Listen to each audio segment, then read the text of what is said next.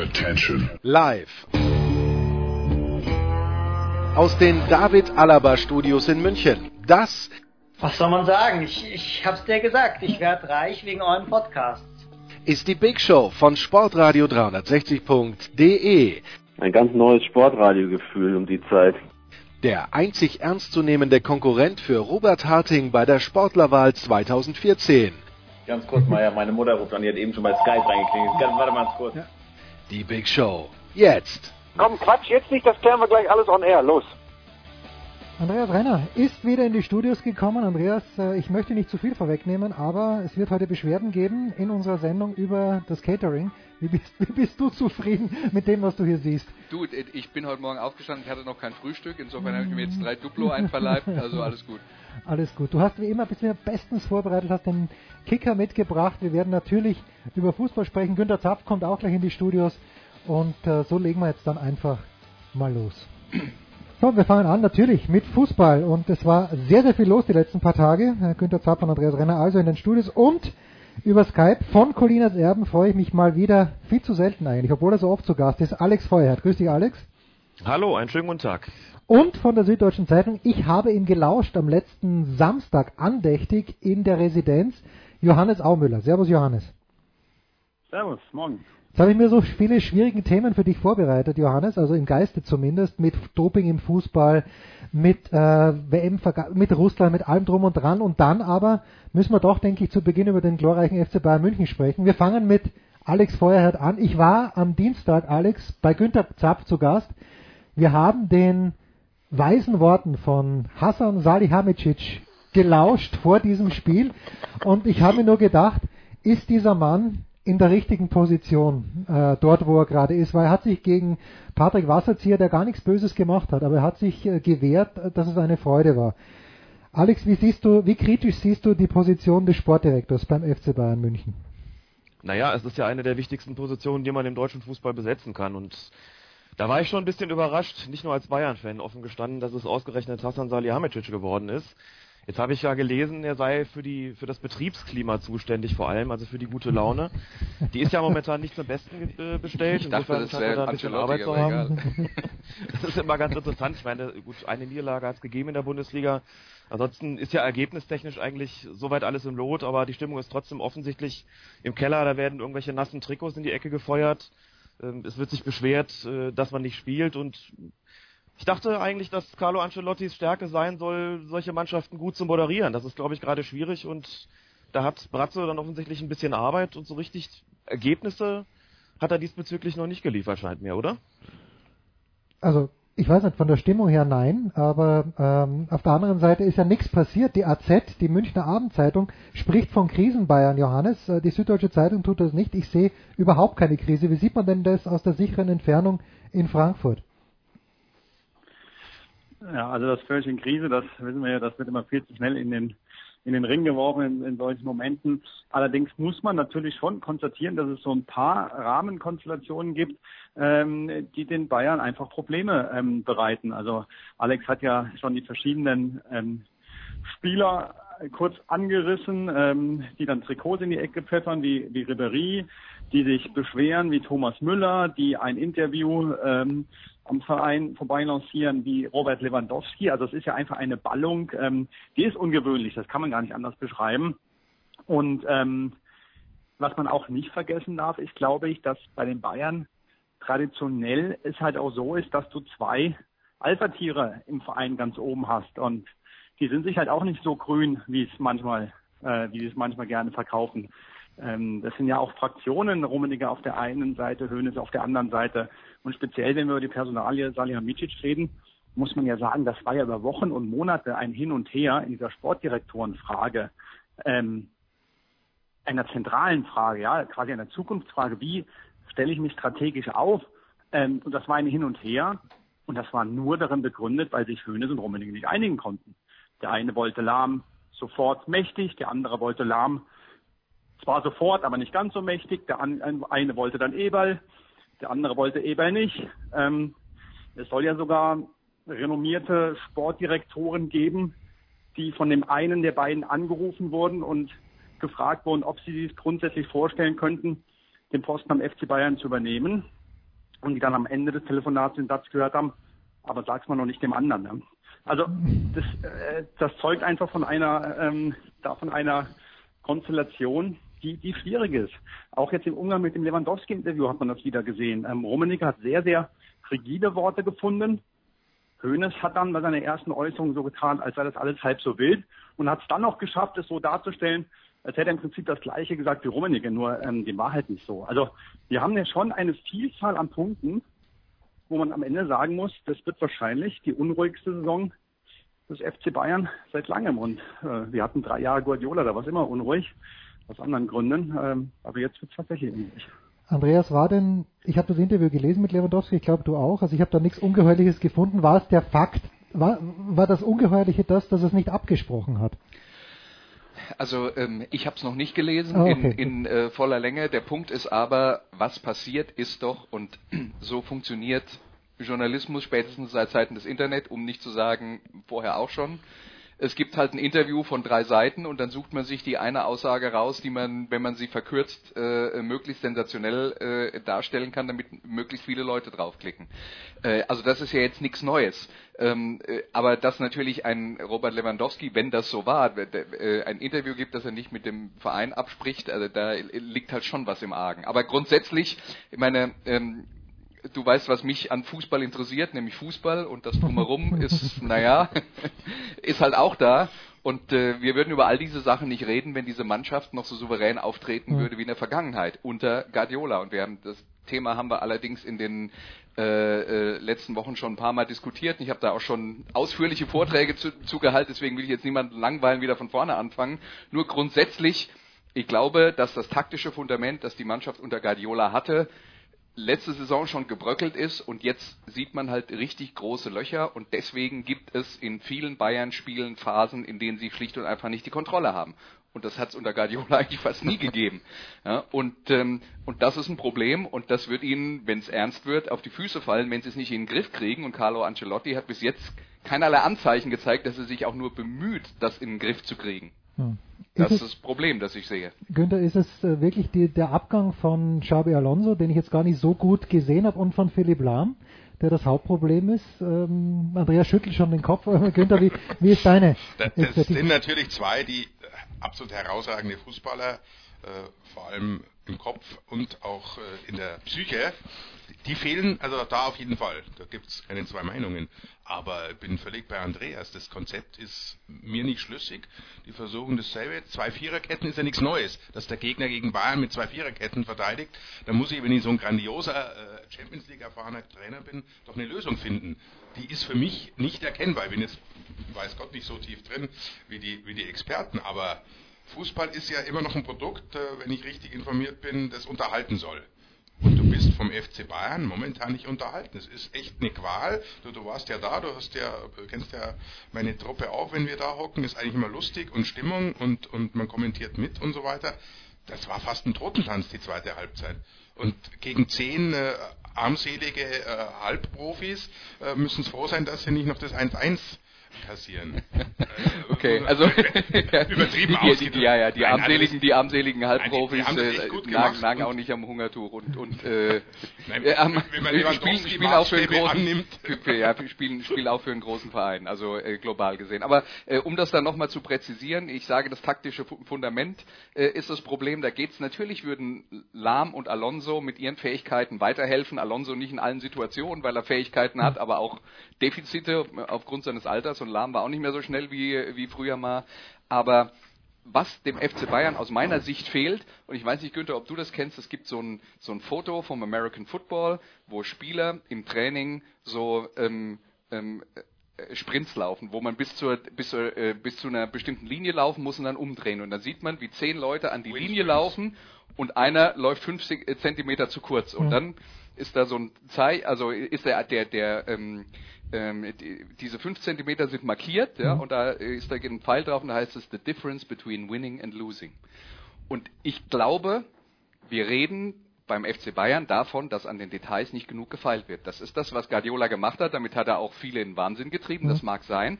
Aber das war das taktische Fundament, das sie hatten. Und ich glaube, das wird jetzt nicht mehr so gemacht. Da wird nicht mehr so viel Zeit investiert und man sieht es auf dem Platz. Und die Mannschaft hat letztes Jahr noch ziemlich gut davon gelebt, was ihnen Guardiola beigebracht hat. Und das ist halt jetzt so langsam am, ähm, äh, am Verschwinden. Und was dann bleibt, ist eine Mannschaft mit vielen individuell guten Spielern, wo man aber nicht richtig sieht, wie das zusammenpassen soll. Und irgendwo habe ich jetzt gelesen, auch im, in der Reaktion auf dieses Anderlecht-Spiel, spielt jeder für sich selber. Und das kommt dann da halt dabei raus. Genau, Alleine genau so ist es. Elf, elf, Ich, elf ich würde Jungs, noch, ich egal da wie gut sind, ein, ein Gedanke, also ihr habt.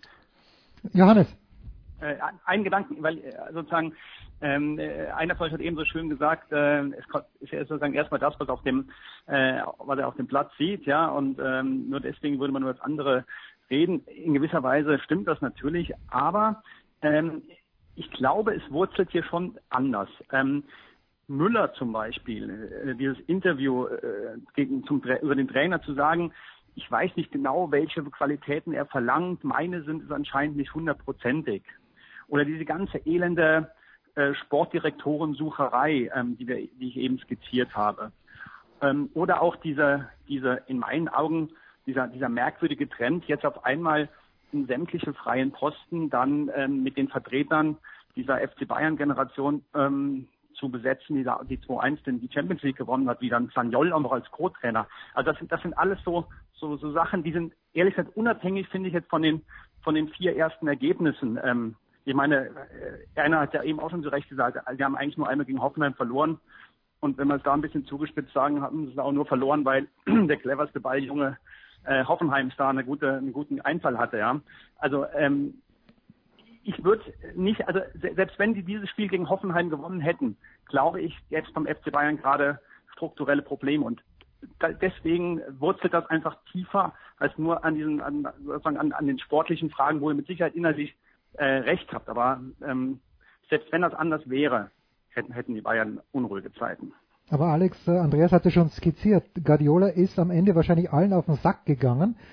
Äh, Es wäre gar nicht mehr weitergegangen mit einem Trainer wie Guardiola, oder? Du, du brauchtest dann doch als FC Bayern jemanden wie der Ancelotti, dessen Qualitäten, also alle sagen, natürlich ist er auch ein feiner äh, Taktiker, aber hauptsächlich heißt ja, der ist äh, auch äh, für die Stimmung zuständig, damit sich alle wieder lieb haben. Es wäre doch gar nicht gegangen mit einem Thomas Tuchel als Nachfolger von Pep Guardiola.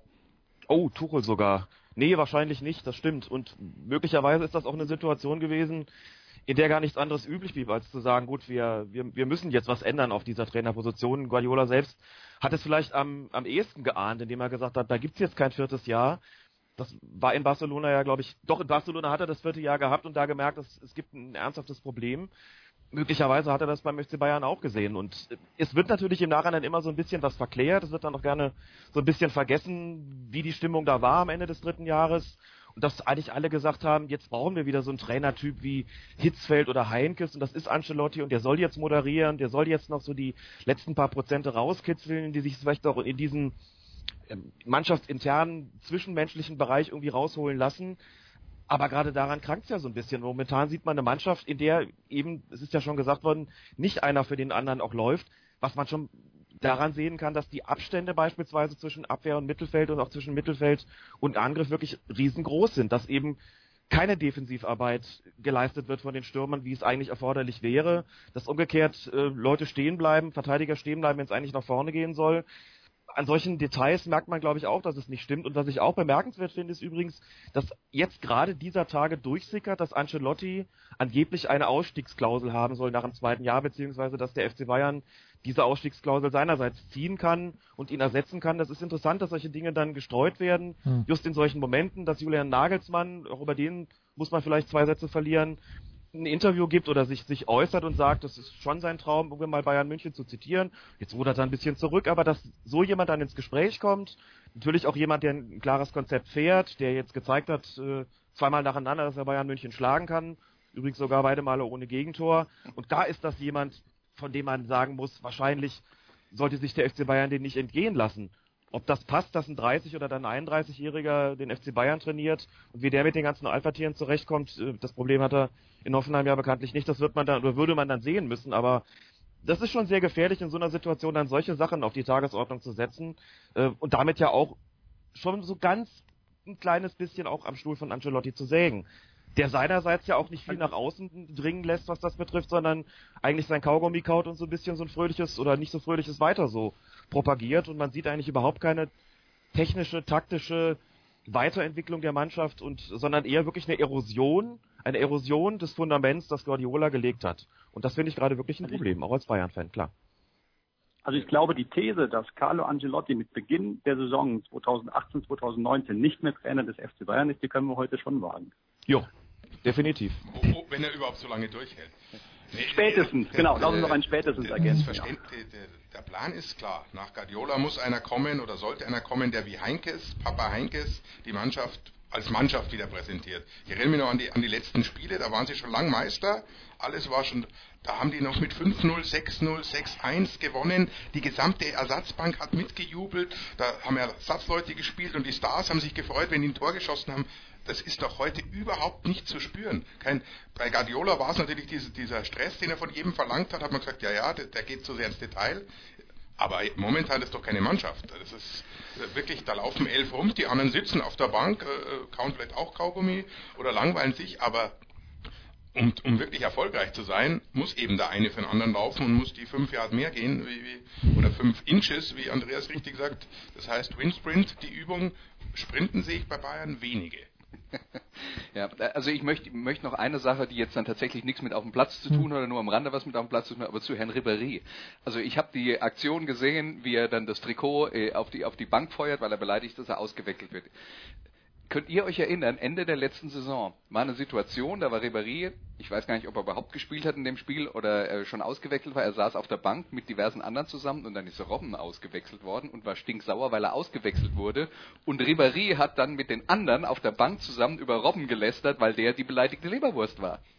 Und dann schaue ich mir das an und dann frage ich mich, dann frage ich mich, was geht im Kopf von dem Mann vor? Und dann ist meine Antwort darauf, ich glaube, ich will es nicht wissen. Ja, es glaub, ging, der ist kein Mann, der ist immer noch der, der kleine Junge. Ja, es ging auch schon bei dieser gelben Karte, um die er gebettelt hat, recht wenig in ihm vor. Wir machen eine ganz kurze Pause bei Sportradio 360 in der Big Show 323 mit Alex Feuerhardt, mit Johannes Aumüller, mit Andreas Renn und Günter Zapf und kommen dann zurück natürlich weiter zur Champions League.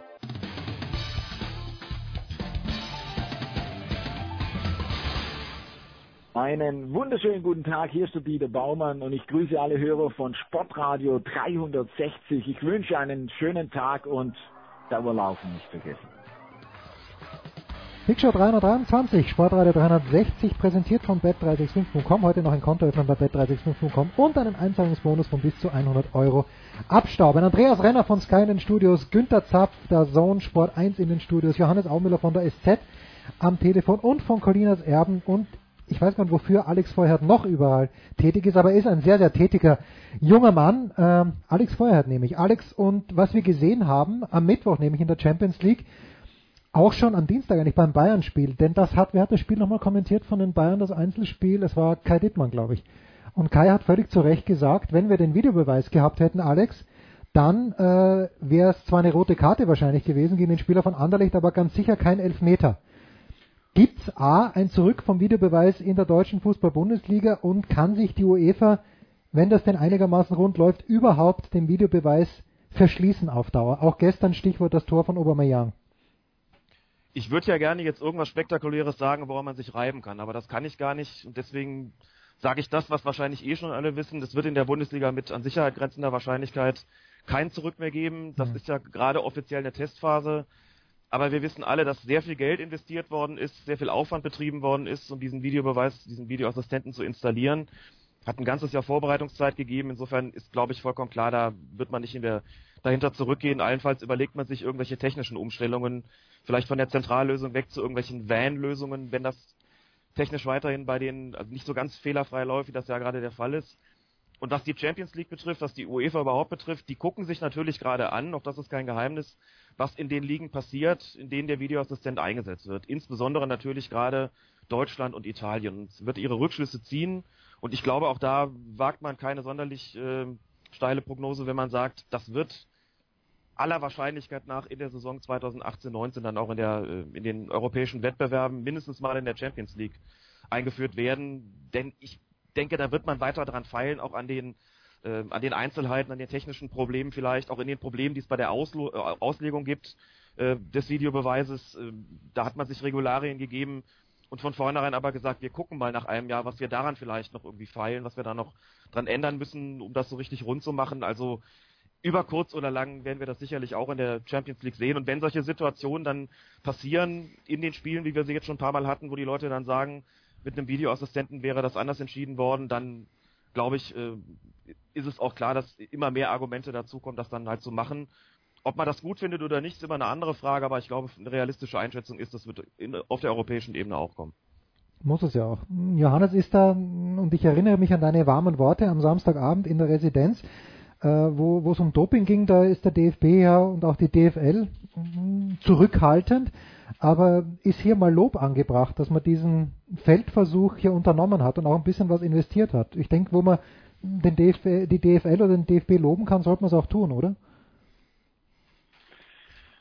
Nachdem sie so viele Jahre sich so vehement dagegen gewehrt hatten, äh, kann man sie dann tatsächlich dafür loben, dass sie in dem Moment, in dem es gar nicht mehr anders ging, äh, das hat mich ein bisschen äh, erinnert an die, an, an die CDU und die Atomkraft. Also.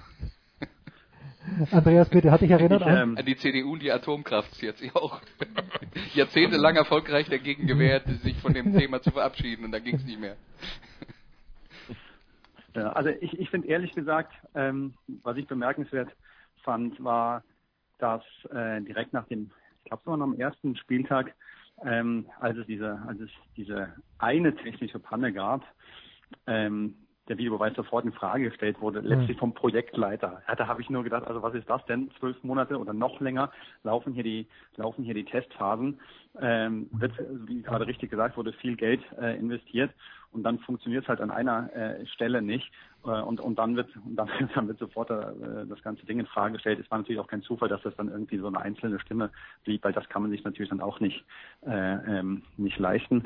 Ähm, ich meine, beim Videobeweis auch, auch die Diskussionen, die jetzt geführt werden, dass, ähm, wann greift der Videobeweis ein und ähm, dann wird dann oft so ein Theater gemacht, finde ich, ähm, warum darf er hier jetzt noch nicht mehr korrigieren, eben hätte das noch gedurft. Ich finde, der Videobeweis hat die ganz, also jetzt, wenn man es wenn man es auch mal auf die Füße stellt, die ganz einfache Funktion, die Zahl der klaren Fehlentscheidungen zu minimieren. Und das ist ihm in nur drei Spieltagen schon so oft so klar gelungen. Ja. Jetzt kann man natürlich hingehen und sagt, wenn man von 100 Fehlern schon 80 irgendwie minimiert hat. Ja, was ist denn mit den anderen 20? Aber ich bin der Meinung, man sollte erstmal gucken, dass man wirklich auch, auch das klar als Botschaft sendet, dass man diese 80 eben, eben nicht mehr hat. Ja, jeder einzelne Fehler weg ist schon ein Argument dafür, dass der Videobeweis ähm, richtig ist und, und alles andere, ähm, ja, da, da ist schon, ist es schon richtig. Es wird immer irgendwelche, irgendwelche Debatten geben, aber, aber in Frage stellen, also, das, das kann man einfach nicht mehr seriös tun, finde ich. Ich, ich finde, das größte Problem, das wir im Moment mit dem Videobeweis auch haben, ist jetzt mal abgesehen von der Geschichte mit, äh, dass es am ersten Spieltag der Testphase hm. Probleme gab, ja. was ja jetzt nur im, im, im, im, äh, in der Testphase an sich schon begründet ist. Aber ich glaube, das größte Problem, das wir haben, ist, dass sich die Verantwortlichen der Fußballvereine mal dran gewöhnen müssen, dass sie jetzt dann vielleicht, wenn ein Schiedsrichter eine Entscheidung trifft und der Videoassistent diese Entscheidung bestätigt, dass sie sich dann nicht hinterher hinstellen können und sagen, wir wurden beschissen. Weil das ist zum Beispiel bei Rudi Völler noch nicht raus aus dem Kopf. Ja? Aber daran müssen sich jetzt halt mal alle gewöhnen und ich hoffe, das funktioniert dann auch im Lauf dieser Testphase, ist ja eine Saison, ne? und auch bis dahin hat, hat, ähm, äh, sind dann vielleicht auch die Hirnwindungen beim einen oder anderen neu verdrahtet worden, aber das ist aus meiner Sicht das größte Problem dabei, dass wir tatsächlich noch hinterher dann darüber diskutieren, ob das jetzt richtig oder falsch war, was in den meisten Fällen einfach Zeitverschwendung ist. Genau, wir, wir haben ja lang genug darüber diskutiert und genau das ist das Problem und das wird auch nicht weggehen, dass du natürlich die Bilder immer anders interpretieren kannst. Nicht immer, aber bei, bei manchen Szenen und dann kommt eben das auf, was Andreas skizziert hat, dass der eine oder andere sich dann im Nachhinein über Schiedsrichter und Videobeweis beschwert. Was ich halt ein bisschen er, erschreckend finde oder seltsam, dass wirklich nach der Vorbereitung, dem vielen, vielen Geld, das angeblich in die Hand genommen wurde, dürfen eigentlich in der heutigen Zeit mit ganzen technischen Möglichkeiten darf so ein Ausfall eigentlich nicht mehr passieren. Also das ich, da wurde natürlich wieder an eine Firma vergeben, die befreundet ist mit dem DFL und so weiter. Äh, das ist das Einzige, was, was mich an diesem Auftakt ein bisschen irritiert hat, aber ansonsten, das ist genau der richtige Weg. Übrigens gilt das ja nicht nur für die für die, für die Clubfunktionäre, wie Rudi Völler beispielsweise, dass sie sich äh, daran gewöhnen müssen, dass sie nicht mehr so ohne weiteres sagen können, da äh, ist ein klarer Fehler passiert und alle haben es gesehen und der Schiedsrichter nicht. Das gilt ja für die Spieler auch und da hat es ja schon ein paar sehr möchte sagen, amüsante Situationen fast schon gegeben von Spielern wie Papadopoulos beispielsweise, insbesondere äh, beim Spiel Köln gegen den HSV, der wahrscheinlich geglaubt hat, er könne jetzt den Schiedsrichter foppen, indem er sich da einfach mal theatralisch am Boden wälzt und so getan äh, hat, als ob er da Opfer eines brutalen Verbrechens geworden ist und wohl überhaupt nicht damit gerechnet hat, dass da nochmal nachgeschaut wird, ja, was ist da eigentlich gewesen? Und dass in so einer Situation, das geben die Regularien halt auch her, wenn geprüft wird, hat er eine Tätigkeit vorgelegen und festgestellt wird, nein, es hat nicht nur keine Tätigkeit vorgelegen, es hat sogar eine massive Schauspielerei des Spielers, der angeblich Opfer dieser Tätigkeit geworden ist, vorgelegen, dass man dann auch hingehen kann und muss und sagen muss, okay, der bekommt jetzt für seine Simulation, für seine Täuschung, für seine Unsportlichkeit auch noch die gelbe Karte. Dieses Gesicht von Papadopoulos werde ich nicht vergessen. Und ähm, das war schon ganz großartig, dass solchen Leuten natürlich dann auch die Möglichkeit genommen wird und der Zahn gezogen wird. Und ich glaube, das haben die noch nicht so richtig auf dem Schirm. Bin auch bei Ribéry, wo der Name ja schon mal gefallen ist, gespannt, äh, ob dem eigentlich bewusst ist, dass es jetzt Möglichkeiten gibt, ihm im einen oder anderen Fall so ein bisschen auf die Schliche zu kommen und dann doch zur komplett richtigen Entscheidung zu kommen. Und auch das halte ich durchaus für, für einen Vorzug dieses Videobeweises. Und die technischen Schwierigkeiten sind ja jetzt auch so ein bisschen, also man hat, man hat sie ja auch weitgehend in den Griff bekommen. Hatte übrigens die Äußerung von Helmut Krug, er war es ja, der gesagt hat, wenn das so weitergeht, dann müssten wir über einen Abbruch äh, nachdenken. Ich habe das damals auch weniger als ernst gemeinten Vorschlag interpretiert, sondern den Eindruck gehabt, dass der Druck auf die Firma Hawkeye hm, ausüben klar. wollte, die dafür zuständig war und die natürlich ein ganzes Jahr, nein, ein ganzes Jahr stimmt nicht, denn es war noch eine Konkurrenzfirma im Gespräch. Mit der hat man es auch versucht. Also ein ganzes Jahr hat Hawker jetzt nicht daran rumprobiert, aber das war natürlich ein Versuch, öffentlichen Druck auszuüben. Ob das so geschickt gewesen ist, darüber kann man sich sicherlich diskutieren. Aber die haben natürlich nicht ernsthaft vorgehabt, äh, dieses Experiment in Frage zu stellen und abzubrechen. Also das kann ich mir nicht vorstellen. Papadopoulos ist übrigens mein Lieblingsspiel. Auch letzte Woche bei, bei Leipzig, als Eitekin diesen Elfmeter gibt, der dann zurückgenommen wird. Niemand hat sich schöner aufgeregt als Papadopoulos. es war äh, ganz, ganz äh, große Geschichte. Kann eigentlich ist halt für den Fußballer an sich wichtig, dass er sich permanent betrogen fühlt, selbst ja. wenn es jetzt mittlerweile drei Instanzen gibt, die dafür sorgen, dass er möglichst nicht betrogen wird. Wollen wir noch ein Wort zu Leipzig verlieren, bevor wir den Alex und den Johannes in den Sonnenuntergang schicken? Ich fand, äh, dass sie sich sehr wacker geschlagen haben am gestrigen Abend gegen äh, Monaco 1 zu 1. Das ist ja, auch wenn die viele Leute verloren haben, viele gute Leute, Johannes, ist es, finde ich, für einen Neuling nicht schlecht, hier 1 zu 1 zu spielen. Kleine Unaufmerksamkeit nach dem, oder Unachtsamkeit nach dem 1-0, aber auf der anderen Seite darf natürlich das 1-0 für Leipzig irgendwie auch nicht so fallen in die kurze Ecke. Wie hast du denn, Johannes, wenn überhaupt, oder wie bewertest du denn den ersten Auftritt der Leipziger in der Champions League? Dazu hast du, glaube ich, alles gesagt, was mir auch eingefallen wäre. äh, äh, insofern erlaube ich mir jetzt einfach da das ein bisschen äh, zu öffnen. Äh, und zwar dahingehend, ähm, wir hatten ja schon öfter mal das Phänomen, dass Mannschaften mal in der Champions League ähm, zu Gast waren und das sofort in der Bundesliga ähm, zu spüren bekommen haben. Und, ähm, und dann halt, was weiß ich, Gladbach oder so, und dann halt dort entsprechend ähm, äh, auch Probleme hatten. Und ich glaube, das ist halt wirklich was, das wird bei Leipzig nicht passieren. Ähm, da, da scheinen die mir doch einfach als Mannschaft so so gefestigt zu sein und dann halt natürlich mit allen, also brauchen wir jetzt ja nicht alle Argumente und alle alle Abwägungen nochmal aufzuzählen, warum das so ist, aber äh, Fakt ist, am Ende steht da einfach eine Mannschaft, die, ähm, ich sag mal, äh, wie, wie Dortmund, ja, eigentlich dauerhaft dort Gast mit uns in beiden äh, stabilisieren kann. Und wie Bayern sowieso. Also das, das ist einfach so, dass diese drei Mannschaften, meine Prognose jetzt ähm, kurz- und mittelfristig sich einfach als die drei stärksten deutschen Clubs ähm, rausstellen werden. Und ähm, da kann man nochmal sehr gespannt sein, äh, was die anderen Bundesligisten, die da Ambitionen haben, wie die dann darauf reagieren. Ich sah das nicht ganz so optimistisch vor der Spielzeit, ehrlicherweise, Günther. Ich dachte, dass äh, und ich habe gestern gesehen, die spielen ohne Cater, der doch mit Abstand der beste Spieler ist von Leipzig und können da, Andreas schüttelt den nicht Kopf. mit Abstand. Der ist gut, der ist nicht mit Abstand der beste. Äh, doch, ich, ich finde schon, der ist so, so, so wichtig als stabilisierender Faktor und äh, die fangen ohne diesen jungen Franzosen an, der kommt dann später rein. Äh, ich war schon überrascht. Günther, hast du gestern, ich habe das, äh, ich habe die deutsche Konferenz mir angeschaut, gestern doch relativ viel gesehen von, von Leipzig. Mich hat das positiv überrascht, weil ich nicht damit gerechnet habe absolut. Bin ich genau bei dir. Ich es auch so. Das erste Mal auf der Bühne ist ja trotzdem, obwohl die Jungs ja herangezogen werden und das Projekt wirklich gut ist und, und stimmig und für, für den Moment ja auch gebaut eigentlich, ist es was anderes, wenn du dann wirklich am Platz stehst, jetzt geht's los, dann kassieren sie wirklich diesen äußerst dämlichen, unglücklichen Ausgleich, wo wirklich andere Mannschaften dann äh, durchaus zerbrechen können. Dann fallen noch ein, zwei Tore. Äh, Monaco ist ja wirklich keine schlechte Mannschaft und das hat mich überrascht und hatten am Ende ja wirklich das Spiel im Griff und hätten mit ein bisschen Glück vielleicht das Ding sogar noch gewinnen können. Also wirklich Hut ab, äh, sehr, sehr couragierter und guter Auftritt. Also ich finde, was, was interessant ist an Leipzig in dieser Saison ist, das große Projekt ist, sie wollen von dieser, wir machen äh, permanent Druck auf den Gegner, wollen Bälle, Bälle gewinnen und aus Umschaltsituationen unsere Tore erzielen. Da wollen sie wegkommen, weil die Gegner es einfach nicht mehr zulassen, anders spielen mit langen Bällen oder de sehr defensiv. Sie wollen mehr Ballbesitz haben. Und diese Umstellung, diese strukturelle Umstellung im Spiel von, äh, von, von äh, Ballgewinn umschalten auf ich will ganz viel Ballbesitz haben, das ist eine Totaloperation. Und da arbeitet Hasenhüttel dran und da war das Spiel gegen Monaco gestern extrem gefährlich. Und zwar deswegen, weil Monaco zwar viele gute Spieler verloren hat, aber das Schema, nach dem sie mhm. spielen, nämlich dass sie sehr wohl eine Umschaltmannschaft sind, die extrem schnell nach vorne kommen können, das ist immer noch da. Das heißt, das war ein Spiel, wenn es für Leipzig blöd geht, laufen die in drei Konter rein und verlieren deutlich.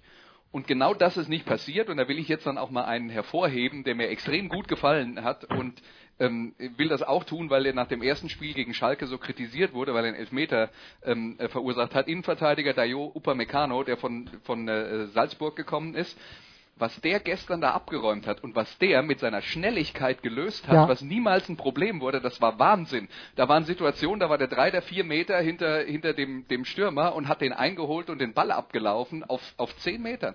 Also der hat mich echt super beeindruckt. Andreas, ich bin hundertprozentig bei dir, aber bitte gib dem Upamecano keinen Ball. Weil so wie er den Ball hat, macht er irgendwas, wo mir der kalte Angstschweiß ausbricht. aber das, das, das, das, wird, das, wird, das auch noch besser werden. Und erinnere dich mal, was zum Beispiel Jerome Boateng kritisiert wurde zu Beginn seiner Karriere. Der ist zu leichtsinnig, der macht zu viele Fehler und so weiter und so fort.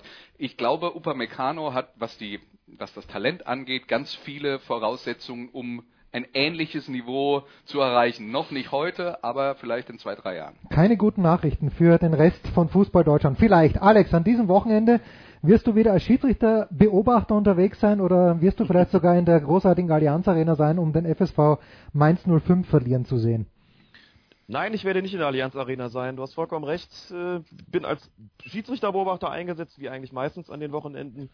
Gucke mir am Samstag außerdem noch dritte Liga an, Fortuna Köln gegen Halle. Ja. Ich meine, wenn man schon hier die große Auswahl hat vor der Haustür, dann äh, muss man ja nicht nur den FC gucken, hat ja dann jetzt am Wochenende ohnehin kein Heimspiel, glaube ich. Den sehe ich mir dann erst im, beim kommenden Spieltag dann an gegen Eintracht Frankfurt äh, und am Sonntag im Amateurbereich den Schiedsrichter beobachten und ein bisschen was für die Ausbildung tun, ganz genau. Ausgezeichnet. Johannes, was hat, was hat dein Wochenende für dich bereit? Fußballtechnisch gesehen ist der Höhepunkt das F-Jugendspiel äh, meiner, meiner Mannschaft, meiner F-Jugendmannschaft gegen Friedrichsdorf 2. Und nach äh, zwei Spielen ohne Saisonniederlage ist es natürlich eine Pflicht, das fortzusetzen. ah, die F-Jugend, das waren noch Zeiten. Ich habe manchmal F-Jugendspiele gepfiffen und ich bin beschimpft worden von den Eltern draußen.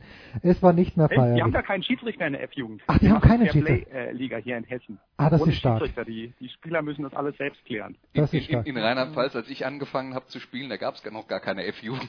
Der fing bei der E an. ah. Aber das ist wirklich gut, diese, diese, diese Fairplay-Liga, das gibt es hier in Nordrhein-Westfalen auch, die außerdem noch einhergeht damit, dass die Eltern ähm, eine Distanz wahren müssen zum Spielfeldrand von, ich glaube, 15 Meter oder sowas. Sehr also, gute Idee.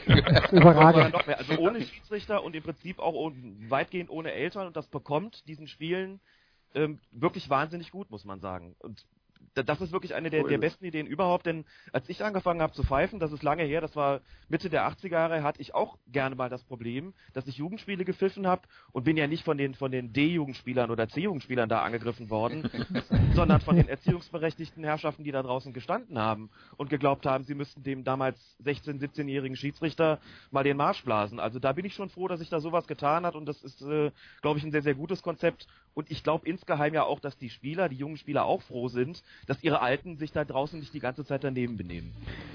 Oh ja, du zitierst gerade meinen Sohn. Wobei ich, ich, ich, ich, ich habe mich als Trainer daneben benommen. Das war's mit Alex Feuerherd, mit Johannes Aumüller, Günther Zapf und Andreas Renner bleiben in den Studios. Die Big Show 223.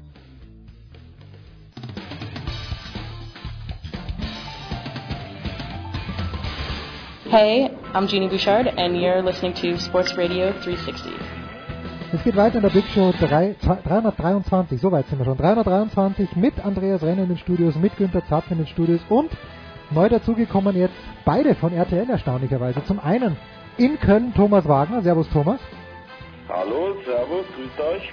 Und zum anderen in München, auch von RTL und von Eurosport Marco Hagemann und von DAZN selbstverständlich auch. Grüß dich Marco. Guten Tag, guten Tag, guten Tag. Marco, du hast gestern, glaube ich, getweetet, du würdest so gern mal wieder Champions League kommentieren. Ich möchte ja nicht, nicht ausschließen, dass das bald der Fall sein wird, aber gestern bist du doch wahrscheinlich als Fan vor dem Fernseher gesessen und hast dir gedacht, was genau? Du hast dir natürlich gedacht, das Tor muss man geben, das 2 zu 2 von Aubameyang, aber war es am Ende dann nicht so, dass der Sieg von Tottenham doch verdient war? Äh, ja, ich habe es deswegen rausgehauen, weil ähm, die, die Anfangsphase in London nicht so schlecht war. Ja. Und ähm, da ist ja ganz gut zur Sache. Und wenn man, ähm, ich weiß ja, wie es so ist, auf Wembley, ähm, in Wembley zu sein und äh, wie das so manchmal so auch wegfliegen kann, äh, dieses Stadion, ähm, wenn da 90.000 drin sind, ähm, das macht sicherlich sehr, das macht definitiv sehr viel Laune. Um auf deine Frage eine Antwort zu geben, ja, das war dann hinten raus verdient, das muss man dann schon sagen, weil die zweite Hälfte war jetzt nicht mehr so dolle. Ähm, ja, aber das ist ja auch immer so, was wäre gewesen, wenn ähm, das Tor gezählt hätte. Hat es aber nun mal nicht. Und dementsprechend, äh, die Spurs haben das dann hinten raus ganz gut gespielt. Und deswegen war das auch verdient. Darf ich jetzt mal man ganz kurz zu dem... ganz klar Zu, sagen, wenn man Ambitionen hat wie, wie Dortmund, meiner Meinung nach auch zu Recht und seit Jahren eigentlich zu den Top Ten gehört, begreife ich es nicht, äh, dass man das Geld nicht versucht hat, in einen guten Innenverteidiger zu stecken. Also Toprak hat auf diesem Niveau gar nichts verloren. Und ich finde, du hast gestern auch wieder gesehen, dass Birki allenfalls auf dem Niveau ein durchschnittlicher Torwart ist. Jeder kann mal ein schlechtes Spiel haben, gar keine Frage, aber er ist kein, für mich kein Spitzentorhüter. Und Topak ist sowas von langsam. Ich verstehe echt nicht, wie man den als Verheißung auf eine große Innenverteidiger-Zukunft sehen konnte. ähm, Ja. ich, Also man nur, nur ein, ein Wort die- dazu. Die, äh, Ich Bundes glaube, der Bundesliga-Staat ein bisschen kaschiert hat.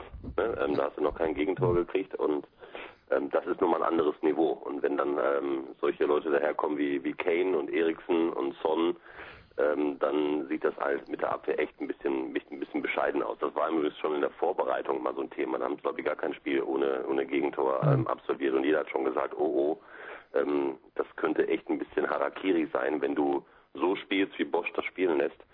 Das ist tatsächlich ähm, wirklich so mit so viel Risiko, und wenn du da hinten mit Sokrates und Toprak ähm, ähm, stehst, boah, das äh, wird dann auch gegen Real Madrid äh, nicht ganz so nicht ganz so einfach werden.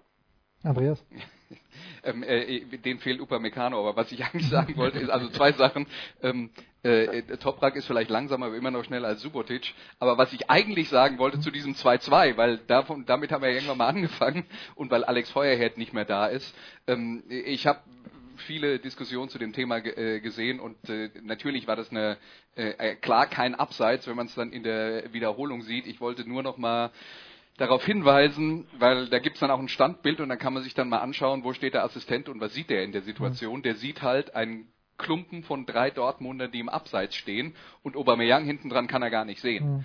Ja, und deswegen wollte ich nur darauf hinweisen, dass das ein Fehler war, der Schiedsrichter, aber wenn man sich die Situation dann mal genauer anschaut, versteht man auch, wie sowas passieren kann. Hm. Und Thomas, du, du sprichst an, die bräuchten einen Innenverteidiger, die Dortmunder, Marco sagt auch, die spielen viel offensiv. Was hat sich denn tatsächlich verändert jetzt aus deiner Sicht in der Spielweise? Weil in Freiburg, w- was ist nicht mehr Tuchel, was äh, Bosch anbietet? Ja, du, also ich, äh, ich finde es immer so ein bisschen schwierig, wenn man nach drei Spielen sagt, ähm, ja, bei uns funktioniert das System schon alles so toll. Also wir haben uns ja schon mal darüber unterhalten. Natürlich als guter Trainer hat, äh, hat eine Mannschaft eine, eine Handschrift, aber Taktiksystem, es wird, äh, es heißt ja, so will ich es mal ausdrücken, dass Bosch noch offensiver ähm, an, äh, attackiert oder anlaufen lässt als, als Tuchel.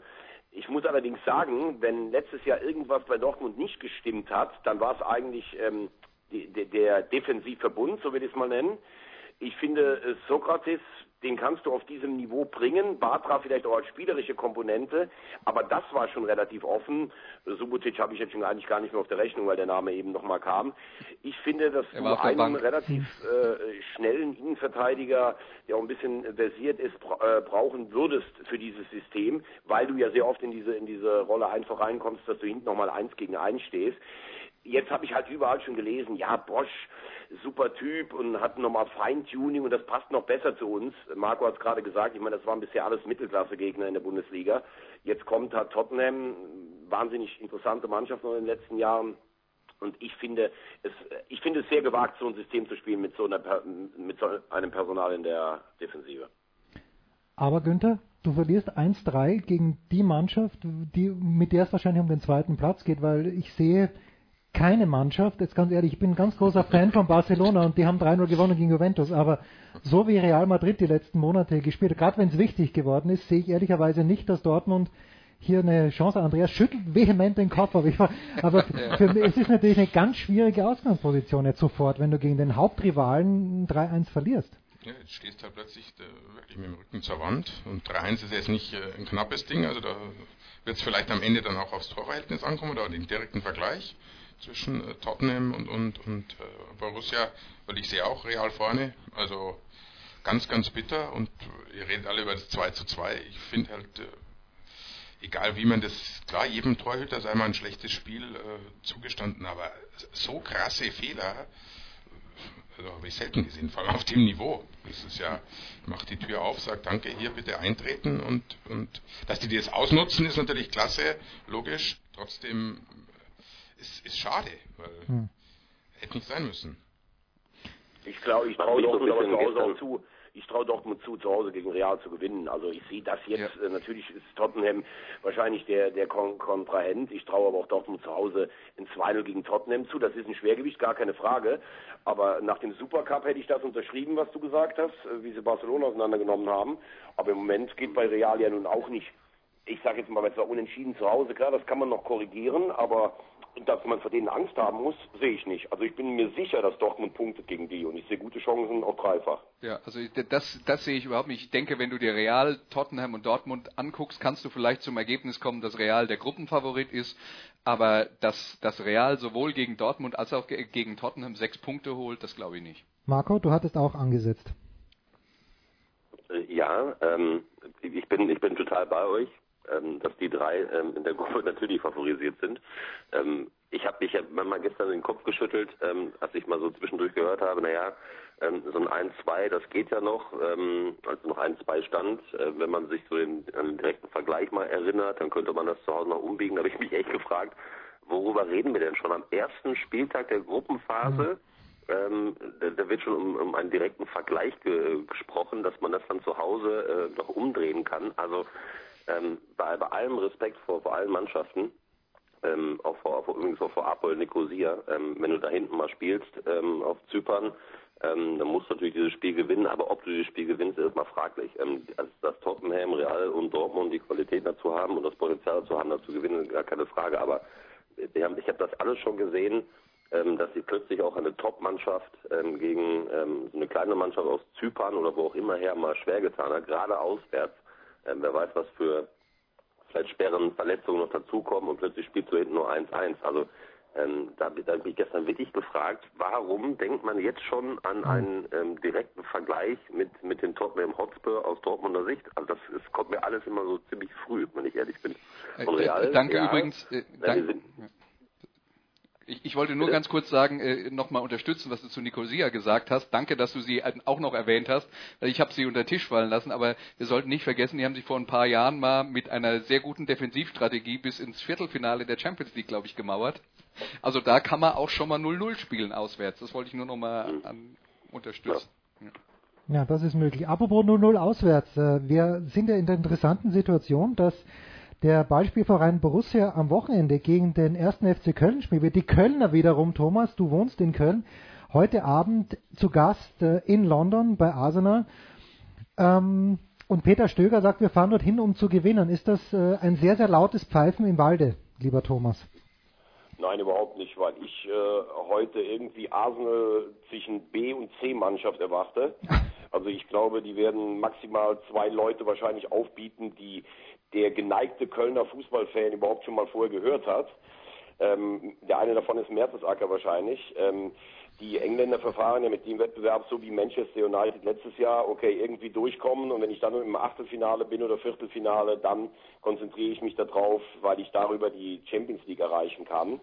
Ähm, grundsätzlich finde ich, also wenn du, wenn du hier in Köln wohnst, der Radiosender spielt den ganzen Tag nur, du hast das Gefühl, 500.000 Menschen sind auf dem Weg nach England. Irgendwie finde ich es aber auch cool, muss ich sagen, weil sowas gefällt mir. Das hat mir in Frankfurt schon gefallen, das hat mir bei Gladbach gefallen. Und wenn ich sehe, dass heute Abend in Berlin keine 25.000 kommen gegen Bilbao, wenn ich sehe, was drüber im VfB Stuttgart, wo sich 8.000 verloren haben, dann lobe ich mir auch Vereine wie Werder oder meinen HSV, da waren immer über 40.000 da. Also, was ich damit sagen will, Europa League ist geil. Ich finde es geil, dass die Leute sich so freuen. Und ich erwarte, dass der FC einen Punkt holt oder knapp verliert, weil, wie gesagt, äh, das heute nicht das Arsenal sein wird, was wir kennen.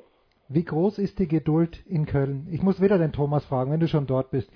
Weil du hast ja vor der Saison gesagt, dass äh, Peter Stöger doch recht nah dran war, vielleicht doch zum BVB zu gehen, aber wie groß ist denn die Geduld mit Peter Stöger in Köln?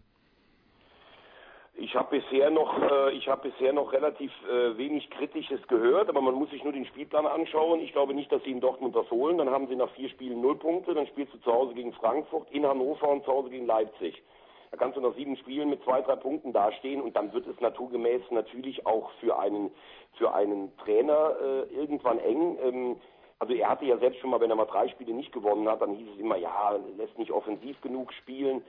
Ähm, insgesamt finde ich, dass der FC äh, die Situation auf gar keinen Fall unterschätzen darf. Ich finde einfach, dass es eine ganz schwere Saison wird, weil sie haben im letzten Jahr gelebt von den Toren von Modest, okay, der ist weg. Sie haben von Risse gelebt in der Hinrunde, der ist, äh, der war fast ein Jahr lang weg wegen Verletzung. Hector, finde ich, ist überhaupt nicht in Form. Hector könnte Linksverteidiger bei Real Madrid spielen, aber geht in Köln weder als Typ noch als Spieler im Moment voran. Der Rest ist Bundesliga Mittelmaß, der, wenn er, wenn er nicht von einem guten Start profitiert, echt Probleme kriegen kann. Und ich glaube auch, dass man, und so sehen es auch viele in Köln, es wird natürlich noch hinter vorgehaltener Hand gesagt, weil er wahnsinnig erfolgreich war und weil er einen super, äh, super Job vier Jahre gemacht hat. Ich glaube, dass Jörg Schmatke sich mit Cordoba verkauft hat. Nicht, weil ich Cordoba schlecht finde. Ich finde, es ein sehr guter Stürmer, aber als zweiter Stürmer, der äh, Lücken reißt und nicht als erster. Es muss auch jedem klar sein, dass man ihn mit Modest immer vergleicht. Und wo man acht Millionen für Janis Horn äh, bezahlt als Linksverteidiger, erschließt sich mir auch nicht der Angst hat im Spiel, das sieht man noch. Man hätte was für die Kreativzentrale machen müssen. Das war letztes Jahr schon das große Problem. Und dann wird es, um auf deine Frage auch zurückzukommen, am Schluss natürlich darauf ankommen, wie eng ist das Verhältnis Schmatke-Stöger und wird Schmatke dann auch Stöger zutrauen, also wenn die nächsten drei, vier Spiele nicht gut laufen, das Ruder rumzureißen. Denn eins ist auch klar, Schmatke wird nicht an einem Trainer festhalten aus Männerfreundschaft, sondern hm. der wird immer den Erfolg vorne sehen. Kam ich habe ein Schnaufen gehört, aber keine nee, nee, Anmerkung. Nee, nee, nee, ich, ich wollte, also Thomas hat ja jetzt, glaube ich, über den ersten FC Köln schon alles gesagt, was man sagen kann. Fällt mir jetzt nichts mehr zu ein. Aber vielleicht, äh, vielleicht Marco, den hatte ich ohnehin vorher unterbrochen und wollte das eigentlich gar nicht, sorry. Nee, gar nicht. Ja, alles gut, alles gut.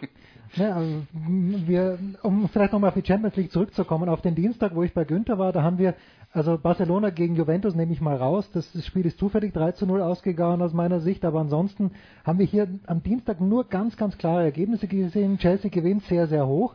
Diese Schere, von der immer gesprochen wird, Marco, ist die gleich geblieben zwischen den wirklich großen Vereinen, weil die Bayern spielen schlecht, gewinnen natürlich trotzdem 3-0 und hätten ja ehrlicherweise höher gewinnen können am Ende raus. Äh, ist die Schere größer geworden aus deiner Sicht? Und Andreas sagt, Nicosia hat die Chance zu Hause gegen eine gute Mannschaft 0 zu 0 zu spielen. Äh, oder ist das äh, eh gleich geblieben wie die letzten Jahre? Naja, ich glaube, die Diskussion haben wir, führen wir tatsächlich die letzten Jahre ja immer. Mhm. Ne? Ähm, und allen voran immer so was im ersten Spieltag, ja, wenn es genau, das langweilt uns, ja. Ähm, äh, gegeben hat. Ähm, das, ist, das sieht auf dem ersten Blick natürlich so aus. Also ähm, gerade weil ähm, auch die englischen Vereine ähm, ja, mega gut gestartet sind, außer Liverpool äh, gestern mit dem 2-2. Ähm, ansonsten haben ja alle ähm, ziemlich klar ähm, klar gewonnen. Aber wenn du dir an die gestrigen Ergebnisse anguckst, da hast du dann äh, gut ein paar Donetsk, äh, Neapel 2-1 oder ähm, Besiktas gewinnt beim FC Porto, der nicht mehr so der FC Porto zu sein scheint wie wie vor einigen Jahren, das fällt mir mal total schwer zu, zu beurteilen, ob da die Schere größer geworden ist. Also ähm, das, wir sind am ersten Spieltag, ja, und, und äh, ich, ich, ich weiß es nicht. Also das ist, das ist echt schwer zu beantworten. Keine Ahnung. Mich hat's ehrlicherweise der Dienstag Ich finde aber, wenn du, wenn du siehst, früher hieß es immer, du fährst in den Celtic Park, boah, ist es da schwer zu gewinnen, diese Atmosphäre, wenn du da einen Punkt holst, dann werden die 5-0 zerlegt. Die Champions League ist der langweiligste Wettbewerb der Welt bis, äh, bis Februar. Das muss man mal ganz klar sagen, weil, was du vollkommen zu Recht sagst, mittlerweile die zweite Garde wird ja schon abgeschlachtet mit 3-4-0. Also ganz ehrlich, ich weiß nicht, wo das, wo das mal hinführen soll, aber außer den zehn Vereinen, die eigentlich immer sich ums Viertelfinale äh, bewerben, finde ich, äh, nimmt das eine ganz bedenkliche Entwicklung. Wusstest du, Günther, dass es, äh, ich habe es in der Süddeutschen gelesen, dass es im Celtic Park diesen Brauch gibt, dass die Gastfans von den heimischen Fans äh, beworfen werden und zwar im positiven Sinne mit Utensilien. Ich wusste das nicht. Mit kleinen Leckereien Mit Kle- ja, also es ist, äh, Ähnlichem, was man braucht. Ja, früher war das das Einzige, was man mitnehmen konnte. Schon, nee, man wartet wirklich in der Vorrunde, bin ich völlig bei Thomas, äh, nur auf den einen, der sich äh, alle ein, zwei Jahre, äh, Andreas hat es erwähnt, Nicosia zum Beispiel, durchsetzt, dass man dann erstaunt, was die sind im Achtelfinale oder gar Viertelfinale. Aber ansonsten ist es immer das gleiche Spiel und klar, Spannung gibt es ab Viertelfinale. Vorher ist, da müssen wir durch. Wir versuchen jetzt hier Spannung zu generieren, machen noch eine ganz kurze Pause mit Marco Hagemann, mit Thomas Wagner, mit Andreas Renner und äh, mit Günter Zapf, Big Show 323.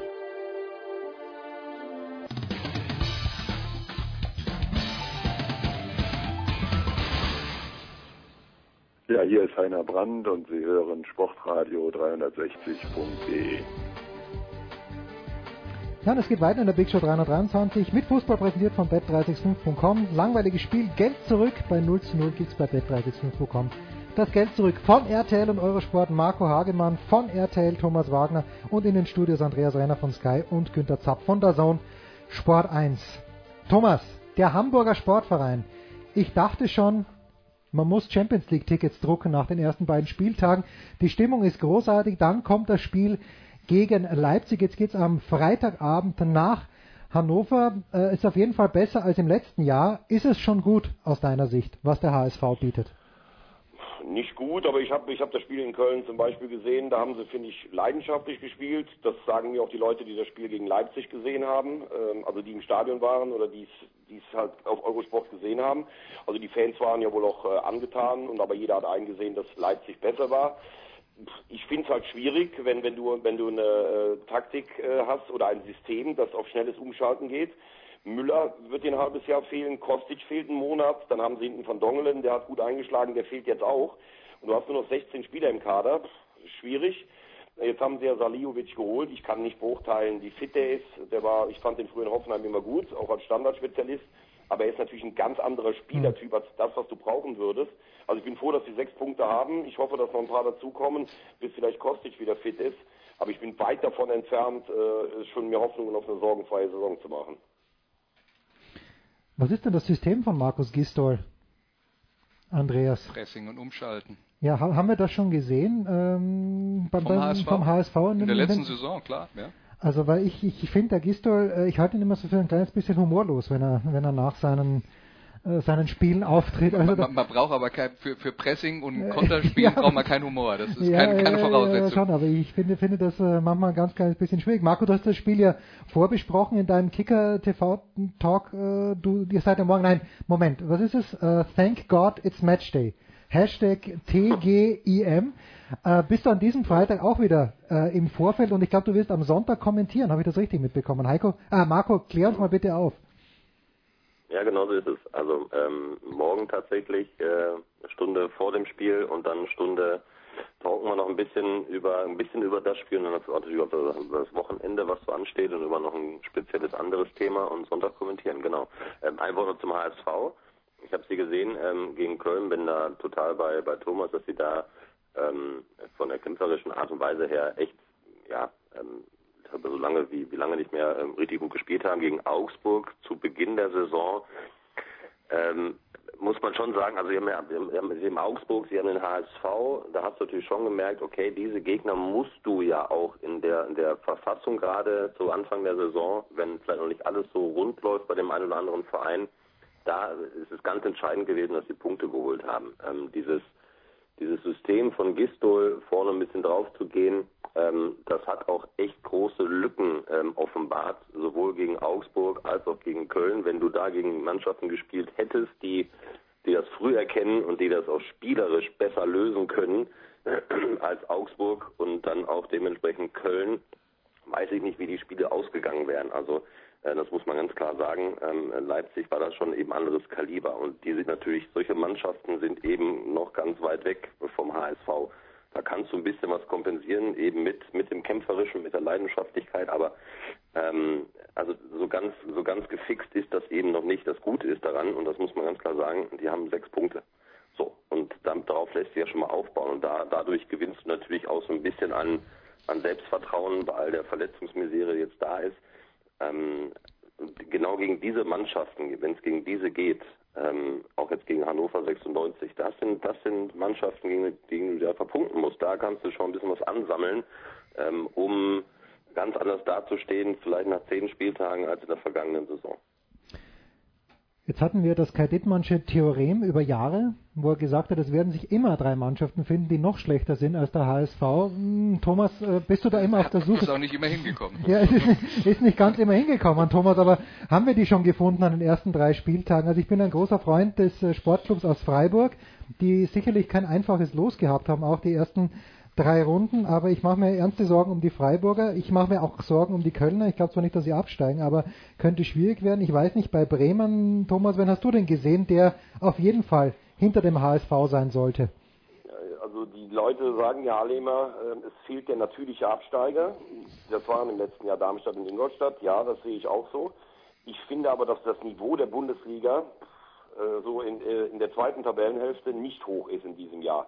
Also ich sehe Augsburg äh, als Abstiegskandidat, obwohl sie ja im Moment einen guten Job machen. Ich sehe Freiburg als Abstiegskandidat. Ich sehe äh, natürlich den HSV als Abstiegskandidat. Also in diesem Bereich will ich mal sagen. Ich sehe, wenn, äh, wenn sich nicht schleunig was ändert, auch Köln in diesem Bereich. Ich äh, finde, dass Hannover äh, hat sieben Punkte, auch das, aber finde die Mannschaft jetzt auch nicht so überzeugend, dass ich sage, oh, die haben damit nichts zu tun. Ich finde, Stuttgart hat Wucht und Euphorie als Aufsteiger. Ich finde die Mannschaft nicht gut. Ähm, das, also keine Ahnung, die Abwehr von Stuttgart, das ist mir ein Rätsel. Äh, Kaminski und Baumgarten, die haben letztes Jahr in der zweiten Liga schon zwei Tore im Schnitt bekommen und die spielen immer noch. Ähm, Wen habe ich denn jetzt noch vergessen? Mainz, weiß ich jetzt auch nicht, haben am Wochenende gewonnen. Also ich sehe viele Mannschaften, die in diesem Bereich spielen Wolfsburg. können. Positiv überrascht war ich von Frankfurt am Wochenende. Ich finde, für eine neu formierte Mannschaft haben die es gut gemacht.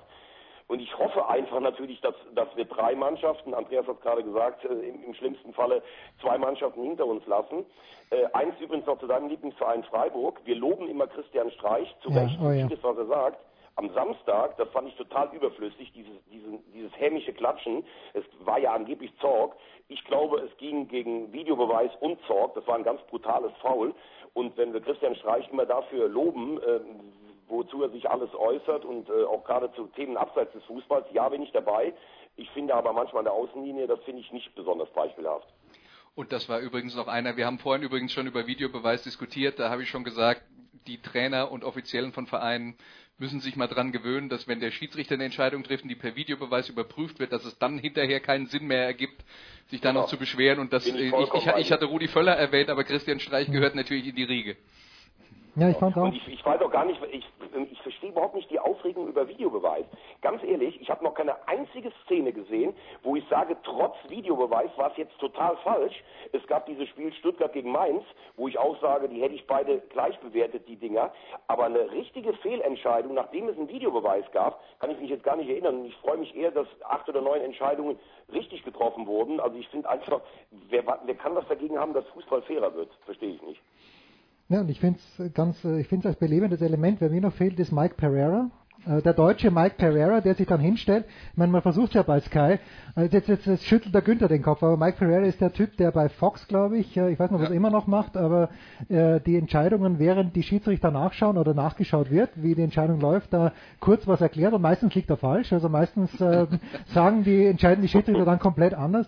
So jemand fehlt mir noch. Peter Gagelmann wird ja, oder wer auch immer bei Sky Ja, dann am wir, Start wir, haben, wir haben ja schon mit Peter Gagelmann und, äh, und Markus Merck zwei Leute, die, die sich in solchen Situationen Situation teilweise äh, zu Wort melden, aber wir hatten halt bis jetzt noch nicht die Situation, dass es vor dem Videobeweis wie in den USA häufig eine Auszeit gibt Mhm. und eine Pause gibt, wo dann jemand was zu sagen könnte.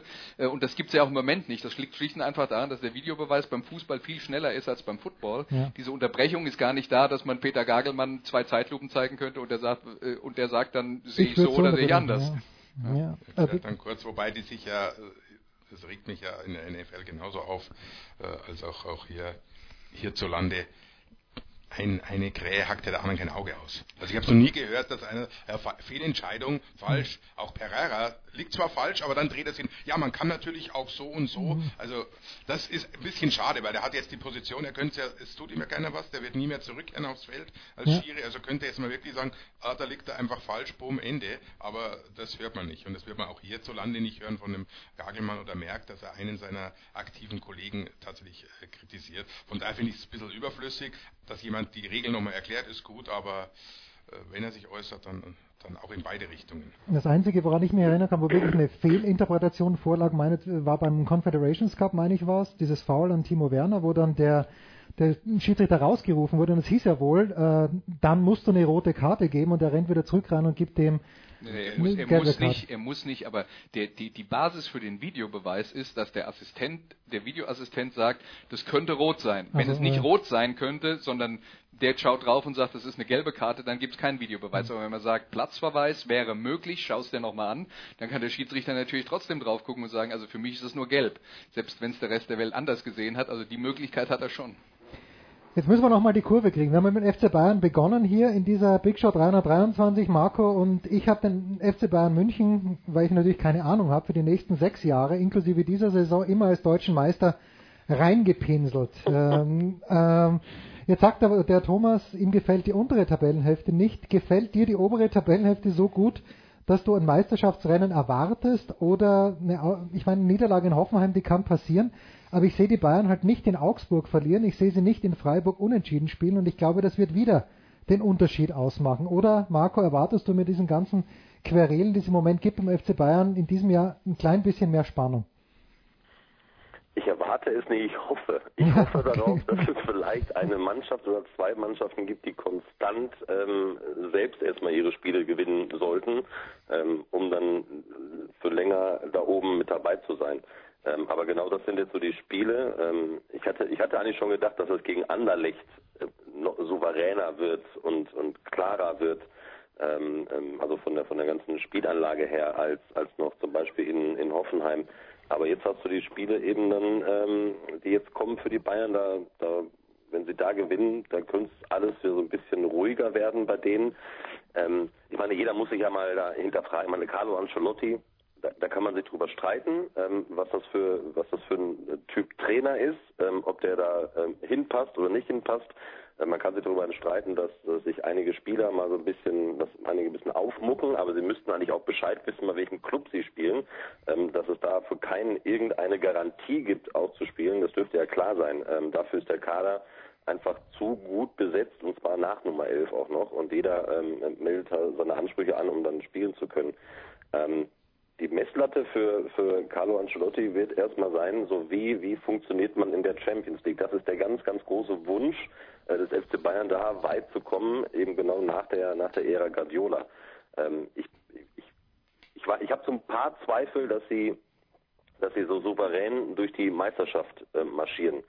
Ähm, wenn, wenn, es, wenn es den Mannschaften so wie Hoffenheim auch gelingt, auch im Vorfeld zu sagen, so, wir sind bereit dafür, auch die Bayern mal so richtig zu ärgern und ähm, nicht vorher vielleicht schon die weiße Fahne schwenken, dann könnte das durchaus ähm, etwas enger und länger ähm, da oben zustande kommen.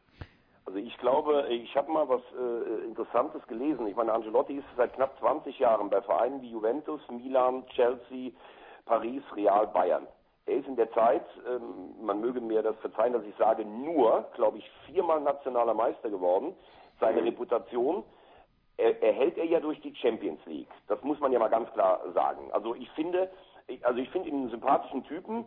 Ich finde jetzt bei den bei Guardiola habe ich einen, äh, einen, einen Handstil oder eine Handschrift gesehen, ob die mir jetzt gefällt oder nicht, aber in der Meisterschaft hat man sie gesehen. Bei Angelotti ist ja immer die große Hoffnung gewesen, okay, die kommen durch die Vorrunde irgendwie durch und dann, wenn Crunch-Time ist, Dann hat er die Mannschaft so fit, weil er rotiert hat und dann kommen sie weiter. Gegen Real sind sie nicht weitergekommen, weil sie im Hinspiel unterirdisch gespielt haben.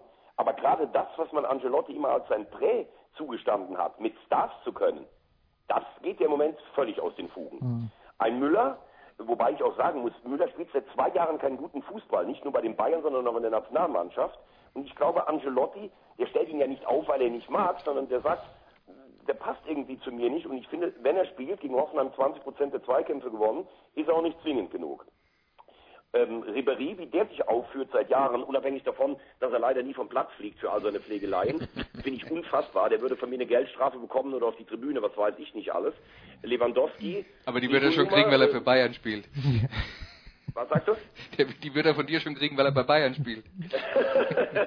Nein, aber, aber äh, Le- Lewandowski ähm, mit diesem Ding, mit diesem Interview, Torschützenkönig, die Mannschaft hat mich nicht unterstützt, auch so ein paar äh, Ego-Nummern, wo er ein, zweimal ähm, äh, querspielen musste. Also ich will damit sagen, ich glaube, Angelotti merkt auch gerade, was ist denn eigentlich hier los? Und dazu kommt natürlich, was ich mich auch frage, früher war es immer so, wenn es nur ein bisschen Ansatz an Kritik an den Bayern gab, dann haben Rummenigge und Hoeneß im Verbund dermaßen zu, zurückgeschlagen. Jetzt macht äh, Hoeneß auf Kuschelkurs, Rummenigge auf Bad Guy und was macht eigentlich Salihamidzic? Von dem höre ich gar nichts. Also ich habe große Hoffnung, dass es in diesem Jahr zumindest ein bisschen spannender werden könnte, obwohl ich im Moment immer noch das unterschreiben würde, wo du sagst, sechs Jahre kannst du immer denselben Tipp ein, eintragen. Naja, man fragt sich halt, wer kann da mithalten? Die Dortmunder selbstverständlich, vielleicht die Leipziger. Und am Dienstag werden wir dann sehen, Dienstag 20.30 Uhr. Also ich finde den Spielplan auch interessant, dass wir jetzt Dienstag ein 18.30 Spiel haben, dann drei 20.30 Spiele, am Mittwoch wieder ein 18.30 Spiel und äh, dann vier 20.30 Spiele. Aber am Dienstag spielen die Bayern beim FC Schalke 04. Wenn ich mal tippen müsste, dann werden wir Marco Hagemann am Freitagabend ab äh, Marco ab wann 1945? Nein, 1930. 1930. 1930 auf Eurosport sehen und am Sonntag dann um 13.30 du wirst kommentieren Hoffenheim gegen Hertha BSC. Liege ich da richtig? Das ist richtig. Auch auf Eurosport oder ja, natürlich auf Eurosport. Ja, genau, genau. Fantastische Szenen. Thomas, wo werden wir Also dich am Sendung kommt Eurosport 1, das andere kommt im hoffentlich im Eurosport Player. Ach komm, bei mir hat's gut funktioniert. Also bei mir hat's wirklich. Ja, sehr gut. Ja, nee, äh, ich habe den Eurosport-Player seit Jahren. Vielleicht hat er sich bei mir schon eingefunden. Ich habe den immer für Tennisturniere, wo es auch gut funktioniert. Ich kann es wirklich jedem nur empfehlen. Der Eurosport-Player auch geil im Winter bei den Skirennen. Gibt nichts Besseres. Überragend. Also Marco wird in Hoffenheim am Start sein. Thomas, wo, wo treibt's dich hin an diesem Wochenende? Ja, ich bin ja nicht nur bei RTL und bei Nitro, sondern ich bin ja seit dieser Saison auch bei Telekom Sport. Ich bin morgen Abend äh, Kommentator beim Eishockey Köln gegen Iserlohn. Am äh, Samstag Moderator in der dritten Liga bei Fortuna Köln, die mir sehr viel Spaß machen im Moment. Da gegen trifft er den alle. Übrigens Ja. mit der besten äh, Bratwurst im deutschen Profifußball. Und am, Samst am Sonntag bin ich privat bei Dortmund gegen äh, Köln. Und am Montag 100% Bundesliga auf Nitro mit natürlich auch meinem sehr geschätzten Kollegen Marco Hagemann. Keine Langeweile. Ja, aber, aber apropos, jetzt muss ich schon noch die Abschlussfrage stellen. Die stelle ich gleich an den Marco, auch der aus dem Raum Bielefeld kommt. Äh, der Enkermann und ich veranstalten hier den großen Senftest. Wenn du sagst, beste Stadionwurst, lieber Thomas Wagner, welchen Senf würdest du zur besten Stadionwurst empfehlen? Löwensenf extra scharf, liebe ich. Richtig, die Augenzähne. Richtig. Ja, was du auch, Ja, Marco. genau. Das, das, ist, das ist doch ein Münchner Senf, der Löwensenf. Nein, nein, nein, aber nee, nee, nee, also ganz Der klar. Und Löwensenf zwar ist von- aus Düsseldorf, glaube ich. Düsseldorf, ja. Ja sogar, meine ich. Nur weil die Löwen Ja, ja, äh, aber der ist großartig, der ist echt großartig. nicht daher. Ich würde ihn auch bei Düsseldorf vermuten. Moment, Wenn ich, Jens Löwen hört, denkt er wieder an 1860. wenn ich Löwen höre, denke ich, ich muss mal schauen, haben wir den Löwensenf überhaupt in unserem, in unserem Bracket hier, der Enkermann und ich? Wenn nicht, dann müsste ich dem noch eine Wildcard geben. Bei dir gibt's doch eh nichts zu essen. Hör doch auf, den Leuten vorzugaukeln, dass es bei dir was gibt. Ich wurde damals runtergelockt mit bayerischen Speisen, hab, kam nach zwei Stunden Schlaf dahin und es gab nichts außer einer Kirsche, die von der, vom Kuchen runtergefallen Also ist. Thomas, Hör auf. vor, vor, für Gü- Günther und mir stehen Almdudler, Duplo und ähm, Moment, was sind das? Äh, Saures von Haribo. Verschiedenste Ja Haribo-Leckereien gut, stehen hier. Ja, ich gönn's euch, liebe Kollegen. Danke. Dann kann ich ja doch irgendwann nochmal vorbeischauen. So, ich, mu ich muss jetzt mal schauen, wir haben den Löwensenf nicht in unserem, in unserem Tableau drinnen. Wir haben äh, selbstverständlich Bautzner Senf, der von vielen empfohlen wird. Wir haben äh, den Born-Senf, frei nach Michael Born. Wir haben den Heinz Yellow Senf. Ich muss den Löwensenf noch irgendwie hier rein. Vor allen Dingen extra scharf, ne? Das war extra wichtig. scharf. Extra scharf war richtig. Das ist dann auch gut aufgepasst. Ja, gut. Danke. Also das schießt, das schießt die Tränen in die Augen auf jeden Fall. Ja, so, muss- so muss es sein. So, danke schön. Danke Marco Hagemann. Danke Thomas Wagner. Wir machen eine kurze Pause hier. Big Show 323.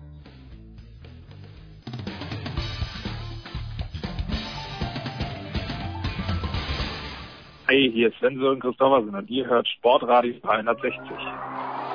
Es ist die Big Show 323 und wir sprechen jetzt natürlich in aller Ausführlichkeit über Basketball und selten haben wir eine, wir haben natürlich alle drei öfter am Start, aber in dieser Konzentration so viel Kompetenz kaum zu ertragen, deswegen bin ich auch gleich ganz still. Zum einen von der Five, André Vogt, moin Dre.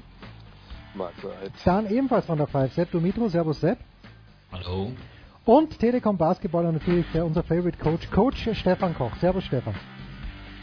Hallo zusammen. Ich fange gleich mit dir an, Stefan. Schlichte Gemüter wie ich würden jetzt sagen, zwölf Punkte Unterschied. Deutschland verliert gegen Spanien und das sind genau diese zwölf Punkte gewesen, wo Marc Gasol sich mal gespürt hat für zwei, drei Minuten. Das ist wahrscheinlich zu einfach als Erklärungsansatz für die Niederlage, oder? Nö, finde ich nicht. Also ähm, es war sicherlich die hohe individuelle Qualität, äh, insbesondere von Marc Gasol in, die, in diesem dritten Viertel, die das Spiel dann in diese, in diese Richtung gelenkt hat. Überhaupt muss man sagen, ähm, das ist der Auftrag dieser EM. Also die Gasol-Brüder äh, irgendwie ein bisschen äh, in ihrem Wirkungskreis einzuschränken. Das war für die deutsche Mannschaft eine Mammutaufgabe, es wird für alle anderen eine Mammutaufgabe sein. Und ich glaube schon, dass man diesen Faktor ganz, ganz groß äh, herausstellen muss, denn äh, da, da ist die Entscheidung aus meiner Sicht heraus, äh, heraus wirklich äh, gefallen. Die deutsche Mannschaft hat sich ansonsten gut verkauft. Wir müssen jetzt nicht wieder anfangen, wer gefehlt hat und so weiter und so fort. Auch Spanien ist nicht in Bestbesetzung. Aber ähm, dieses Duo, Gasol, Gasol, das macht für mich den Unterschied und ist auch für mich der Grund, warum Spanien dieses Spiel gewonnen hat und warum Spanien für mich auch nach wie vor der erste Anwärter auf den Titel ist. Dre, du hast getweetet, äh, glaube ich, wenn ich die richtig zitiere, Land der Dichter und Denker, nicht der Dreierschützen. Also abgesehen davon, wer personell gefehlt hat, die haben vor allen Dingen die treffsicheren Dreierschützen gefehlt. Ja, ich glaube, es war ja schon das ganze Turnier über zu sehen, bis auf das eine Spiel, wo Lukas Steiger dann sich auch mal gespürt hat. ähm, hatten wir dann schon ja noch arge Probleme stellenweise von, von draußen. Was natürlich bis auf, punktuelle Treffer, die wir mal gesetzt haben, Daniel Theiss hat ja mal äh, ein, zwei getroffen von draußen, ähm, Tada mal gegen Italien zum Anfang. Aber klar, wenn ein Spieler wie Dennis Schröder mit seiner Schnelligkeit, der natürlich auch, auch Räume braucht, immer braucht nicht viel Raum, das haben wir gesehen bei dieser EM, äh, um dann abzuschließen, aber dem natürlich äh, das sehr zugutekommt, wenn du draußen halt Schützen hast. Äh, wenn die halt dann fehlen, egal auf welcher Position, dann, dann wird es ja nicht unbedingt leichter für ihn. Und, und glaube ich, gerade gegen Spanien, Stefan hat schon die beiden Gasols angesprochen, die ja sich jetzt gerade zum Anfang auch entschieden haben, wir bleiben wir mal in der Zone und gucken mal, ob jemand hier reindribbeln möchte. Hm. Wenn man die besser bestraft hätte halt mit, mit Dreiern, dann wäre das, glaube ich, dem deutschen Spiel doch doch sehr gut gekommen. Sepp, äh, warst du zufrieden, Sepp, mit dem Rebounding? Weil ich, meine, in meiner bescheidenen Kompetenz, das äh, hat mir auch nicht so gut gefallen.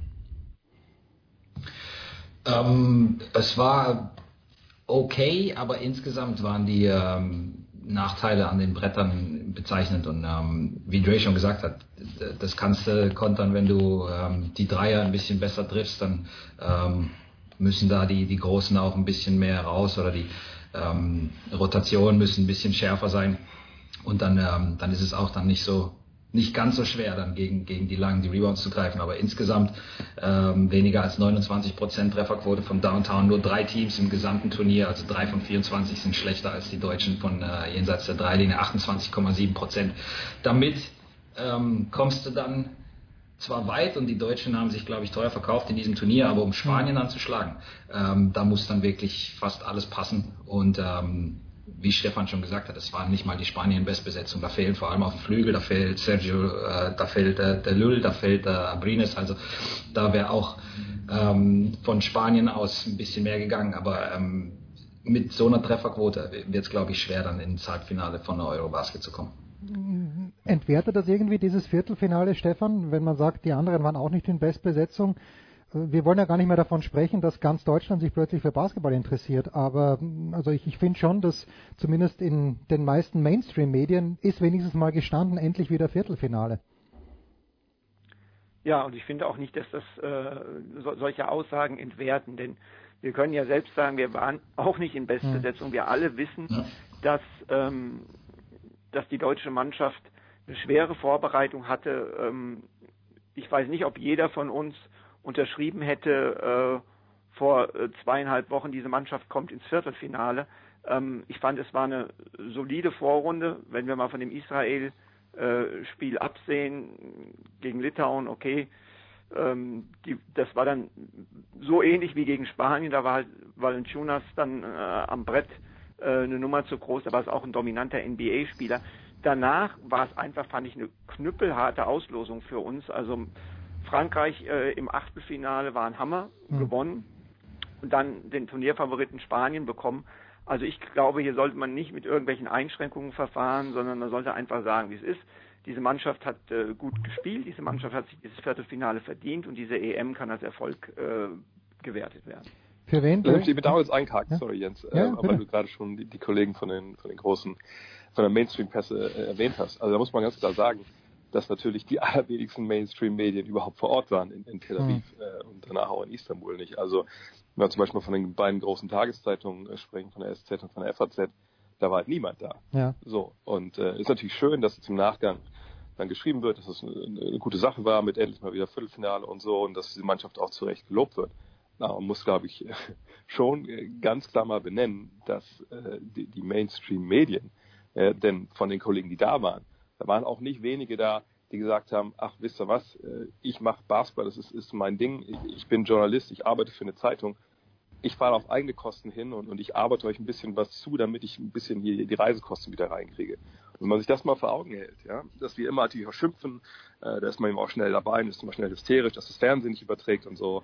Die ewige Leier, die kann man ja hundertmal noch, noch drehen. Aber dass äh, selbst jetzt die Qualitätsmedien in Deutschland, äh, sage ich mal, nur noch so, so halb Journalistenurlauber schicken, das ist halt eigentlich eine Entwicklung, ähm, mhm. die halte ich für höchstgradig bedenklich, gerade weil wir eine Mannschaft hatten, dieses Mal, von dem du das erwarten konntest, dass wir zumindest Achtelfinale erreicht, äh, Viertelfinale bin ich ganz bei Stefan, da hätten wir, glaube ich, alle nicht äh, unbedingt äh, dran geglaubt mit, mit der Auslosung, aber ähm, das ist halt wirklich äh, erschreckend. Und dass man dann jetzt, klar, man kann immer Agenturtexte nehmen und so, ähm, aber wenn wir da jetzt schon sind, dass wir nicht mal mehr unsere Schreiberlinge schicken äh, zu solchen großen Events, äh, die auch nicht am Ende der Welt stattgefunden haben, sondern halt vier Flugstunden entfernt. Ähm, das sagt, glaube ich, eine Menge momentan über den Stellenwert in den Medien in Deutschland aus. Okay, nehme ich alles zurück. Ich erinnere mich nur an den Tweet von Michael Körner, gleich, glaube ich, nach dem ersten Tag, wo die Deutschen gespielt haben, wo er darauf hingewiesen hat, dass exakt null Zeichen die Süddeutsche Zeitung der EM gewidmet hat und um Körner zu zitieren, das ist ein Skandal. Beim Positiven aber, Sepp, Wer hat sich denn aus deiner Sicht gerade im deutschen Team äh, profiliert über diese EM, mit dem er eigentlich vor Beginn der Eurobasket nicht hätte rechnen können? Ja, mit Dennis hat, glaube ich, jeder gerechnet und ähm, der hat bewiesen, dass er einer der besten jungen Spieler Europas ist. Ich glaube, Daniel Theiss hat gezeigt, dass er zu Recht ähm, in der Rotation der Boston Celtics vermutlich landen wird und ähm, mindestens genauso viele Backup-Minuten ähm, dann sehen wird ähm, wie in der D-League. Ich finde, dass ähm, viele junge Spieler, das sind Isaiah Hartenstein und äh, Ismet Akpina, dass die gezeigt haben, dass da ähm, sehr viel Qualität nachkommt und dass Deutschland in den kommenden Jahren in absoluter Bestbesetzung, wenn dann die ganzen Jungs dabei sind, ein, ähm, Paul Zipser, ein Maxi Kleber, wenn dann das gesamte Team dann ähm, zusammenwachsen kann und auch diese Kontinuität der Arbeit von äh, Coach Fleming und dann auch jetzt von äh, Coach Rödel, wenn die weitergeführt wird, dann ist es definitiv ein Team, das äh, für Furore sorgen kann in Europa in den nächsten Jahren. Also ich fand insgesamt, ähm, wie gesagt, minus die Trefferquote von außen, ähm, fand ich das eine starke Leistung und ähm, immer wieder punktuell ähm, junge Spieler, die dann ähm, sich mal für ein Viertel oder mal für ein gesamtes Spiel dann in, in den Vordergrund gedrängt haben. Und äh, genau das brauchst du. Du brauchst einen Anführer, einen absoluten Go-To-Player, wie Dennis einer ist. Und dann ähm, brauchst du die anderen Jungs, die ihm dazuarbeiten, die ihn unterstützen. Und ich finde, ähm, Deutschland ist, wie gesagt, exzellent aufgestellt. Ich hätte gern gesehen, was dieses Team in absoluter Bestbesetzung zustande gebracht hätte. Aber vielleicht kommt es ja dazu in den nächsten paar Jahren bei dieser absoluten Bestbesetzung, Stefan, das habe ich auch nicht gelesen und äh, ich habe äh, Carla da kommentiert, das äh, Spiel gegen Spanien. Ich habe auch den Namen Tibor Pleiss nie gehört. Ist der komplett von der Bildfläche verschwunden oder wenn sich denn terminlich ergeben könnte, Werden wir Tibor Pleiss im Nationalteam wiedersehen, Stefan? Ich glaube schon, dass wir ihn wiedersehen werden. Er hat, ähm, ja, ich glaube, also ich denke mal, es ist eine, es ist eine Sache zwischen zwischen ihm und und, und Chris Fleming. Hm. Ähm, ich glaube, dass ab sofort Tibor wieder dabei sein kann. Er hat das ja auch signalisiert. Für diesen Sommer wurde nochmal eine sehr ähm, salomonische Formulierung gewählt, dass man in beiderseitigem Einvernehmen äh, sich dafür entschieden hat, dass er nicht dabei ist. Er hat aber auch schon offiziell äh, kundgetan, dass er wieder dabei sein möchte, dass er dieser Mannschaft die Daumen drückt. Ähm, wann er dabei sein wird, kann ich nicht sagen. Und äh, ich sehe es ähnlich wie Sepp, dass dieses Team viel Potenzial hat. Ich weiß aber nicht, ob, ob diese Mannschaft das wird abrufen können, denn wir sind extrem abhängig, das muss man einfach sagen, stärker als andere Nationen von unserem Topspieler. Das ist Dennis Schröder. Der wird in Qualifikationen nicht da sein. Und wir haben vielleicht immer noch nicht ganz die Tiefe wie andere.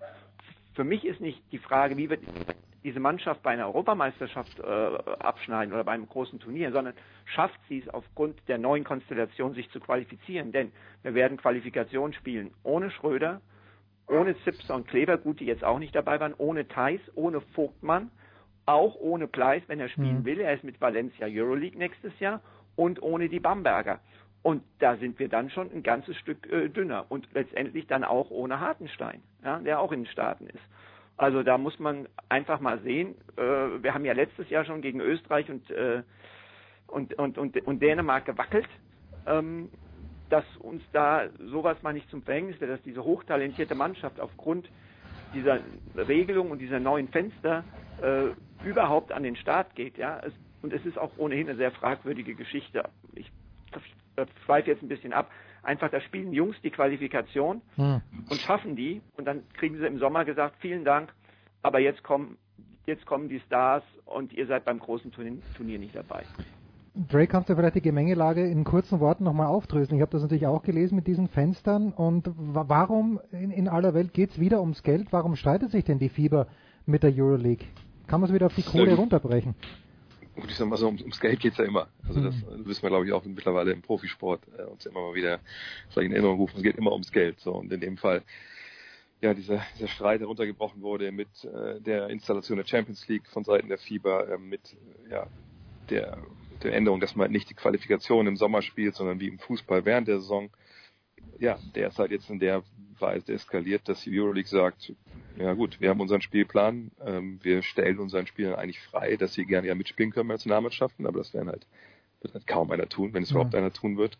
Ähm, naja, und das ist eigentlich nicht aufzulösen momentan. Also es gibt, äh, da haben Leute auch gesprochen, da hinter vorgehaltener Hand so ein bisschen in, in Tel Aviv, so ein bisschen eine Hoffnung, äh, dass die Sponsoren da vielleicht irgendwie zum Einlenken be bewegen können. Da kommen ja nicht weniger aus der Türkei, ähm, die die Euroleague sponsoren. Mhm. Äh, die Türkei will aber auch demnächst eine WM ausrichten.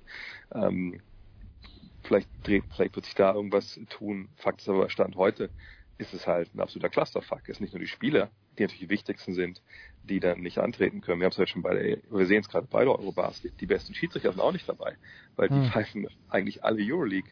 Ähm, und die wollte die FIBA nicht dabei haben, weil die dann eben klar die Qualifikationsspiele demnächst nicht pfeifen können. Deswegen gab es ja auch acht Schiedsrichter, die aus dem nicht-europäischen Ausland kamen, äh, die jetzt da gepfiffen haben oder pfeifen mit dieser Eurobasket. Also das ist ein unfassbarer eigentlich eigentlich Streit, ähm, wo man wirklich nur hoffen kann, dass jetzt irgendwer ich weiß nicht, wie viel Geld es braucht oder, oder, was man überhaupt machen muss, damit beide Seiten halbwegs ihr Gesicht wahren, dass es irgendwie gelöst wird. Aber ich sehe da erstmal keine Lösung und ich sehe es genauso wie, wie Stefan. Es ist auch sportlich halt ein Fiasko für, für die Jungs, die da spielen sollen. Und ähm, ich sehe momentan eigentlich eigentlich keine Lösung, weil ich glaube, die Fronten sind derart verhärtet, dass sich da niemand jetzt auch, auch zurückziehen will, glaube ich. Schauen wir noch ganz kurz voraus. Die Halbfinals heute Abend Spanien gegen Slowenien und äh, am Freitag um 20.30 Uhr Russland gegen Serbien. Äh, Sepp, Slowenien ist das, also wenn ich mir die Nationen anschaue, dann hätte ich Slowenien am wenigsten von diesen vier im Halbfinale erwartet. Ist das die große Überraschung bei dieser Europameisterschaft? Finde ich nicht. Jens, ähm, die Slowenen von vornherein schon einer der absoluten Sleeper-Kandidaten. Mhm. Schade, dass sie im Halbfinale auf Spanien treffen. Das wäre definitiv eine Mannschaft, die von der Qualität her ähm, sicherlich vielleicht sogar über den Serben einzustufen ist, die ähm, auf, auf äh, wichtige Spieler verzichten müssen. Slowenien in Bestbesetzung mit Goran Dragic, dem vielleicht ähm, besten Spieler dieser Eurobasket, mit Luka Doncic. Ähm, der Typ ist absolut unfassbar, in dem Alter schon so abgezockt zu spielen, hat jemand wie Christoph Porzingis, einen der aufstrebenden Stars in der NBA, im Viertelfinale an die Wand gespielt mit 27 Punkten. Und äh, Anthony Randolph, Randolph Fitch, der Slowene, der äh, eingebürgert wurde vor diesem Turnier. Also die haben eine absolut fantastische Mischung. Und äh, obwohl die Spanier favorisiert sind, bin da ganz bei Stefan, das ist der große Favorit schon vor Turnierbeginn gewesen und alles bisher spricht dafür, dass die Spanier wieder ganz oben auf dem äh, Podest landen werden. Aber wenn es ein Team gibt, das Feuer fangen kann und das in der Lage sein könnte, die Spanier aus der Bahn zu werfen, dann sind es die Slowenen. Ähm, wie gesagt, schade, dass das das Halbfinale ist. Für mich die große Überraschung, Jens. Und ähm, ich weiß nicht, wer damit gerechnet hat, ob überhaupt jemand damit gerechnet hat, die Russen, dass die überhaupt die Vorrunde überstanden haben, dass sie so weit gekommen sind und dass sie jetzt im Halbfinale sogar die Chance haben, wie gesagt, nicht in Bestbesetzung antretende Serben rauszukicken und dann im Finale zu landen. Das ist eine unglaubliche Arbeit von Sergei Bazarevic, dem ähm, Ex-Point Guard der Nationalmannschaft. Der neue Head Coach der Russen, der hat da ein bisschen was verändert. Alexei Schwed ist on fire das gesamte Turnier über schon und dann haben sie noch Timofey Moskov aus der NBA. Ähm, das ist für mich die absolute Sensation in diesem Turnier und ähm, dass die eine Chance haben auf eine Medaille das hätte, glaube ich, niemand so kommen sehen. Ich habe ein Ja von Stefan Koch gehört. Elaboriere, Stefan. Ja, ich, äh, was soll ich sagen? Ich kann Sepp eigentlich nur zustimmen. Also ich, die Slowenen sind nicht die große Überraschung. Er hat das Duo äh, Dragic-Doncic schon erwähnt. Die Russen sind die große Überraschung. Sehe ich ganz genauso. Das ist, äh, das ist die große Überraschung, auch aus meiner Sicht heraus. Die hätte ich nie und nimmer im Halbfinale gesehen. Und ähm, so ein bisschen sehe ich es wie Sepp auch. Spanien, Slowenien so ein bisschen schon vorweggenommenes Finale. Vor allen Dingen, dass zwei sehr, sehr offensiv starke Mannschaften. Ich meine, äh, Slowenien, Lettland war ja ein richtiges Spektakel. Und ich kann mir vorstellen, dass das Spiel gegen Spanien äh, heute Abend ähnlich attraktiv wird. Und äh, also die Slowenen sitzt für mich nicht. Bin komplett bei Sepp, muss da auch nicht mehr zu sagen. Die Russen sind die große Überraschung. Wer wird das Spiel heute machen, Stefan? Ich habe ja gesagt, die, die, die Natürlich kannst du es nicht mit Sicherheit sagen. Nein, nein, ich meine, entschuldige, ich meine äh, in, in dem Punkto Kommentator. Das meinte ich. Wer, wer wird so. heute, wer wird heute, oh, wer wird heute oh, die Stimme leihen? Das ist eine gute Fangfrage, Jens. Ja, ganz schwierige das, Fangfrage. Das ist eine gute Frage. Warte mal, ich, ich, ich sitze vorm Computer, da müsste ich jetzt eine Datei aufmachen. Ich habe es nicht im Kopf. Ja, Wenn dann du eine Sekunde Zeit hast, guck, ja, ja, ich's nach. weil wir gerade von Finalspielen sprechen. Samstag 15.30 Uhr in Stuttgart tritt der glorreiche VfL Wolfsburg an, Dre. Äh, drei Ja. Runden, drei Runden gespielt jetzt in der Fußball-Bundesliga. Ich sag mal so, überzeugt haben mich deine Wölfe noch nicht. Zuletzt 1-1 gegen Hannover mit einem Tor, wo ich sage, den muss der Torwart haben, äh, nämlich das Tor, der, der Freistoß. Äh, wie ist deine Befindlichkeit im Moment? Ja, ich war ja im Stadion jetzt zum ersten Mal in dieser Saison ähm, gegen Hannover und ich dachte auch, dass der Freischuss sicherlich nicht unhaltbar war. Äh, andererseits denke ich, dass danach äh, es zwei, drei Chancen gab.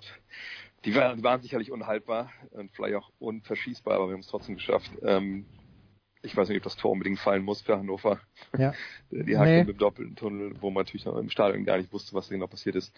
Ähm, ich bin mal gespannt, wie wir auftreten ohne Mario Gomez, was sich da jetzt auch taktisch verändert. Weil bei einer Bildzeitung hier von meinem Vater habe ich gelesen, dass äh, Andries Jonker die Taktiktafel im Training rausgepackt hat. Finde ich gar nicht so schlecht. Jetzt schon. Ansatz. Ja, jetzt schon. Eigentlich für diese Mannschaft. ähm, vielleicht pressen wir auch mehr als einmal. Gegen Hannover haben wir gleich zum Anfang einmal versucht zu pressen, das ganze Feld, und haben fast Tor kassiert. Und dann haben wir es nicht einmal mehr gemacht. Mal schauen. Äh, wir sind sicherlich schneller jetzt, äh, ohne, ohne Gomez. Sicherlich auch ein bisschen weniger torgefährlich, aber ich denke mal, ein gepflegtes 0 zu 0, damit rechne ich so ein bisschen beim, beim Aufsteiger. Der glaube ich auch noch nicht ganz mit, mit Ruhm bekleckert hat. Aber wenn du einen Sieger hören willst von mir noch, Dann ich leg mich fest, ich sage heute Abend äh, gewinnt Slowenien. Oder, oder heute oder morgen, ich weiß gar nicht, heute Abend. Heute Abend, Ähm, wirklich? Weil ich, ich äh, ein bisschen Verdacht habe, dass bei Spanien ist so ein, ich glaube, es ein bisschen hinten raus ein bisschen fehlt. Aber ich frage mich genau warum nicht. Aber ich, ich habe Slowenien äh, im Halbfinale auf jeden Fall. Mit anderen Worten, alle Wetter die ganze Kohle auf Spanien setzen. Denn, Natürlich, äh, denn natürlich. wenn, wenn Dre wettet, dann, dann geht es meistens in die andere Richtung. Aber ich werde Also, also wenn ich, das war so, wenn ich wetten würde, ich glaube, Ja, ja, das macht auf Slowenien habe ich eben gesehen, war bei 3,6. Also allein, also auch das ist natürlich eine, eine Quote, die eigentlich für meine Begriffe äh, viel zu hoch ist. Also wenn man darauf will, dann Das mache ich. Kaufst du. Ich habe gestern übrigens am Mittwoch fantastisch gewettet. Ich habe unentschieden Leipzig gehabt, unentschieden Liverpool und habe aber dann leider das kombiniert mit dem Unentschieden vom BVB, was ja eigentlich auch das 2-2 vom Aubameyang muss ja gelten. Das war ein bisschen mühsam. Stefan, wissen wir es schon mittlerweile? Ja, Jan Lüdecke. Ja, bitte, das ist doch, das ist doch mal eine Ansage. Jan Lüdecke. Stefan, auch bei dir am Samstag Topspiel, sage ich nur. 18.30 Uhr, Rasenballsport Leipzig gegen Borussia Mönchengladbach.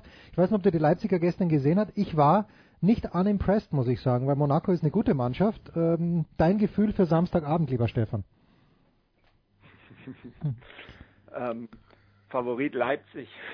Ach komm, das ist ja... Nee, also, ja, was soll ich sagen? Also ich, ich, ich fand... Äh, muss, muss auch sagen, ich habe jetzt nicht das ganze Spiel gestern gesehen, aber das, das sah schon richtig gut aus, was Leipzig da gestern ähm, gemacht hat. Und äh, das, äh, das, das, das, muss man einfach zugestehen. Da, dort ist exzellente Arbeit gemacht worden. Das ist was, was, was, was aufgebaut worden, was, was wirklich nachhaltige Qualität hat. Und äh, das spürt man auch. Und du weißt ja, wo mein Herz hängt. Das ja, hängt natürlich. natürlich bei der Borussia äh, aus Mönchengladbach. Aber ähm, vor Leipzig habe ich wirklich hohen Respekt. Da müssen wir den Sepp abschließend fragen. Wir wissen und wir wollen es gar nicht wissen, wo seine Fußballpräferenzen liegen, denn ich glaube, Sepp konzentriert sich nur auf den Basketball. Aber ähm, Sepp, wie viel Kohle soll ich denn heute auf die Slowenen setzen? Mm, was ist denn die Quote? 3,6. Mm, ja, kannst du kannst du schon ein bisschen setzen. Ich bin, wie gesagt, die Spanier sind nicht unbesiegbar und ähm, die Deutschen haben eine Halbzeit mitgehalten. Wir haben es vorher nicht angesprochen, aber was, wenn Marc Gasol nicht Feuer fängt? Ähm, vielleicht geht das Spiel auch ein bisschen anders aus. Also Slowenien hat es definitiv drauf. Wenn du irgendwo gegen Spanien setzt, dann, Dann ist das, finde ich, ähm, das, Spiel. Wie, was ist denn dein Budget maximal? Ja, maximal. Also ich möchte nicht mehr als 20 Geld spielt ausgeben. keine Rolle, Geld-. Bei Sportradio 360 spielt Geld keine Rolle, genau.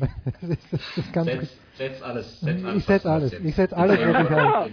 Das wenige, was ich habe, ich setze ich setz ein Haustier, mein Hund, der hier liegt. So, Dankeschön, meine Damen und Herren. Wir schließen den Basketballteil, machen eine kurze Pause in der Big Show 323. Stefan Koch, Telekom Basketball.de, André Vogt von der Five und Sepp Dumitro von der Five. Kurze Pause.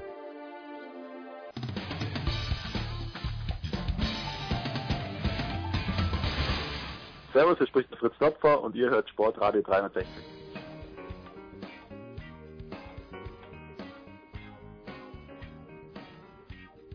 So, und ich freue mich sehr, dass wir erstmals in dieser Spielzeit, möchte ich sagen, nein, ich sag's, ich möchte nicht sagen, ich sag's einfach, Markus Götz zu Gast haben, die Spielzeit der äh, TKB Handball Bundesliga. Götzi, grüß dich, wo bist du gerade?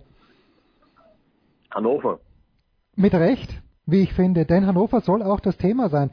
Die haben viermal gespielt, viermal gewonnen darüber äh, und unter diesen Siegen unter anderem eben jener in Kiel. Äh, ist das jetzt, also für mich war es natürlich, ich, ich sitze in den USA und sehe das Ergebnis und denke mir, das kann nicht sein. Riesensensation, du bist natürlich total im Thema drinnen.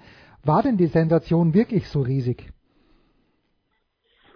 Naja, also, äh, dass sie da starten und gleich mal Flensburg und Kiel im Doppelpack weghauen, das war natürlich schon eine Riesenüberraschung. Ich weiß nicht, Sensation. Dazu sind mir im Moment weder Kiel noch Flensburg zu stabil und zu überragend. Mhm. Äh, sind sie eben nicht, das ist das Thema. Ähm, als dass man da von einer, von einer Riesensensation sprechen könnte. Aber trotzdem, wenn du das irgendjemandem gesagt hättest vor der Saison, dass die äh, an den ersten vier Spieltagen gegen Kiel und gegen Flensburg gewinnen, ähm, man hätte deinen überragenden Handball-Sachverstand, lieber Jens, in Frage gestellt. Ja. Jetzt ist, jetzt, jetzt gewinnt man diese Top-Spiele. Ist es dann für eine Mannschaft wie Hannover schwierig, dann irgendein Mittelklasse-Team, ne- nehmen wir mal Leipzig, wird dann plötzlich das Leipzig-Spiel zur schwierigen Aufgabe, weil man sich da eben nicht so motivieren kann wie gegen Kiel oder gegen Flensburg? Das hat ja mit Motivation wirklich überhaupt gar nichts zu tun. Das hat damit was zu tun, äh, dass die Handball-Bundesliga im Moment völlig crazy ist. Also Hm. jetzt kannst du da hingucken, wo du willst. Die, die Leistungsdichte ist wirklich enorm und ähm, nimm Leipzig. Leipzig, also das, das klingt jetzt so äh, leicht abqualifizierend, was du da sagst, ein Mittelklasse-Team. Also Leipzig ist eine Top-Mannschaft. Äh, die werden heute Kiel das Leben unglaublich schwer machen. Ich bin hochgespannt, was da heute passiert. Und selbstredend wird es auf Hannover äh, ein sehr schwieriges Spiel am, am, am kommenden Sonntag. Und das haben sie noch lange nicht gewonnen. Hannover übrigens hat sich auch gegen, trotz der Siege gegen Flensburg und Kiel natürlich äh, trotzdem schwer getan gegen Wetzlar und auch jetzt in Lübeck. du läufst gegen keine Mannschaft. Es ist kein Klischee, es ist eine Tatsache. Einfach mal so durch. Keine. Jetzt haben wir in Hannover die interessante Konstellation mit zwei spanischen Trainern. Also Ico Romero ist der Co-Trainer. Mhm. Äh, warum funktioniert das denn aus deiner Sicht so gut? Was hat, was hat denn der Coach verändert zum vorigen Jahr? Weil ich glaube, die Hannoveraner haben doch, korrigiere mich bitte, im Kalenderjahr 2017 hatten die doch äh, bis zu Beginn dieser Saison kein Spiel gewonnen. Ja, das hast du, das hast du richtig im Kopf, äh, Gott sei Dank, weil sonst hätte ich erneut deinen Handball-Sachverstand in Frage stellen müssen. Ähm, so, ich bin, ich bin kein Freund davon, nach vier Spieltagen schon äh, Trainerarbeit zu bewerten. Tatsache ist, dass Carlos Ortega äh, als Spieler unglaublich erfolgreich war. Ich glaube, der hat fünf oder sechs Mal die Champions League gewonnen mit dem FC Barcelona. Und unter wem hat er da gespielt? Unter Valero Rivera, der mhm. erfolgreichste Trainer der Handballgeschichte. Da lernst du ja ein bisschen was, wenn du elf Jahre unter dem spielst. Dann hast du, äh, hat er auch noch jahrelang äh, bei einem spanischen Erstligisten ähm, gearbeitet als Trainer zum, zum Einstieg sozusagen in die zweite Karriere. Zuletzt äh, drei Jahre in Westbrunn gewesen, ein Jahr in Dänemark. Also der hat natürlich schon auch eine gewisse Erfahrung mittlerweile gesammelt. Ähm, und er ist äh, Valero Rivera Schule, ja? ganz mhm. klare Ansagen, Disziplin, Autorität. Jeder weiß ganz genau, wie er sich äh, in welcher Situation zu verhalten hat. Und ich glaube, dass das, das, das schon ein, ein, ein kluger Ansatz ist ähm, bei einer Mannschaft, die eigentlich durchaus Handball spielen kann. Hannover war ja auch in der vergangenen Saison auf einem guten Weg bis zum Winter. Die waren Fünfter und dann kam der Absturz, warum auch immer. Also da sind ja Leute mit dabei, die, die Handball spielen können. Mhm. Und dann bist du total verunsichert nach einem halben Jahr und dann kommt einer, der einfach ganz genau vorgibt, was zu tun ist. Und dann funktioniert es auch noch. Das ist eine gute Konstellation. Äh, dazu Iker Romero, das ist ein geiler Typ. Wir kennen den ja bestens aus, aus Berlin alles gesehen als Handballer und wirkt sicherlich auch ein bisschen, ich sage jetzt mal, äh, positive äh, auf die Mannschaft ein als Ortega im Sinne äh, der Disziplin und und und der des, des Umgangs. Also das ist sicherlich Good Cop, Bad Cop, super Kombination. Der eine spricht auch noch gut Deutsch, Iker Romero. Also das sieht gut aus im Moment, aber lass uns mal abwarten mit der Gesamtbewertung der Konstellation dort. Äh, nur ein Wort vielleicht noch zu Romero. Ist das für den jetzt auch so ein bisschen wie, wie so ein Praktikum, dass er sich mal als Co-Trainer anschaut, wie es laufen könnte? Weil der hat ja auch schon viele gute Trainer gesehen. Also er ist ja nicht nur Co-Trainer, äh, bei den Profis dort, sondern er ist vor allen Dingen auch Trainer der A-Jugend. Okay. Und ich habe mit Iker, ich habe mit Iker gesprochen äh, lange und äh, er hat mir versichert, dass das ungefähr genau das ist, auf was er Bock hat. Ja? Mhm, mhm. also ambitionierte Nachwuchsmannschaften zu trainieren. Und jetzt stell dir das mal vor, du bist, du bist A-Jugendlich und spielst bei Hannover Burgdorf und dein Trainer ist Iker Romero. 200 Länderspiele, Weltmeister, alles gesehen, alles erlebt, Champions League-Sieger. Ja? So und dann kannst du dir ungefähr vorstellen, wie wie wie solche Jungs an, an seinen Lippen hängen. Und dann ist der, Iker Romero ist für mich immer noch ein großes Kind. Ja, ich meine, mit dem kannst du echt Spaß haben. Und der passt da auch super rein. Ähm, und ich glaube, dass ihn vor allem auch, allem auch diese Kombination ähm, äh, gereizt hat. Außerdem ist er ja mit einer Deutschen verheiratet, wie wir wissen, ehemalige Nationalspielerin. Also da, ist, da hat einiges ganz gut zusammengepasst. Ein Blick nach Kiel. Du weißt, seit den Tagen von, von den Tagen von Thomas Knorr bin ich ein ganz, ganz großer Fan von Kiel. Ist es aber, und ich habe den Alfred jetzt so ein bisschen äh, beobachtet, da gibt's ja auch äh, auf Sky die Zusammenfassungen und auch von der Bundesliga Zusammenfassungen. Zweimal verloren schon, eben gegen Hannover und dann in Melsungen. Und ich habe mir, ich schaue den Alfred Gislason dann so an und denke mir, kann es wirklich sein, dass die Magic auf Alfred verpufft ist oder äh, liegen die Probleme ganz woanders äh, und ist der Trainer kein Teil des Problems in Kiel? Junge, Junge, das ist ja eine Frage. Geil, oder? Also Jens, äh, die Situation beim THW zu analysieren, da macht man am besten eine Sondersendung. okay, gut. Ich glaube, dass da, ich versuche es äh, jetzt wirklich äh, sehr stramm zu halten und kurz zusammenzufassen. Selbstverständlich ist Alfred Gieslerson nie und nimmer alleine das Problem beim THW Kiel. Ähm, aber möglicherweise ist er Teil des mhm. Problems. Ist man immer, wenn man verantwortlicher Trainer ist. Und bei einer Mannschaft arbeitet, die im Moment einfach nicht funktioniert. Die Wahrheit ist ja, dass der THW äh, schon in den letzten beiden äh, Spielzeiten Schwierigkeiten hatte. Äh, die Wahrheit ist, dass der THW Kiel individuell einfach nicht mehr so besetzt ist wie in den 15 Jahren davor. Die Wahrheit ist, dass der THW Kiel nicht mehr diese überragenden Führungspersönlichkeiten hat wie Karabatic, wie Jicha, wie äh, Markus Alm, wie wie sie alle hießen, Löwgren, Wieslander. Ähm, du, du, du, du kennst sie ja auch alle. Ähm, die Wahrheit ist, dass die Mannschaft am vergangenen Sonntag, und ich habe das Spiel beobachtet, ich war in, in Kassel, ähm, einen unglaublich deprimierten Eindruck gemacht hat. Mhm. Und äh, aber kollektiv äh, allesamt haben sie die Rüssel äh, tief nach unten hängen lassen. Und ich habe auch wirklich nicht das, das äh, typische Kiel-Aufbäumen äh, gesehen.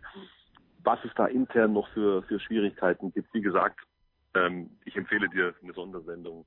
Ähm, das ist, das ist ein, komplexer und, und komplizierter Fall.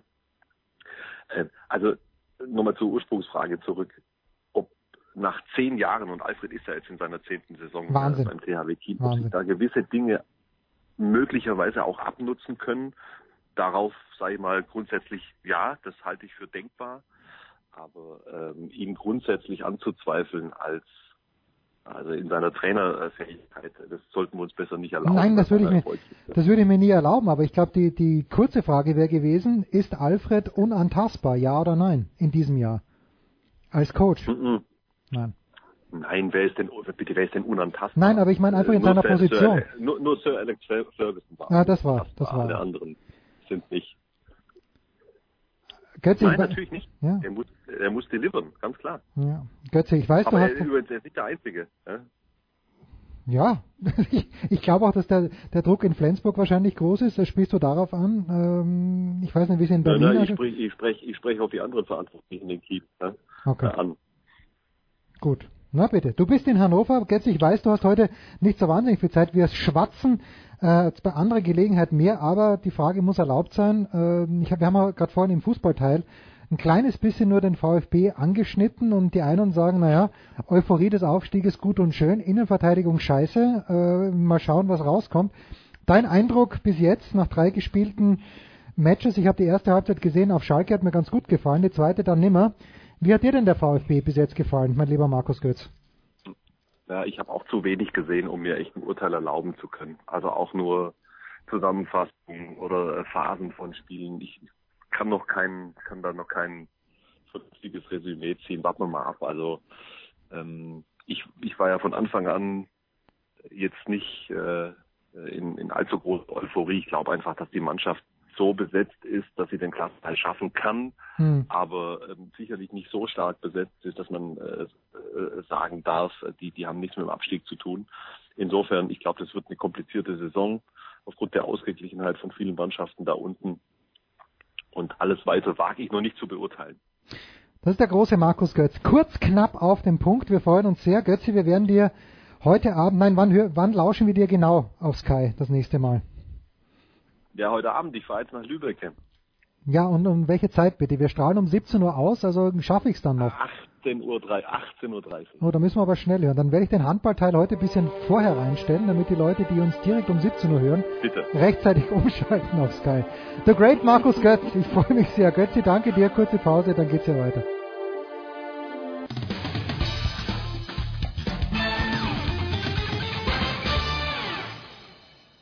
Hallo, hier ist Dirk Nowitzki und hier hat Sportradio 360.de. Es geht weiter in der Big Show 323 mit Motorsport und mit einem Rückkehrer. Er ist zurück aus Italien. Ich hoffe, das Wetter war formidabel. Stefan der Voice Heinrich. Grüß dich, Stefan. Ja, wir konnten es ertragen, Familie und ich. Wir hatten im Schnitt 27 Grad. Ähm, das war äh, wirklich aushaltbar. Und viele aufblasbare Gummitiere, wie ich hoffe, auf denen deine Kinder geflätzt sind, wie man so schön sagt. Äh, Gechillt, genau. Gechillt. Gefläzt und gechillt. So ist es. Sondern ein Mann, apropos Wetter. Wir haben einen Rookie in der Leitung. Das ist Mario Fritsche, motorsport.com. Grüß dich, Mario. Ja, hallo. Grüße aus Miami. So, genau. Grüße aus Miami. Das ist das Stichwort. Wir hätten dich letzte Woche schon gerne am Start gehabt, aber da bist du völlig zu Recht einmal einfach 1000 Kilometer gen Westen geflogen. Du bist jetzt wieder zurück in Miami, äh, bevor wir zum Motorsport kommen. Und das interessiert uns natürlich schon sehr. Wie schaut's denn im Moment gerade aus in Miami? Ja, also ehrlich gesagt besser, als ich es befürchtet hatte. Wir sind wirklich nochmal mit einem blauen Auge davongekommen. Mhm. Der Hurricane ist dann doch etwas weiter westlich vorbeigezogen, hat natürlich auch hier Spuren hinterlassen, aber nicht so schlimm wie gedacht. Also es funktioniert fast schon wieder alles normal. Es gibt noch nicht wieder überall Strom, aber bei mir schon und ich freue mich heute dabei zu sein beim Sportradio 360. Wie war denn das Szenario? Also gab es da Durchsagen übers Radio und wo, wo gesagt wurde, Kinder Sachen zusammenpacken, Schleichzeug? Oder musste da jeder selber schauen, wo er bleibt? Also in den Tagen, also, in den Tagen vor dem Hurricane. Woche, vorige Woche am Mittwochabend kam über Internet, über die zuständige Website hier vom County, Miami-Dade, der Aufruf zur zwanghaften Evakuierung. Mhm, okay. Und ich bin dann gleich in der Nacht auf Donnerstag noch aufgebrochen, um halt dem Verkehrschaos zumindest einigermaßen zu entgehen. Hat nicht ganz geklappt, war trotzdem 20 Stunden unterwegs bis Atlanta.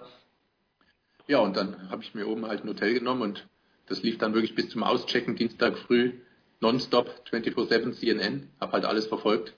Mal abgesehen von drei Stunden am Montagabend, als selbst dort oben dann der Strom ausgefallen ist, Mhm. weil dann der Strom schon so weit raufgezogen ist. Aber wie gesagt, toi toi toi, zumindest bei uns an der Westküste, äh, an der Ostküste ist soweit alles noch einigermaßen glimpflich abgelaufen. An der Westküste sieht es schlimmer aus, leider. Ja, also ich habe äh, auch die Nachrichten gehört. Ich komme ja gerade aus New York. Stefan hat angesprochen. Es ist wohl auch ein Hurricane auf dem Weg nach New York. Äh, es wird natürlich immer zuerst Panik verbreitet. Aber ist ja gut so, dass die Leute sich darauf vorbereiten und dann wird er hoffentlich auch so wie Irma ein bisschen an Gewalt verlieren. Also wir versuchen noch Stefan Ehlen dazu zu bekommen. Der hat ein bisschen Probleme mit Skype, aber The Voice, lass uns gleich in den USA bleiben. Und ich glaube, äh, darf man sagen, die Nachricht der Woche ist, dass Danica Patrick im nächsten Jahr kein NASCAR-Cockpit haben wird? Oder gibt's noch wichtiger? Bleiben wir bei Danica. Was macht denn Danica Patrick im kommenden Jahr, wenn in der NASCAR kein Plätzchen für sie frei sein sollte? Also wir hatten es alle ein bisschen befürchtet. Der Mario ist ja unter anderem auch aus Nesca-Gründen eigentlich äh, sein großes Wunschziel, dem gelobten Land Amerika vor ein paar Jahren gefolgt und ist danach rübergezogen, ist damit auch sehr, sehr nah dran. Aber dass Danica jetzt kein Vollzeit-Cockpit mehr kriegt, war fast zu erwarten und zu befürchten, denn die Ergebnisse, wir haben es ja regelmäßig hier, Jens, bei dir bei Sportradio 360 unter anderem auch mit Pete Fink immer wieder in unserem US-Talk äh, deutlich gemacht, die Ergebnisse sind einfach nicht so gekommen, wie man es erwarten konnte, erwarten musste. Wir reden ja dann doch auch über hohe Millionenbeträge, die, die der Einsatz eines solchen Autos wie das Fahrzeug beim Team Stewart Haas Racing in der absoluten Top-Liga in Amerika im Motorsport im NESCA Cup, Monster Energy Cup tatsächlich kostet. Und das Geld hat sie am Grunde äh, nicht eingespielt durch gute Ergebnisse. Sie stand mal auf Pole beim Daytona 500 2013. Sie war mal in Atlanta 2014 mal Sechste. Das war ihr bestes Ergebnis. Aber insgesamt bei, ich glaube, 180, 182 Rennen bisher in der äh, Tourenwagenklasse in Amerika nur siebenmal in den Top 10 ist einfach zu wenig. Und das hilft auch nichts, dass sie tatsächlich sehr oft Pech hatte im letzten und auch in diesem Jahr bei den Live-Übertragungen bei unseren äh, Kollegen ja, äh, die wir ja auch immer wieder, auf die wir gerne immer wieder hinweisen, Wochenende für Wochenende. Und da stehen wir jetzt vor dem Chase, vor den US-Playoffs. Hm. Da haben wir immer wieder gesagt, okay, sie kollidiert auch mal, wenn sie in den Top 15 ist. Äh, die Herren der Schöpfung neben vor der einzigen Dame im Feld auch nicht übermäßig groß, groß Rücksicht. Aber klar ist, am Ende äh, hast du keine Argumente mehr, so die Ergebnisse nicht da sind und offenbar jetzt neue Sponsoren, die einen neuen Fahrer mitbringen. Deswegen muss sie den Platz dort räumen. Klar ist, dass momentan in Amerika spekuliert wird, Vollzeit-Cockpit im NASCAR glaube ich im nächsten Jahr in der Top-Klasse nicht mehr. Ähm, wird spekuliert, ob sie vielleicht zu den Indycars zurückgeht. Da hatte sie immer wieder in den letzten Jahren gesagt, sie habe kein Interesse dran. Sie kommt ja aus dem US-Formelsport, hat da in Motegi in Japan auch mal als erste Frau weltweit sogar ein internationales großes Formelrennen zur Indycar-Rennserie gewonnen. Aber ähm, sie hat eigentlich immer wieder postuliert, äh, da will ich eigentlich nicht wieder zurück, auch weil das natürlich mit einem großen, großen, äh, mit großen Gehaltseinbußen äh, zu tun hat. Ähm, ob das da tatsächlich ihre Leute, ihr Management jetzt wieder möglich machen, ich glaube, für die Indycars wäre es toll. Die scheinen dran zu arbeiten, sie zurückzulocken. Ob da was draus wird, hm, müssen wir mal abwarten. Ist es denn Mario aber nicht, ich meine, Ja, ich, also sehe ich ganz genauso, Stefan. Für mich kommt es auch überhaupt nicht überraschend, dass jetzt die Danica Patrick keinen neuen Vertrag bekommen hat. Äh, wie du schon ausführlich erläutert hast, sind natürlich in erster Linie Performance-Gründe. Sie ist ja wirklich im Vergleich zu ihren drei Teamkollegen bei Stuart Haas doch deutlich abgefallen. Und insofern überrascht mich das nicht. Genauso übrigens wie bei Casey Kane bei Hendrick. der ja auch nächstes Jahr nicht mehr für Hendrick fährt. Also ist eigentlich genau derselbe Grund. Da ist da wirklich die Performance im direkten Vergleich in den letzten Jahren einfach nicht da gewesen und insofern sind wir mal gespannt, wo es die beiden hinzieht. Also ich glaube auch, also ich könnte mir vorstellen, dass die Danica Patrick vielleicht hier und da noch ein paar einzelne Starts macht, sei es Nesca, sei es Indica. Aber wie du schon gesagt hast, Vollzeit-Cockpit sehe ich aktuell eigentlich keines für sie. Ma aber Mario, ist es nicht so? Ich meine, wir hören ja, ja, wir auch. haben ja insgesamt, sollte man vielleicht auch sagen, ähm, momentan eine große Verwerfung. Die großen, teuren Nesca-Stars, wir sind hier schon mal vor einiger Zeit drauf eingegangen, äh, denen wird jetzt teilweise auch der Vertrag gekündigt. Das Geld ist insgesamt auf groß, der großen Folgen der Weltwirtschaftskrise, die inzwischen auch in Amerika angekommen ist, auch im Nesca-Sport nicht mehr so vorhanden. Also die Sponsoren, die früher mit, mit vollgefüllten äh, Geldkoffern durchs Fahrerlager gelatscht sind und überall angeklopft haben, die sind nicht mehr da. Und deswegen geht es jetzt darum, dass man vielleicht auch junge, engagierte, neue Talente reinführt. Ähnliches ist ja gerade mit Daryl Waltrip auch Daryl Wallace passiert. Daryl Wallace, ähm, einer der farbigen Nachwuchsfahrer, seit langem schon von Nesca auch gefördert. Er wird äh, Eric Amarola bei Richard Petty ersetzen. Das scheint so aktuell ein bisschen der Trend zu sein. Also nicht mehr auf die großen Stars zu setzen, die großen Namen, die Ex-Champions, die tatsächlich natürlich ho ein hohe, hohes Gehalt bekommen, sondern auf äh, relativ hungrige und günstige, kostengünstige, junge, schnelle Fahrer. Aber Mario, ist es nicht so? Also aus meiner Sicht, Danica Patrick, ja, das Sportliche ist das eine, aber bringt dir nicht der NASCAR auch noch so viel Aufmerksamkeit mit, unabhängig von ihren sportlichen Erfolgen, auch was Sponsoren angeht, dass äh, sich eine Teilnahme von Danica Patrick nicht nur an einzelnen Rennen, sondern an allen Rennen nicht eigentlich rechnen sollte? Oder sehe ich das ein bisschen Ja. zu verklärt? Offenbar eben nicht und ehrlich gesagt finde ich das auch gut, dass das nicht überhand nimmt, sondern dass halt wirklich die, die Performance im Vordergrund steht, weil darum sollte es ja letzten Endes unterm Strich gehen. Und ja, wie gesagt, wenn sie noch ein paar vereinzelte Rennen fährt, dann kann sie ja da immer noch ein bisschen äh, Marketing betreiben, aber lassen wir uns mal überraschen. Also Gut, also auf Danica Patrick werden wir im nächsten Jahr verzichten. In der NASCAR des Chase, die Playoffs stehen an. Wir haben das System hier schon öfter mal erläutert. Es dürfen alle mitfahren bei den nächsten Rennen, selbstverständlich, aber nicht alle fahren um den Titel mit. Mario, aus amerikanischer Sicht, aus deiner Sicht, äh, mit Wohnsitz Miami, wer geht denn mit den aller, allerbesten Chancen in diese Playoffs? Tja, das ist eine sehr gute Frage. Also auf dem Papier müsste man natürlich anhand der Performance aus der Regular Season, also den ersten 26 Rennen, die jetzt gerade abgeschlossen wurden, müsste man natürlich sagen, Martin Truex Jr. ist der haushohe Favorit, Mhm. weil der hat ja wirklich eine Hammer-Saison bisher hingelegt. Aber die Erfahrung der vergangenen Jahre hat ja gezeigt, dass in den Playoffs dann doch immer wieder alles anders kommt, als man denkt. Und insofern ist er noch lange nicht durch. Er hat natürlich den Vorteil, dass es in diesem Jahr ein leicht verändertes Punktesystem gibt in den Playoffs. Äh, Es gibt da jetzt erstmalig diese sogenannten Playoff-Punkte und die wirklich erst vor dem Finale in Homestead dann verfallen. Also das heißt, er kann jetzt bis zum vorletzten Saisonrennen, nicht nur er natürlich, alle 16, äh, immer noch Playoff-Punkte ansammeln. Und er hat jetzt schon ein Polster von 20 Punkten auf den zweiten Kyle Larson. Das ist schon eine Menge Holz. Das heißt, selbst wenn jetzt bei Martin Truex Jr. in der ersten Chase-Stufe, die jetzt am Wochenende in Chicago beginnt, irgendwas schiefgehen sollte, äh, hat er immer noch den Luxus, dass er da noch 20 Punkte Polster hat. Und insofern sollte er eigentlich, wenn es halbwegs normal läuft, die erste Stufe zumindest überstehen.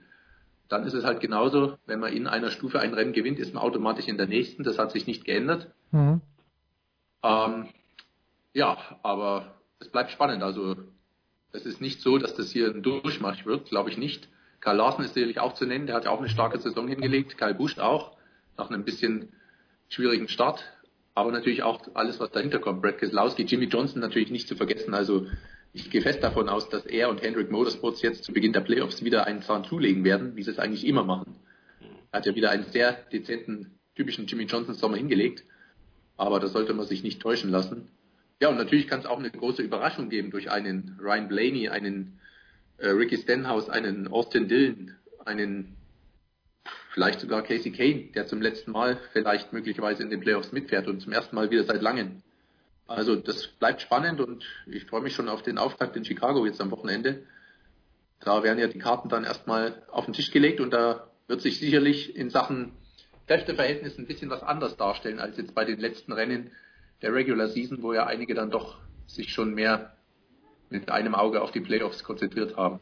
Jetzt ist ja so, bei manchen äh, Playoffs ähm, ist es ja so, nämlich in der NBA zum Beispiel, im Basketball The Voice, dass am Ende die beste Mannschaft gewinnt, weil man Best of Seven spielt. In diesen Playoffs, also wenn ich es richtig verstanden habe, im Homestead geht es dann darum, da sind noch vier Fahrer über und ähm, wer da im Rennen die müssen das Rennen nicht gewinnen, aber wer dort die beste Platzierung im Rennen hat, gewinnt die ganze Geschichte.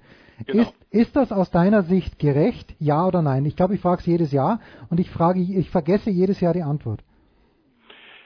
Ja, äh, es ist gerecht. Zumindest haben die letzten Ausgaben in den letzten Jahren, seitdem dieses Playoff-System eingeführt wurde, gezeigt, dass tatsächlich dann also auch einer, äh, der souverän in Miami agiert hat, verdienter Champion geworden ist.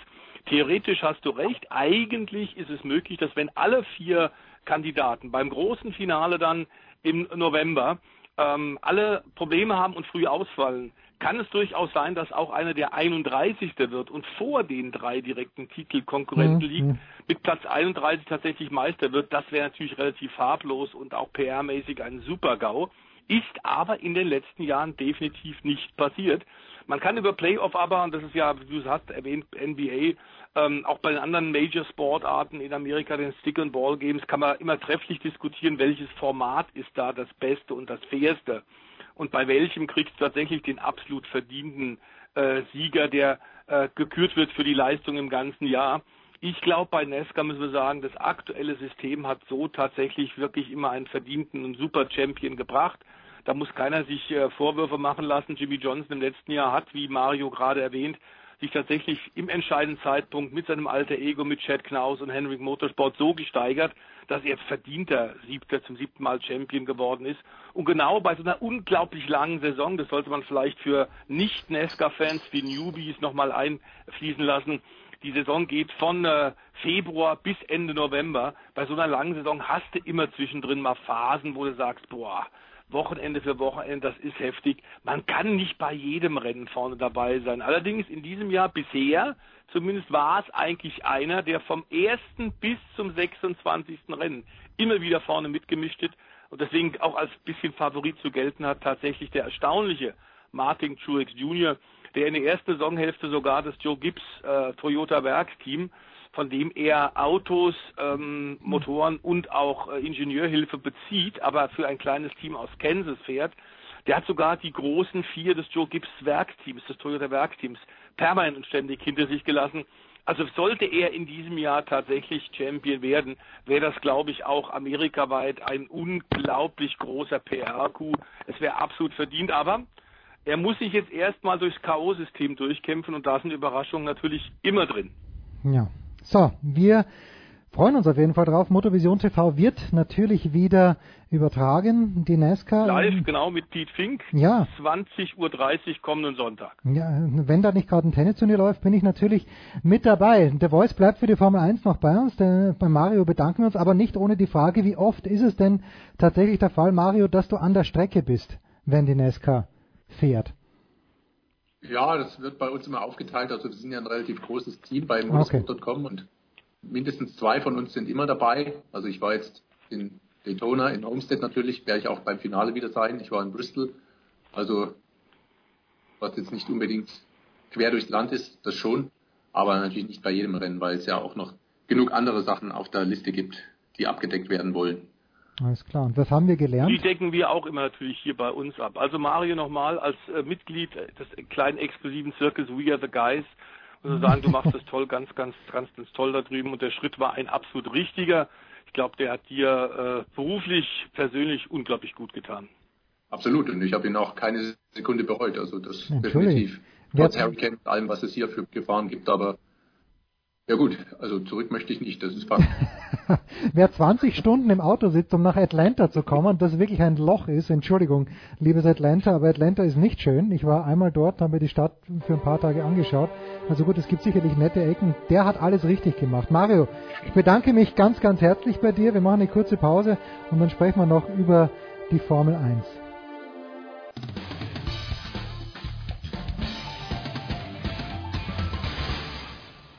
Hier ist Dominik Klein, Nationalspieler vom CAW Kiel und ihr hört Sportradio 360.de.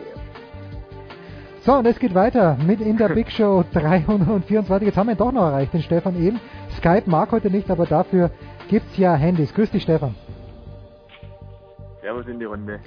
So, also wir blicken voraus auf das Wochenende der Formel 1 und Sky macht ja ganz, ganz radikal Werbung für dieses Wochenende, warum auch nicht, und zwar immer mit dem Slogan, ja, es kommt die große Strecke von Sebastian Vettel und äh, wir freuen uns drauf auf Singapur, weil dort fährt der Vettel immer gut, da kann er seinen Vorsprung oder seinen Rückstand äh, verringern auf Lewis Hamilton. Und ich frage mich immer, warum sind die da, äh, warum sind die da so sicher? Äh, Stefan Ehlen, liegt diese Strecke dem Ferrari so gut oder liegt diese Strecke dem, äh, ja, dem Vettel so gut? Also tatsächlich hat Sebastian Vettel in der Vergangenheit schon mehrfach gewonnen für Red Bull Racing und auch für Ferrari 2015 gleich in seinem ersten Ferrari-Jahr und das ist für eine Strecke Singapur Startkurs, zwar ein sehr schneller Startkurs, aber mit sehr, sehr vielen Kurven. Da kommt jetzt die Motorenpower, der Vorteil, den Mercedes noch hat und das nicht so knapp, der kommt dann nicht so zur Geltung wie auf anderen Strecken wie zum Beispiel Spa oder Monza. Das heißt, Mercedes ist im Vergleich zu anderen Rennstrecken jetzt hier ein bisschen in der Defensive und Ferrari, glaube ich, eher der Favorit, weil die aerodynamisch wirklich ein super gutes Auto gebaut haben. Dem fehlt es aber halt ein bisschen an Motorleistung und das ist das, was Sebastian Vettel in Singapur sehr gut kompensieren kann. Die große Frage ist natürlich weiterhin, ähm, wenn Mercedes im Qualifying einen Vorteil hat, weil sie da mehr Power freischalten können, dann kann es natürlich sein, dass Mercedes im Qualifying vorne steht. Und wenn du im Qualifying vorne stehst, ja. auf einem Startkurs wie Singapur beispielsweise, da gibt es zwar Überholmanöver oder Überholstellen ganz generell, aber wer vorne fährt auf dem Startkurs hat immer die allerbesten Karten auf dem Sieg. Das heißt, der Schlüssel für Vettel müsste sein, hier auch die erste Startreihe zu fahren oder sogar auf die Pole Position. Ich glaube, dann können wir davon ausgehen, dass er gute Chancen hat auf den Rennsieg. Ansonsten wird es wahrscheinlich schwierig, aber wir dürfen nicht vergessen, das ist eines der längsten Rennen im Kalender. Ähm, das ist eine 5,0 Kilometer lange Rennstrecke, die ist fast so lang wie Monza. Und ähm, du hast dadurch aber die Situation, dass das Rennen fast zwei Stunden lang wird, weil die Runde hier so lang ist. Ich glaube 1,40, 1,42 etwa mhm. fahren die hier pro Runde. Und dann kommst du also an die ja, Zwei-Stunden-Grenze langsam ran. Das ist ein super anstrengendes Rennen. Dazu kommt dann noch die hohe Luftfeuchtigkeit, weil Singapur in Richtung Äquator liegt. Und, und, und. Es ist sehr warm. Ähm, das heißt, das Ganze macht die Sache ungeheuer spannend, ungeheuer anspruchsvoll, auch für die Fahrer und fürs Material. Und äh, da kann natürlich auch immer wieder mal was passieren. Wir haben es in der Vergangenheit immer wieder äh, gesehen mit äh, kuriosen Zwischenfällen, Unfällen. Da gab es ja auch den fingierten Unfall dann von Nelson Piquet ja. gleich bei der Premiere 2008. Also äh, Safety-Car-Phasen und sowas kann auch sein, dass sowas eintritt und dementsprechend muss man da also drauf gefasst sein. Und das kann natürlich auch ein Weg zum Sieg sein für Sebastian Vettel, wenn es aus eigener reiner schierer Power nicht reichen sollte. Aber ich glaube, wir dürfen davon ausgehen, dass es zumindest enger wird als bei den vergangenen zwei Rennen in Spa oder in Monza. Wenn ich so angestrengte Rennen höre, The Voice, dann kommt mir mal Alan Jones in Erinnerung. Der gute mhm. alte Australier, bei dem hat es immer besonders angestrengt ausgeschaut, wenn es warm geworden ist, fand ich. Und bei ja, kein Wunder, der hat ja auch äh, Fitness äh, in Wind geschrieben und das ja. interessiert mich nicht. Zum Frühstück gleich mal zwei Hamburger. Im Übrigen war Nigel Menzel ja ein ähnlicher Vertreter. Ja. Hatte auch immer gut Hüftengold drauf. Ja, ja, ich sag, manche Frauen mögen das äh, und, und warum auch nicht, ja. ja? Wer, wer sich's leisten kann. Ja. Und äh, Nigel Mansell und Alan Jones konnten sich leisten. Äh, jetzt äh, ist die Motorenpower schon angesprochen worden. Es gab ja in dieser Woche, ist es eigentlich erstaunlich, äh, The Voice, dass es in dieser Woche oder dass es generell diese Verschiebungen gab, also dass zum Beispiel Honda nicht mehr den McLaren zerstören wird, sondern jetzt ein anderes Team? Oder hat man das schon kommen sehen, dass es derart viele Rochaden geben wird, wie es in dieser Woche passiert ist? Naja, ein bisschen überraschend war es schon, aber dass natürlich McLaren nach dreieinhalb schwierigen Jahren mit unendlichen Motorschäden, viel Ärger durch Fernando Alonso, der ja dann auch aus seinem Herzen sehr schnell keine Mördergrube gemacht hat als zweifacher Weltmeister und als einer der Superstars der Formel 1 ständig auch in der Öffentlichkeit über Honda geschimpft hat, ist ja nur ein GP2-Motor. Er ist nicht nur langsam und äh, leistungsarm, sondern er hält auch nicht. Das war natürlich im Grunde für die stolzen Japaner, für Honda, die ja schon so eine erfolgreiche Vergangenheit in der Formel 1 haben, im Grunde nur Doppelserienohrfeige, so wie wenn Obelix einen der Römer verprügelt. ähm, dass die das auf Dauer wohl nicht aushalten werden, war schon klar. Ich, für mich war erstaunlich, dass Honda das so lange mitgemacht hat. Ähm, McLaren hat jetzt aber ziemlich deutlich gemacht, dass jetzt drei volle Jahre, das ist zu viel, zumal für McLaren geht's um die absolute Zukunft und darum, vor allem Fernando Alonso als Starfahrer zu halten. Da hängen dann auch wieder viele Sponsoren dran. Nun bleiben ihm nicht so wahnsinnig viele Alternativen neben Fernando nach der Verlängerung von Kimi Räikkönen bei Ferrari, nach der Verlängerung jetzt auch in dieser Woche von Valtteri Bottas als Nummer zwei Fahrer bei Mercedes ist klar, ihm gehen die Alternativen aus.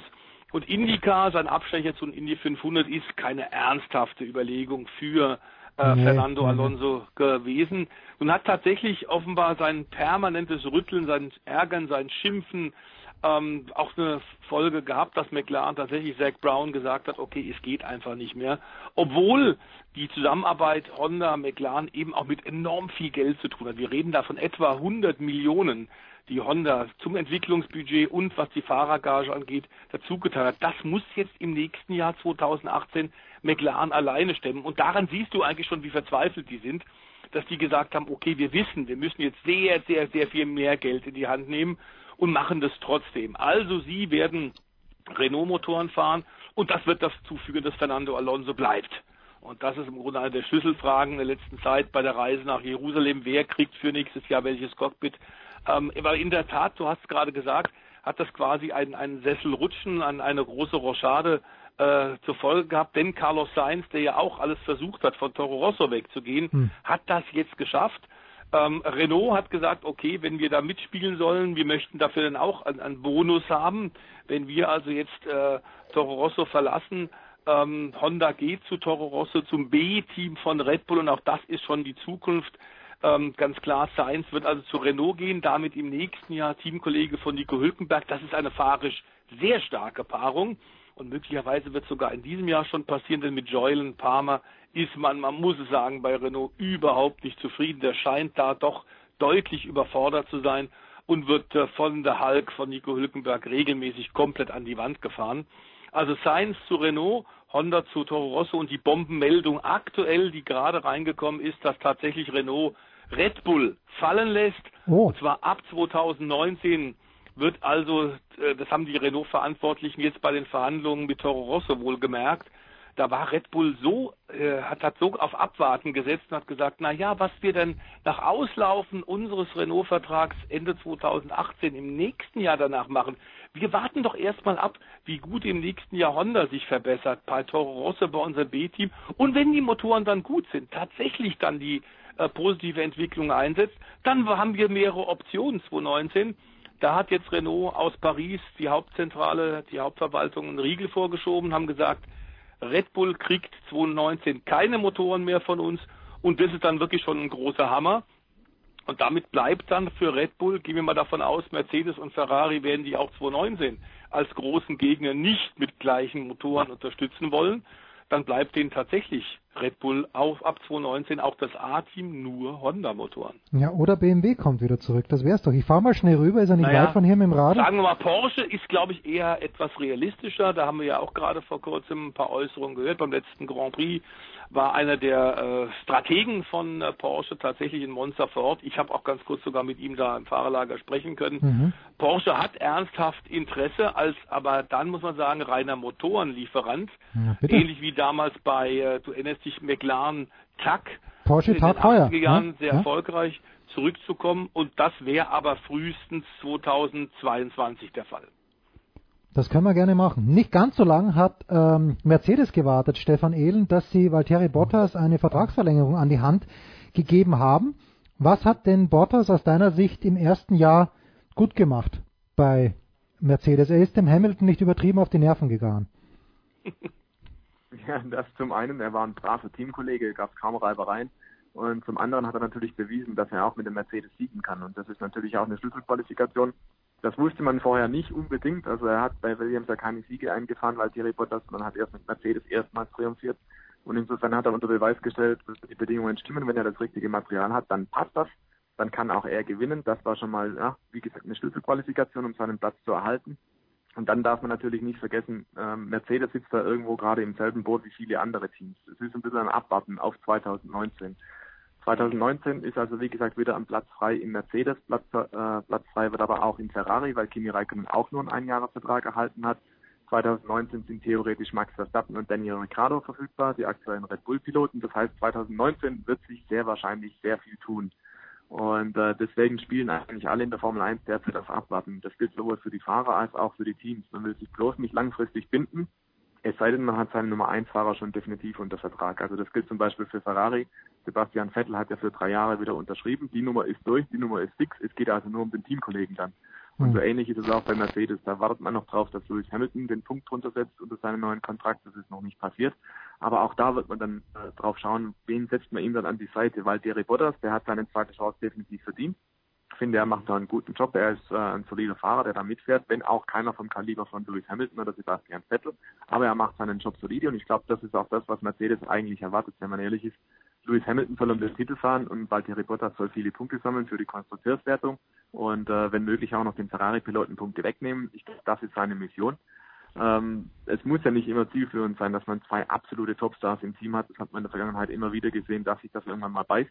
Aber wenn natürlich dann ein Kaliber von äh, Max Verstappen oder vielleicht sogar dann auch Daniel Ricciardo noch frei wird irgendwann, möglicherweise auch Fernando Alonso, wer weiß, dann ist das schon was, was man als Team überlegen muss, rein aus Marketing-Sicht natürlich, wenn man da zwei absolute Superstars im Team hat. Und äh, deswegen hat man das da jetzt einfach gesagt, kurzfristig gesagt, ist die Cockpit-Besetzung Vettel Raikkonen ideal und kurzfristig ist auch die Hamilton-Bottas-Besetzung ideal bei Mercedes. Aber alles, was dann 2019 passieren könnte, da geht es dann wie mit Red Bull und Renault und äh, Honda, man will sich möglichst viele Optionen einfach offen lassen. Das ist auf der einen Seite natürlich ein Vertrauensbeweis kurzfristiger Natur gegenüber Raikkonen und Bottas, auf der anderen Seite aber auch, naja, das machen wir jetzt so lange, bis wir halt was Besseres finden. Das bringt uns abschließend zu Pascal Wehrlein. Stefan, der ein sehr interessantes Problem hat, nämlich aufgrund seines Alters äh, nur für bestimmte Teams fahren kann. Also du hast mir hier was geschickt und ich sehe die Überschrift und denke mir, jetzt äh, haben es den Wehrlein erwischt, weil er zu viel getrunken hat, äh, weil es etwas vom Alkoholproblem die Rede war, aber mitnichten. Der arme Kerl ist zu jung für alles, für vieles. Ja, das ist wahr. Er ist in der Alkoholfalle und das war natürlich etwas verwirrend, die Überschrift, aber hat dazu geführt, dass man weiterliest. Insofern war das journalistisch sehr gut gemacht. Tatsächlich geht es um die Alkoholsponsoren bei Williams und bei Force India. Und äh, es gibt äh, tatsächlich internationale Gesetze, dass man nur werben darf mit zum Beispiel Athleten, in diesem Fall Rennfahrer, wenn man tatsächlich äh, wie Martini bei Williams dabei ist, dass man tatsächlich nur werben darf mit Athleten, die mindestens 25 Jahre alt ist. Da haben wir oft, wenn Jugendwahn auch im Motorsport gesprochen, also Lance Stroll, ganz, ganz jung in die Formel 1 gekommen mit dem Geld von seinem Papa, der Milliardärsohn, hat den Job in diesem Jahr ja ganz solide zumindest gemacht. Pascal Wehrlein ist jetzt in diesem Fall zu jung und das ist natürlich ein Riesenproblem ähm, für ihn, denn er ist in diesem Jahr eigentlich wirklich sehr gut gefahren unter den Umständen mit dem Material, was er hatte. Der ehemalige DTM-Champion in seinem zweiten Jahr jetzt in der Formel 1. Immer noch Mercedes-Schützling, aber bei Mercedes ist es jetzt langsam ein bisschen eng. Wo sollen sie ihn denn hinschicken? Also ich bin mir nicht sicher, ob tatsächlich für den jungen Deutschen aus Sigmaringen, aus Süddeutschland, ob es tatsächlich wieder ein Auto, eine Möglichkeit für ihn gibt in der Formel 1 oder ob man sich über Alternativen Gedanken machen muss. Er wird weiter bei Mercedes bleiben, das hat Motorsportchef Toto Wolf auch schon deutlich gesagt. Aber die Optionen gehen jetzt aus und ähnlich eben das, das wie bei Williams haben wir es aktuell auch bei Force India. Ähm, da ist ja momentan auch eine Rochade möglicherweise angedacht. Jetzt werden wir aber mal sehen, was tatsächlich dieser Wechsel, dieser Sensationswechsel von Carlos Sainz zu Renault tatsächlich für Folgen haben wird. Ähm, bei bei äh, Force India, die ja sehr, sehr gut sind, die äh, rosafarbenen in diesem Jahr, ganz klar Ja. die vierte Kraft, mit geringem Budget ein fantastisches Auto gebaut und die zwei jungen Fahrer sind so schnell, dass sie sich ja auch schon zweimal in diesem Jahr gegenseitig ins Auto haben. gefahren Ja, sind. ja. Ob das auf Dauer natürlich so bleiben kann, Sergio Perez und Esteban Ocon, in diesem Leben werden die keine Freunde mehr. Aber ich schaue dann trotzdem gern bei der Arbeit zu. So schaut's nämlich aus. Stefan Ehlen, wirst du an diesem Wochenende Zeit haben, auch aktiv Sport zu treiben oder bist du voll und ganz passiv mit dem Motorsport beschäftigt? So eine gemeine Frage. Oh, bei mir ist es dieses Wochenende. es ist in diesem Wochenende eine Mischung. Wir fahren nämlich nach Hamburg, sind eingeladen auf eine Ah, Hochzeit schön. und werden so das Wochenende auf jeden Fall äh, östlich von Hamburg verbringen, knapp östlich. Und äh, ich werde ein bisschen mitarbeiten von dort, werde ein bisschen verfolgen, was die Formel 1 in Singapur tut. Dafür ist das Rennen natürlich viel zu genial. Also unter Flutlicht, dass, äh, dass man sich das entgehen lassen könnte. Ob dann auch noch ein bisschen was äh, ausgeht, sich an Sport außer Kinderwagen schieben, das weiß ich noch nicht. Aber schauen wir einfach mal. The Voice, werden wir dich irgendwo hören? Ja, es ist äh, die sechs Stunden von Austin stehen auf, auf dem Programm bei uns. Ähm, und bei Motorsport TV werden wir am Samstagabend dann zur Primetime tatsächlich aus Texas berichten, vom viertletzten Lauf zur Langstrecken-Weltmeisterschaft. LMP1 ähm, und GTE, da wird viel, viel Spannung drin sein. Sechs Stunden, wir werden sechseinhalb Stunden drüber berichten, also eine Viertelstunde vor Rennstart und eine Viertelstunde danach mit Siegerehrung. Und am Sonntag dann, ebenfalls bei Motorsport TV, äh, werden wir übertragen das Finale zur Motocross-Weltmeisterschaft. An Heinz Kinnigarten sind wir nach wie vor zäh dran. Oh ja. Ähm, und werden dem dann zum Abschluss der Saison nach einer fantastischen Saison für KTM, die beide Titel ganz sicherlich holen werden in beiden Klassen, werden wir mit ihm drüber reden. Aber klar ist äh, auch da, also nochmal vier Stunden wird da berichtet aus Frankreich vor dem großen internationalen Motocross der Nationen. Also am Wochenende gibt's wieder auf zwei und auf vier Rädern eine Menge, über das man berichten kann und auch live live kommentieren kann. Ja, und nochmal der Hinweis, Sonntag 20.30 Uhr, Pete Fink, live auf Motor Vision TV mit der Nesca. Danke Stefan Ehlen, danke Stefan der Voice Heinrich. Kurze Pause, dann geht's ja weiter in der Big Show 323.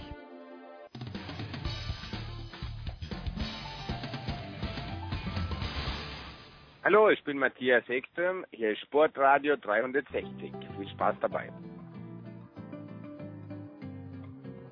Es geht weiter in der Big Show 323 und äh, nachdem ich so faul bin und schon länger nicht mehr auf dem Radl gesessen habe oder bin, vielmehr werde ich einfach äh, jemanden, äh, ja, jemanden zu Wort kommen lassen, der sicherlich öfter am Rad ist ich, nämlich von radsport-news.com Felix Mattis. Servus Felix.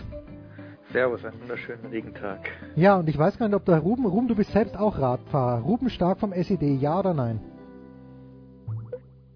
Äh, ja, mit Einschränkungen. Okay, na gut, mit Einschränkungen, die allerdings kein Elektromotor ist, wie ich doch sehr hoffe. So, also die Vuelta ist vorbei. Mit der Einschränkung, dass ich mit der Einschränkung, dass ich viel zu selten tue. Achso, na gut, das äh, geht mir leider auch so. Ich habe ein sehr formidables Bike hier herunten stehen, ein Straßenrennrad und äh, stelle aber fest, dass ich heuer viel zu wenig gefahren bin. Felix, die Vuelta ist vorbei, Chris Froome hat gewonnen. Äh, ist das irgendwie ein Ereignis, wo wir in fünf Jahren noch sagen werden, okay, erstaunlich, Tour de France und Vuelta oder ist das, ist die Vuelta gar nicht mehr, ja, wie soll ich sagen, ist sie, ist sie komplett irrelevant. Nicht komplett irrelevant, irrelevant, aber was die Geschichte des Radsports angeht, nicht mehr mit dieser Bedeutung, wie sie vielleicht vor ein paar Jahren noch gehabt hat.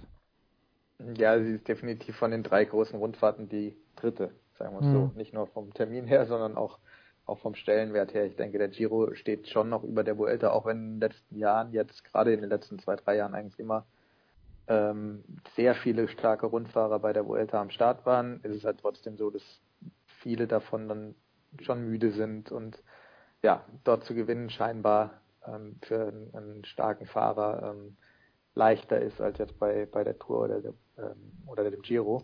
Hm. deswegen auch das Double aus Tour und Vuelta eben leichter zu schaffen ist als äh, aus Giro und Tour. Aus Giro, Giro Tour haben sich ja jetzt in den letzten Jahren Contador und Quintana die Zähne ausgebissen ja. bei der Tour äh, ziemlich eingegangen und andersrum erst die Tour zu fahren auf Sieg und dann die, die Vuelta auf Sieg zu fahren ist scheinbar das leichtere Unterfangen, ähm, weil eben die Tour das schwerste Rennen ist, nicht unbedingt vom, vom Streckenprofil her, aber von der Art, wie es gefahren wird. Und ähm, das dann halt zu fahren, wenn man schon müde ist, ist halt deutlich schwieriger als, als andersrum. Ich glaube, Ruben ist ja deutlich jünger. Also ich, habe, ich erinnere mich an Stephen Roach zum Beispiel. Hat er nicht in einem Jahr äh, Giro, Tour und das Regenbogentrikot gewonnen? Oder bringe ich da, da was durcheinander? Kannst du dich erinnern, Ruben? Oh Gott, jetzt, äh, jetzt wird haarig. Almanach öffnen. jetzt wird richtig haarig.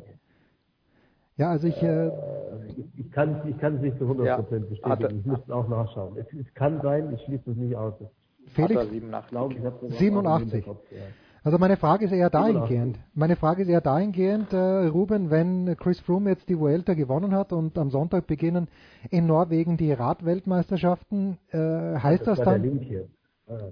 Na, die Frage ist einfach, äh, hat, er, hat er noch genug Körner oder ist es ohnehin voraussichtlich ein Kurs, wo, wo der Zufall bestimmt, wer Weltmeister wird? Du redest jetzt vom Straßenrennen, oder? Vom Straßenrennen, ja. Ja, das Straßenrennen haben wir ja erst zum Abschluss äh, am 24. Und soweit ich weiß, äh, wird das der Kollege Froome gar nicht auf sich nehmen. Ach also was. Er konzentriert sich äh, meines Wissens aufs Mannschaftszeitfahren am Sonntag und dann auf das Einzelzeitfahren am nächsten Mittwoch. Und ähm, das sind beide Disziplinen, wo er sicher ganz gute Chancen hat. Ähm, Im Mannschaftszeitfahren waren die letzten Jahre eigentlich so immer BMC und Quickstep, so die beiden dominierenden Teams. Mhm. Äh, an denen wird sich Sky orientieren müssen. Aber wir haben sicherlich äh, eine sehr starke Mannschaft da dabei. Und beim Zeitfahren ähm, weiß Froome natürlich, dass durch diesen Anstieg über drei Kilometer, der ziemlich knackig ist mit neun Prozent, ähm, dass das seine Chancen natürlich auch erhöht. Und die Distanz sind nur vergleichsweise 31 Kilometer. Das ist ziemlich kurz für ein Einzelzeitfahren Mhm. bei einer WM. Auch die eröffnet ihm natürlich Möglichkeiten. Ähm, ich würde schon sagen, dass er im Einzelzeitfahren sagen wir mal, der zweitgrößte Favorit ist. Ähm, der große Favorit ist Tom Dumoulin. Äh, da am nächsten Mittwoch, der bereitet sich sehr akribisch äh, schon die ganze Zeit darauf vor. Ähm, also mich würde es sehr überraschen, wenn er da nicht gewinnt. Ähm, Toni Martin wird da auf dem Kurs eben mit diesem Anstieg drei Kilometer am Ende ähm, ja keine Chance haben, um den Sieg zu fahren. Jedenfalls sehe ich das so. Ähm, wenn er am Ende eine Top-6-Platzierung holt, ist glaube ich, für ihn schon ein sehr gutes Ergebnis. Jetzt muss ich aber schon nochmal nachfragen, äh, wieso hat Ruben hier die Teams genannt beim Mannschaftszeitfahren? Hm, Felix, ich bin etwas verwirrt, also ich ganz ehrlicherweise bin natürlich etwas weiter weg, aber war es nicht mal so, dass da Deutschland gegen Großbritannien gefahren ist, äh, fahren bei der WM jetzt plötzlich die Teams gegeneinander? Das ist bei der bei den bei den beim Straßenrennen und im Einzelzeitfahren starten die äh, starten die Fahrer für ihre Nationalmannschaften, das ist richtig, Mhm. aber beim Mannschaftszeitfahren am Sonntag ähm, zur Eröffnung der WM ähm, fahren die Sponsorenteams, also die ganz normalen Rennställe, für die sie auch über die ganze Saison unterwegs sind. Das ist seit 2012, seitdem das Mannschaftszeitfahren wieder bei der WM dabei ist, ähm, ist es so, dass da eben die Sponsorenteams zum Einsatz kommen, was auch ein bisschen ein ein äh, schwieriger Punkt ist, weil es natürlich äh, finanziell ein ziemlicher Aufwand ist für ein eintägiges Rennen ähm, irgendwo hinzureisen mit dem ganzen Zeitfahrmaterial. Ähm, das war letztes Jahr ein großes Thema, als es nach Katar ging. Es war vorletztes Jahr ein Riesenthema, als es über, über den Atlantik in die USA nach Richmond ging. Und es ist auch jetzt, auch wenn wir in Europa bleiben, mit Bergen sind wir ja trotzdem nicht unbedingt ums Eck ähm, Mhm. für die meisten. Ähm, ähm, dieses Mal auch schon wieder ein Thema, dass, dass für viele Teams, die jetzt dann nicht sich Hoffnungen auf eine Medaille oder auf, auf einen Weltmeistertitel machen, natürlich die Frage ist, inwiefern sich das überhaupt lohnt, ähm, dahin zu reisen. Deswegen ist es ein Diskussionspunkt, den man, eine schöne Sache, die man eigentlich diskutieren kann, ob es vielleicht sogar sinnvoll ist, da, das in Zukunft auch mit Nationalmannschaften zu machen. Ähm, ja, aber da gibt es natürlich für und wider. Ruben, am vergangenen Sonntag hat, äh, nein, am vergangenen Samstag oder auch am Sonntag hat, am Sonntag hat Rafael Nadal, am Samstag Sloane Stevens, die haben die US Open gewonnen und haben beide einen Siegerscheck in die Hand bekommen von, ich meine, es waren 3,7 Millionen US-Dollar. Und jetzt lese ich hier auf meiner Lieblingsseite radsport-news.com, dass insgesamt das Preisgeld für alle Bewerbe bei der Radweltmeisterschaft 237.472 Euro beträgt. Fehlen da die Sponsoren? Hat die UCI keine Kohle? Für mich ist das gerade geradezu lachhaft wenig, Ruben. Naja, Preisgelder und Radsport, das ist ohnehin so eine Sache. Die sind ja bei weitem generell nicht so hoch wie, wie jetzt beispielsweise im Fußball in der Champions League oder gerade im Tennis, äh, wo bei den Grand Slam kann man sich ja richtig äh, reich machen sozusagen. Im Golf sind die Preisgelder ja auch extrem hoch. Also bei der Tour kriegt äh, der Gesamtsieger 450.000. Der Gesamtsieger der Tour de France, also des größten Rennens, das es gibt auf der Welt. Das ist natürlich auch verschwindend gering im Vergleich zu einem äh, großen Titel im Tennis. Und Ja. ähm, ja, die UCI ist nicht gerade bekannt dafür, dass sie äh, sozusagen über einen Geldspeicher äh, in Dagobert Ducks Ausmaß verfügt. Das mag sein. Also es ist immer schwierig, ähm, Sponsoren zu finden, Firmen zu finden, die sich im Radsport engagieren und eben auch große Firmen mit einem riesigen Portfolio und entsprechenden Umsätzen. Also das ist natürlich äh, das ständige Thema. Und ähm, weil du eben auch über TV-Übertragungen etc. im Radsport nicht diese Summen erzielst, die, die jetzt anderswo ähm, aufgerufen werden.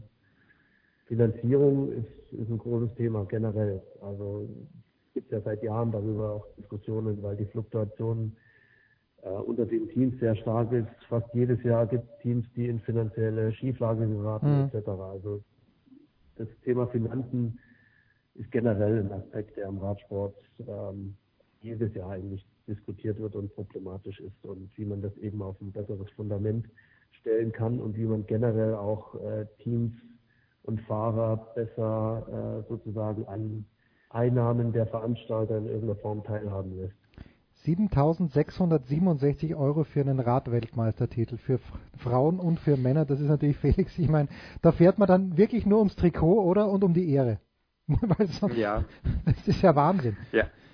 Ja, natürlich hängt da, also natürlich hängt da dann auch noch dran, dass, dass eben, dass die DR steigt und dadurch auch der Marktwert steigt. Mhm. Also klar, es geht jetzt, also der, der das Preisgeld für den WM-Titel ist, ist natürlich lächerlich. Äh, das ist überhaupt keine Frage. Das ist aber, wie gesagt, wie Rumi erklärt hat, über die ganze Saison immer wieder lächerlich. Ähm, aber eben kommt durch einen WM-Titel natürlich auch für die nächsten Jahre äh, ein besseres Gehalt bei rum. Ähm, was, was dann ja das, das Ausschlaggebende ist. Was ist denn ein besseres Gehalt, äh, um gleich bei dir zu bleiben, Felix? Was verdient nicht der Froome, okay, der, der gewinnt die Tour de France, aber was verdient ein guter Fahrer? Auch nicht Peter Sagan, aber so ein Mittelklassefahrer. Fällt mir jetzt natürlich keiner ein, aber ein Mittelklassefahrer, der ein bisschen besser als ein Domestik ist, der bei der Tour vielleicht irgendwo um den 20. Platz, 20. Platz herum fährt, was verdient so jemand im Jahr? Ich denke, das ist immer sechsstellig. Ich kann es Ja. dir nicht, kann es dir leider auch nicht genau, äh, genau aufdröseln, weil das ein relativ ein Brief mit sieben Siegeln ist, die, die so, ganzen okay. Gehälter. Es gibt Minimalgehälter von äh, für für die fürs Profi-Peloton. Das gibt's immerhin, ähm, zumindest bei den Männern. Ähm, bei ich glaube 40.000 rund, Mhm. ähm, habe ich gerade nicht im Kopf. Ähm, ja, ja, so etwa. ja, ähm, das, das ist das Minima- Minimalgehalt und dann, ja, aber der, der, der Großteil eines Kaders von einem Profiteam liegt dann zwischen diesen 40.000 und vielleicht 150, 200.000. Und ähm, nur die absoluten Topstars gehen dann in, in ähm, deutlich höhere Bereiche, in den siebenstelligen Bereich. Das sind wirklich nur die, die ganz, die ganz großen Und die, Namen unterwegs. und die 450.000, ich glaube bei Armstrong war es immer so, Ruben, der hat die Kohle dann an sein Team verteilt. Da kommt er dann auch ein Das ist bisschen ja was. üblicherweise so, üblicherweise so bei der Tour, dass die Preisgelder in einen Topf äh, gehen und dann und dann ähm, ja in der Mannschaft aufgeteilt werden. Okay. Da haben dann alle was davon. Ja. Haben sie auch verdient, die Domestiken. Ja, dadurch, das ist eben als, das wird ja auch immer wieder ähm, vorgetragen, dass es eben doch ein Mannschaftssport ist, gerade bei einer Rundfahrt. Hm. Ähm, wird es dann aufgeteilt. Und weil eben der, der große Star ja durch seinen Erfolg noch andere äh, Gelder dann irgendwann bekommt über bessere Verträge und Sponsoren, Werbepartner außerhalb des Sports und so weiter und so fort. Und das reine Preisgeld wird dann halt aufgeteilt, aber sein Jahresgehalt teilt er natürlich nicht unbedingt. Na, das glaube ich auch nicht. Das wäre dann auch noch schöner. 25 Teamkollegen. Das wäre dann auch noch schöner. Gut, jetzt müssen wir aber natürlich, wenn Ruben, wenn du schon sagst, Toni Martin wird auf diesem Kurs keine Chance haben, müssen wir schon fragen, wer hat denn aus deiner Sicht äh, im deutschen Team die größten Chancen auf eine Medaille, vielleicht sogar auf das Regenbogentrikot? Ja, also ich, im Moment sehe ich die Chancen nicht allzu groß, auch im, auch im Straßenrennen. Ähm, da wird vielleicht eher noch bei den, bei den Frauen was gehen in Richtung Medaillen und im Nachwuchs. Ähm, da haben wir einen sehr, sehr starken Junior, aber das ist natürlich jetzt nicht so in dem, in dem Fokus der Öffentlichkeit wie, wie die Profirennen. Ähm, ja, da geht John Degenkolb dann am Sonntag als Kapitän ähm, in das Straßenrennen. Mhm. Aber über dessen, über dessen derzeitige Verfassung, ja, da gibt es natürlich schon und so ein paar Fragezeichen. Also der Ausstieg bei der Vuelta relativ früh mit der Bronchitis und ähm, er hat seither relativ wenig Rennen absolviert, zwei Eintagesrennen, jetzt die Dänemark-Rundfahrt, wo jetzt eine Etappe abgebrochen werden musste wegen der widrigen äußeren Bedingungen. Ähm, und die paar Rennen, die er jetzt gefahren ist, ähm, ließen jetzt auch nicht den Schluss zu, dass er, dass er sich in absoluter Topform befindet. Ähm, ob er die bis zum Sonntag in einer Woche aufbaut, ich weiß es nicht. Ich kann es mir irgendwie nicht so richtig vorstellen. Ähm, die Deutschen werden mit einer guten Mannschaft, das muss man sagen. dort antreten. Mhm. Ähm, die neun Fahrer, die jetzt äh, nominiert wurden, ähm, mir gefällt das Aufgebot sehr gut. Und ich traue ihnen zu, dass sie, dass sie da schon in dem Rennen gute Rolle spielen können. Ob sie letztlich einen Siegkandidaten dabei haben, das äh, lässt sich schwer vorhersehen. Das ist auch davon abhängig, wie sich das Rennen entwickelt. Ähm, kann sein, dass, äh, dass sich eine wirklich starke Ausreisergruppe da auch findet und dann äh, von den Deutschen jemand drinsteckt und ähm, das Rennen dann gewinnt, aber es wäre wirklich ein Überraschungsweltmeister. Die Favoriten auf dem Papier für den Kurs, es ist wieder Peter Sagan, ganz klar. Er kann hier zum dritten Mal in Folge Weltmeister werden. Mhm. Es ist Craig van Avermaet und Philippe Gilbert von den Belgiern. Ähm, es sind die beiden Norweger, Christoph und Boasson Hagen, denen der Kurs natürlich entgegenkommt. Und, und, und. Also es gibt äh, wieder eine ganze Reihe von Fahrern, die da, die da in Frage kommen und die Deutschen müssen über die, ja, über eine clevere Fahrweise, sie müssen sich verstecken und immer dabei sein. So ungefähr, würde ich sagen, müssen sie fahren. Dann haben sie am Ende vielleicht eine gewisse Chance. Die richtige Post erwischen, wie man glaube ich sagt. Was ist das äh, abschließend noch ein, für ein Kurs, Felix? Äh, ist es einer, der vielleicht sogar einen Massensprint am Ende zulässt oder wird es da aus deiner Sicht eher eine kleine Gruppe geben, die da vorne wegfährt mit sieben, acht Leuten, die sich dann untereinander ausmachen? Ja, also Massensprint in dem Sinne, dass da wirklich äh, mit einem großen Feld gesprintet wird, äh, da bin ich mir ganz sicher, dass das nicht passieren wird. Mhm. Ähm, dafür sind auch gar nicht, also deswegen haben die ganzen Nationalmannschaften auch so gar nicht nominiert, deswegen ist auch ein Marcel Kittel und ein André Kreipel äh, nicht dabei. Mhm. Ähm, also einen richtigen Massensprint wird es nicht geben, aber von einem, von einem kleineren Feld das ist schon vorstellbar. Ähm, allerdings ist die ist der Rundkurs in Bergen schon äh, schon nicht so einfach, äh, schon relativ schwer mit einem mit einem Anstieg äh, von sieben Prozent auf der auf der Runde ähm, kann es da auch ziemlich auseinandergehen. Also ich denke, so eine kleine Gruppe ist, ist realistisch, kann auch ein, ein Solo geben am Ende. Also es ist relativ viel möglich.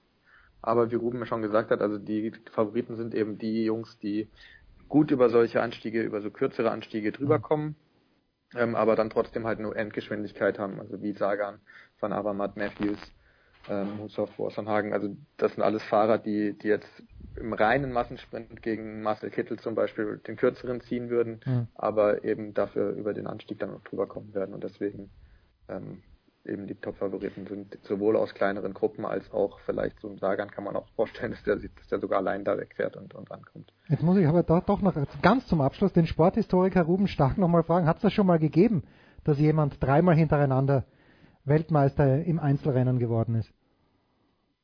Geht das wieder los?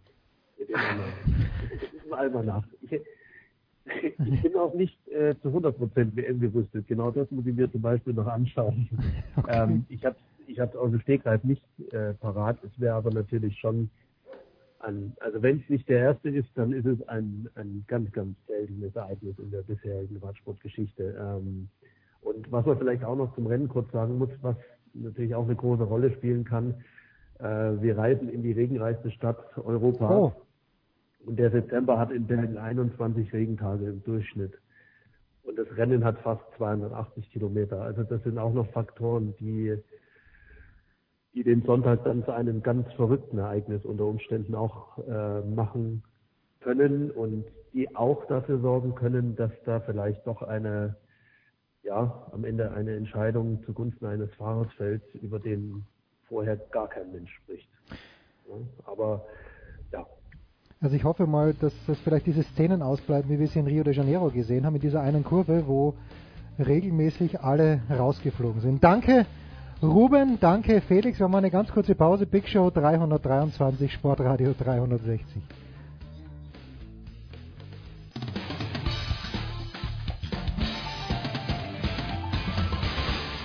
Hi, hier ist Christian Ehoff und ihr hört Sportradio 360. Bevor wir zum richtigen Football kommen, geht er. Bevor wir zum richtigen Fußball kommen, geht ja der Günther Zapp. Aber er zur NFL, zur NFL ist er noch da, der Günther Zapp. Und natürlich auch Andreas Renner und neu dazugekommen von GFL TV Nicolas Martin. Servus Nicolas. Hallo. Und äh, Christian Schimmel. Servus Christian, der Draft.de. Hallo.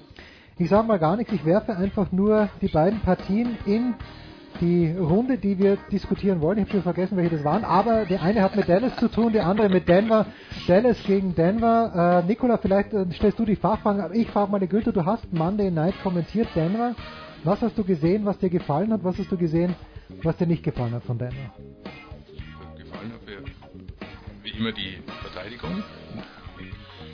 Spielt nach wie vor auf einem extrem hohen Niveau. Nicht gefallen, wie allen anderen glaube ich auch, hat das Nachlassen so eine klare, deutliche Geschichte dann nochmal wanken zu lassen, das sollte einem, einem Top-Team, vor allem zu Hause, im Auftakt nicht unbedingt passieren, aber sie biegen es dann wieder hin, vor allem natürlich auch für die Psyche toll, viel geblockt, also wenn es sein muss, können wir das auch. Da, da, stimmt schon sehr, sehr vieles, Quarterback äh, nach wie vor, na gut, egal wer da spielt, die, die kriegen es hin, sagen wir mal so. Gut genug, Andreas? Also ich ich, ich wundere mich immer so ein bisschen über die Beurteilung von Trevor Simeon angesichts der Tatsache, dass der vor der letzten Saison sechs Runden Pick war und äh, ein Jahr nicht gespielt hatte und dann wurde er aufs Feld geschickt und ich fand im Rahmen dessen, was unter den Voraussetzungen erwartbar ist, fand ich, hat er das gut gemacht. Ich fand auch, er hat das Spiel gegen, äh, gegen San Diego, was ja ein richtig starker Gegner ist, mit sehr guten Cornerbacks, muss man dazu sagen. Ja. Ähm, äh, auch, auch das hat er für mich äh, alles in allem ganz gut gemacht. Äh, ich fand gerade bei diesen beiden Turnovers, die es dann am Ende gab, also die, die, die, diese Interception, äh, die dann zum Turnover in der eigenen Hälfte geführt hat, die quasi das Comeback der Chargers eingeleitet hat, das war für mich eine klare Pass Interference. Ich weiß nicht, warum dann nicht eine Flagge geworfen wurde. Äh, der Verteidiger hing am äh, Receiver dran und hat dann den, den, äh, äh den Ball abgefangen. Ja, also äh, da war nicht alles perfekt, was Trevor Simeon angeht, aber ähm, ich finde, angesichts dessen, was man äh, unter den Voraussetzungen von ihm erwarten kann, hat er es bis jetzt gut gemacht und da gibt's viele andere Mannschaften in der NFL, die wären froh, wenn sie einen hätten, der auf diesem Niveau spielt. Und wenn du einen hast mit der Defense von Denver, der äh, in dieser Saison vielleicht, ähm, äh, sagen wir mal, der irgendwo zwischen Nummer 15 und Nummer 20 in der NFL auf der Quarterback-Liste ist und vor allen Dingen noch die Option hat, sich noch zu, noch zu verbessern und wer weiß, was mit Paxton Lynch wird, genau. Ähm, also da finde ich, äh, sind sie so schlecht gar nicht dran. Nikola, dein Takeaway vom sonntaglichen Spiel um äh, 22.25 Uhr Dallas at Denver. Meine Meinung dazu. Ja, bitte, ich bitte darum. Und vor allen Dingen auch was Dallas angeht, die in der ersten Woche gegen die New York Giants. Und das tut mir als Fantasy-Owner ein kleines bisschen weh, weil ich aus irgendwelchen Gründen Brandon Marshall in meinem Team habe. Da, ich meine, es kann mir keiner helfen. Vom Günther gibt es den Doppeldaumen, aber es ist niemand anderer übrig geblieben. Ähm, ja, wie, wie, wie siehst du dieses Matchup, mein lieber Nikola? Ich habe mein kleines Problem mit Dallas nach diesem Spiel gegen die New York Giants. Also nicht, nicht also kein, kein persönliches oder so. Ich kann sie bloß nicht einschätzen, weil ich, ich kann nicht einschätzen, ob die Giants ähm, grau, ideenlos schwach waren und die, die Cowboys es einfach nach Haus gebracht haben oder ob wir halt da zwei Top-Teams gesehen haben, die sich neutralisiert haben. Das ist halt, was mir gerade ein bisschen äh, Probleme bereitet. Ich fand dieses Sunday Night Game irgendwie so ein bisschen highlightlos und äh, ja, anscheinend soll ja Elliott spielen diese Woche, von daher ist das natürlich wieder ein Vorteil äh, für Dallas. Äh, ich bin gespannt auf das Duell, muss ich sagen, zwischen der Dallas O-Line und der und der Broncos Front Seven. Ähm, also gespannter als auf die andere Seite, wenn ich, wenn ich ganz ehrlich bin.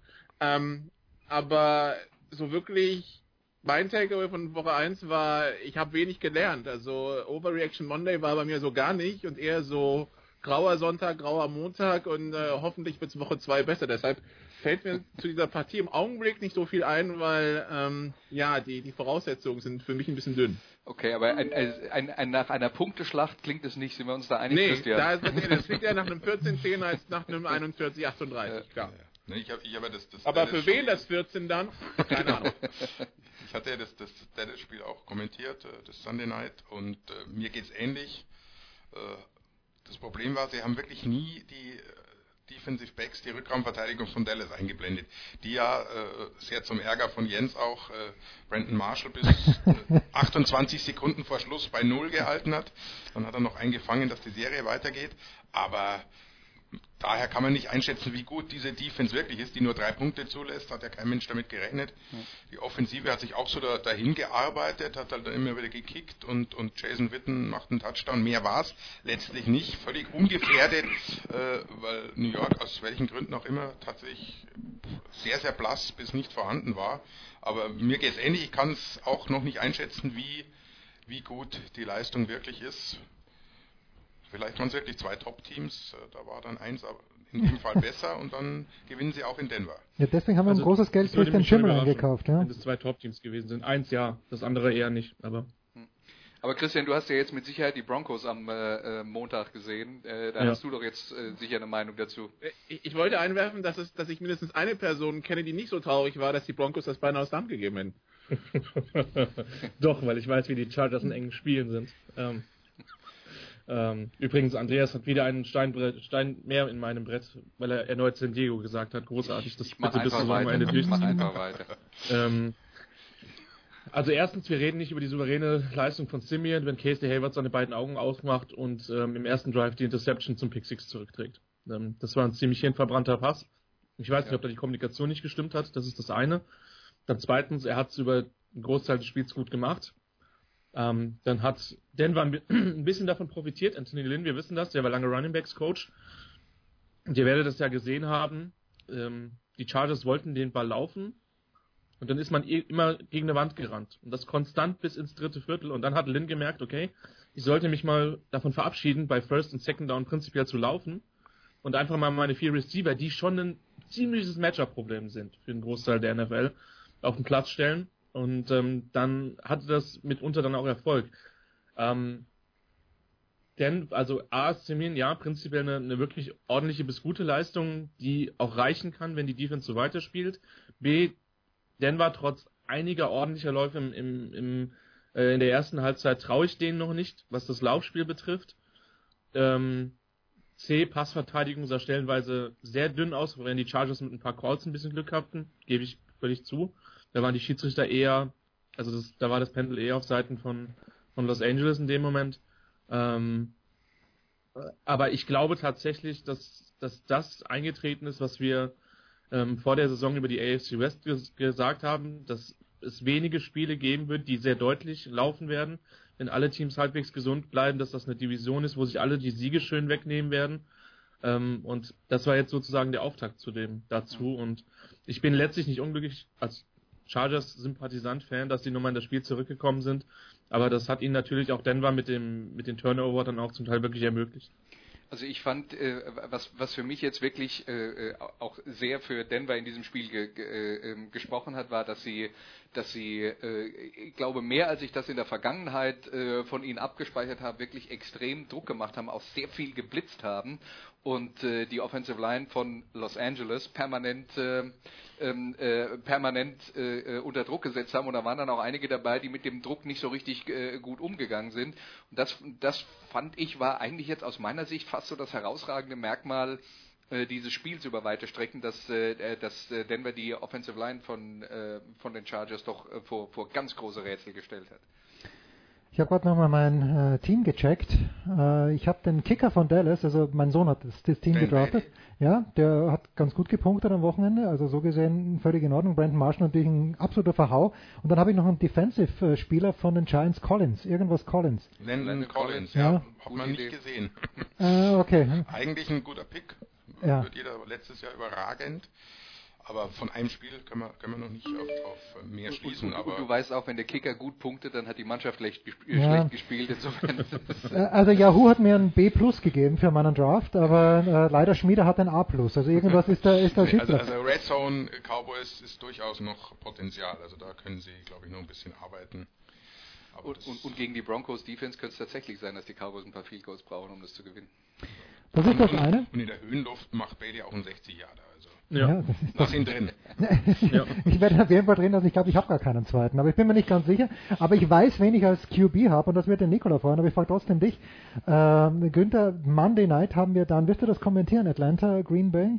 Das ist das Sunday Night. Und Ah, das Sunday Night, das wirst, das wirst du, werde ich kommentieren. Das wirst du kommentieren, weil mein Quarterback ist Matt Ryan. Matty Ice in, in, hat ein bisschen, ich habe erste Woche gespielt, leider gegen Matthew Stafford, der äh, dann hinten raus für Detroit leider eine m, gute Kugel nach der anderen geworfen hat. Aber ja, ganz platt gefragt, Günther, weil ich natürlich wie immer keine Ahnung habe, aber wie wird das Spiel laufen? Green Bay in der ersten Woche, war, waren die so stark in der Defense oder war Seattle gewohnt schwach in der Offense? Hm, Eine Mischung von beiden, wie so oft. Seattle hat nach wie vor Offensivprobleme und die, eh, anders wie bei Denver, werden durch die Verteidigung eben langsam jetzt nicht mehr aufgeholt. Die kommen auch in die Jahre. Könnte vielleicht noch, noch was werden, aber gut, Seattle muss offensiv auf jeden Fall was tun. Green Bay aber trotzdem auch deutlich verbessert in der, in der Defensive.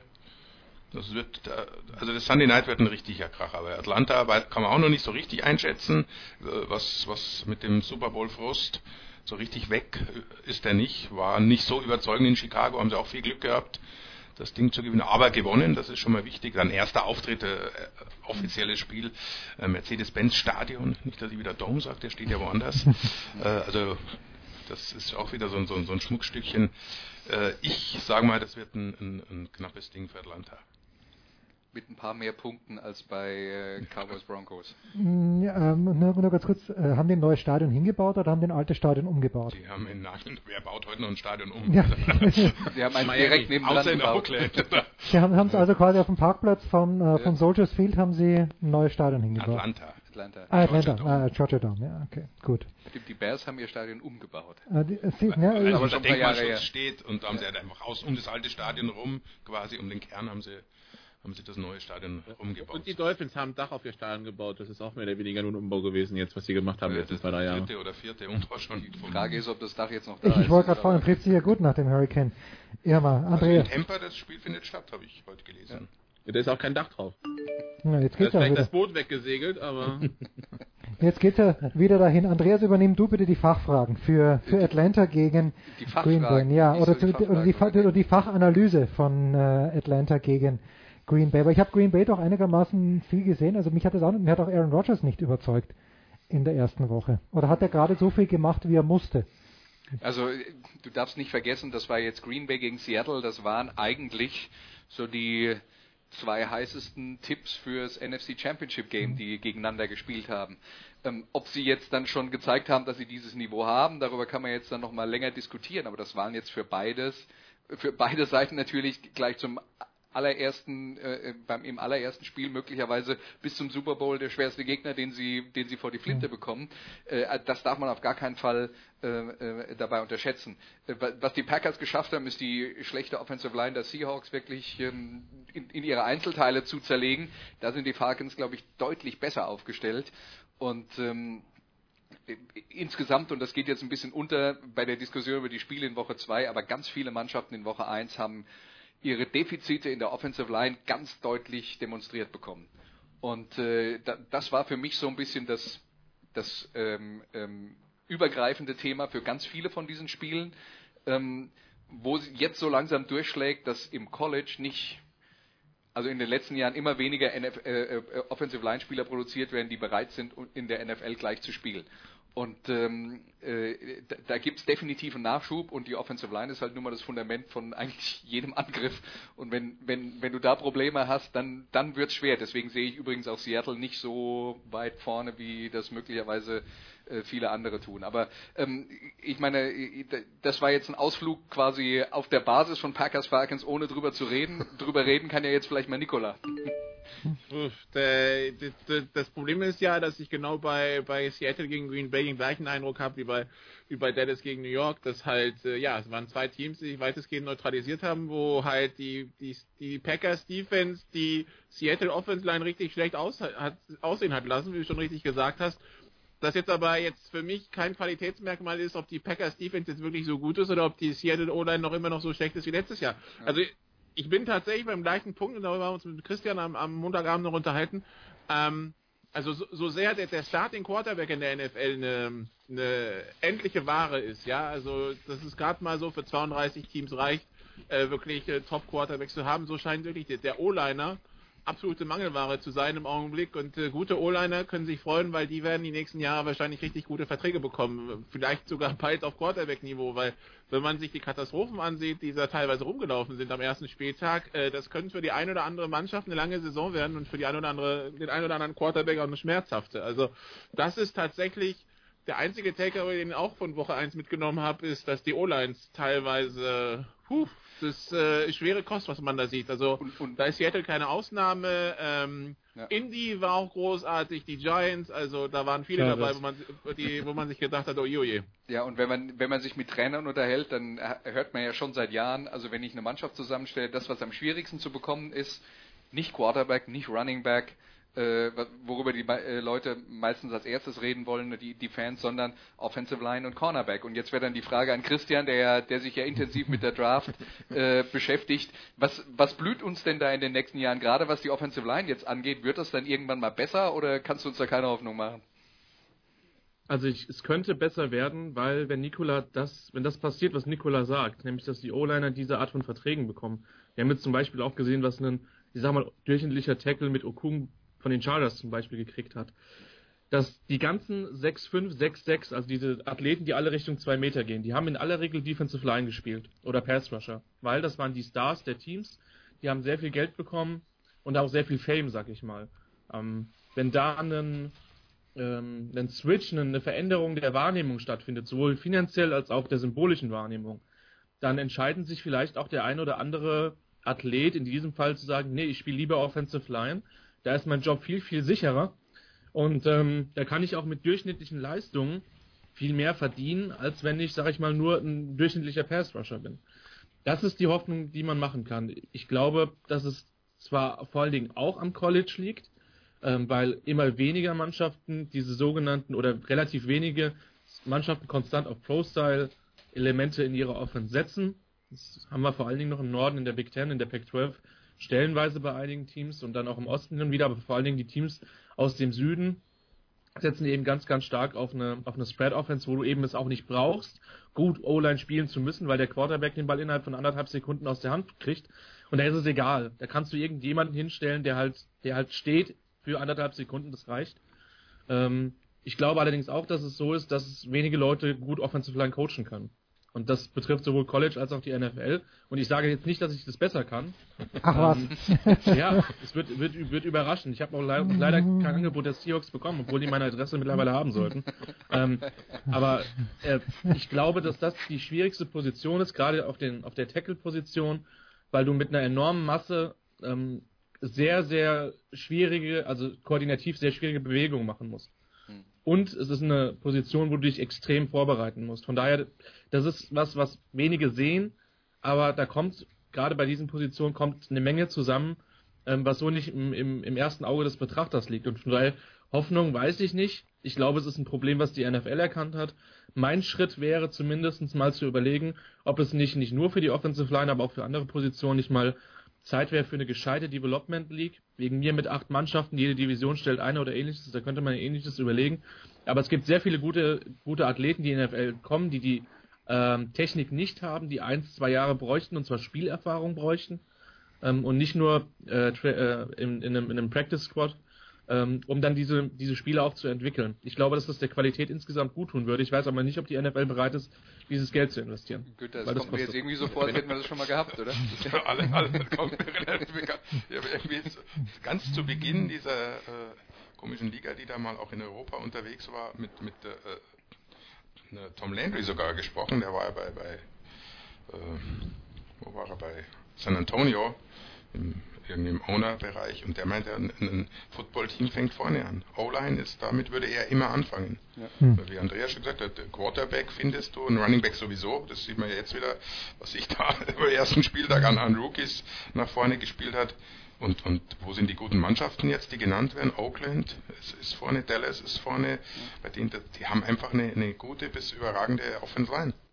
Und ich glaube, wenn ich jetzt dann nochmal diesen Bogen spanne von der Offensive Line und den Cornerbacks, was ist da, die, die beide sehr, wo wirklich extrem gute Spieler sehr schwer zu finden sind, das sind beides Positionen, bei denen äh, im Passblocking und äh, bei allem, was der Cornerback macht, wo man reagiert auf das, was der Gegner tut. Man ist nicht selber aktiv, wie das ein Receiver ist, wie das ein Quarterback ist, wie das ein Running Back ist. Man muss reagieren auf das, was der Gegner tut und das mit einem möglichst ähm, fließenden Bewegungsablauf und das ist wirklich unglaublich schwer zu lernen. Und, und da gibt es nur ganz wenige. Du musst zwei absolut unterschiedliche Dinge können auf beiden Positionen. Der Cornerback, das reicht ja heute nicht mehr, wenn, wenn ich einen ausschalte, ich muss auch mal tackeln wenn es darauf ankommt, muss ich einmal einen, einen 110 Kilo Running Back tackeln können und, und in der Offense Line genauso. Gutes Pass Blocking, was manche beherrschen, das reicht nicht, wenn das Run Blocking dann hinten runterhängt. Und das sind komplett unterschiedliche Bewegungsabläufe. Was mir jetzt gerade einfällt, Günther, ich habe mal deine Bio als Spieler gelesen und da stand, spielte Offensive Line und Cornerback.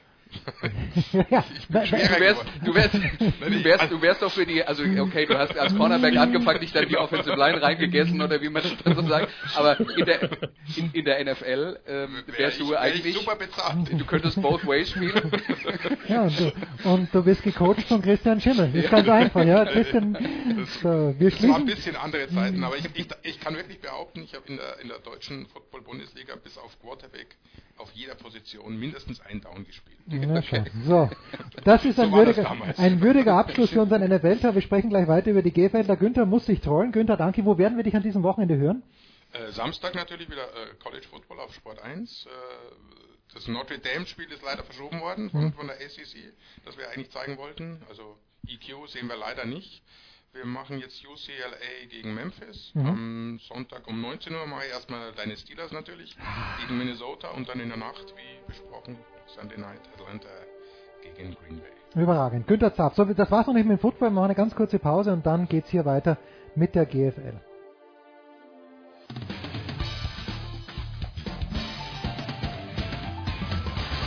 Hallo, hier ist Roger Feder. Ihr hört Sportradio 360. So, es geht weiter mit der Big Show 323. Ich mache mich jetzt mal stumm, äh, verabschiede den Günther und der Nikola übernimmt für ein Viertelstündchen die Agenten der German Football League. Nikola, bitte. Gut, dann reden wir über die Playoffs der German Football League, die wir gehört haben, leider ohne Günther stattfinden müssen. Ist ja nicht so, dass äh, auf der einen oder anderen Position nicht Bedarf bestehen würde. Wir gehen die Viertelfinals und die Relegationshinspiele durch, die an diesem Wochenende stattfinden und gehen da jetzt einfach mal äh, chronologisch vor. Kiel gegen Marburg ist das erste Spiel, was stattfindet, Christian. Ähm, und wenn wir in der NFL von Problemen in der Offensive Line reden, dann äh, können wir das direkt auf Marburg übertragen. Findest du ja? Ja, könnte man, könnte man so übertragen. Ähm, Marburg, die nicht gerade mit einem hervorragenden Run-Blocking gesegnet sind, was sich unter anderem daran zeigt, dass sie die letzten drei Spiele nicht einen einzigen Run mehr gecallt haben. Ähm, die stellenweise ihre Probleme haben, auch in Pass Protection, was dann wieder da, dazu führt, dass sie ähm, Druck auf ihren Quarterback bekommen, der unter Druck nicht wirklich gut ist und das wiederum führt dann zu relativ viel Interceptions und wenig Punkten. Also hier kann man dann mal tatsächlich eine relativ klare Linie aufmachen. Also Marburg mit Problemen, aber sie haben es in den letzten Wochen relativ gut geschafft, auch die Bälle relativ schnell rauszubekommen aus der Hand von Andreas Lindley, äh Quatsch, von ähm, Jet Jeffries. Ähm, das ist eine Qualität, gerade über die Screenpässe ähm, auf die Amerikaner. Ähm, das können sie schon, aber äh, du, du möchtest Jeffries nicht 5, 6, 7 Sekunden in der Pocket sehen, ähm, denn dann hat es meistens schon lange eingeschlagen. Das kann ist sagen, so. auf, auf fünf Sekunden kommt er gar nicht, aber ja. Auf der anderen Seite Kiel, Andreas, äh, da, da fragt man sich so ein bisschen, was man jetzt bekommt, weil irgendwie äh, der Quarterback scheint angeschlagen. Äh, wie ernst sie die Spiele gegen Rebels und Huskies genommen haben, kann man jetzt auch nicht so wirklich äh, ausloten. Äh, Spiele, die sie beide verloren haben, aber eigentlich, also zumindest was man über die Saison gesehen haben, müsste Kiel Favorit sein, oder? Ja, äh, das auf jeden Fall. Wir wollen nicht vergessen, dass die Kiel Baltic Hurricanes in der in der Nordliga die einzige Mannschaft waren, die die die die wirklich äh, den den New Yorker Lions aus Braunschweig zumindest ab und zu mal das eine oder andere Problem bereiten konnten.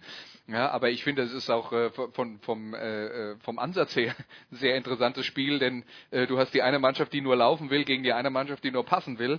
Ähm, und was da dann am Ende die Oberhand behält, werden wir sehen. Äh, ich, ich glaube, die, die Gefahr für die Kiel Baltic Hurricanes liegt natürlich ein bisschen darin, wenn sie sehr viel laufen werden, dass dann, dass sie dann selber für sich das Spiel verkürzen. Sie werden also möglicherweise gar nicht so viele Punkte produzieren und das kann gegen eine Mannschaft, die in der Lage ist, äh, Big Plays zu produzieren. Ich muss mal gerade hier dem Hund die Tür aufmachen, sonst gibt's Ärger. Moment.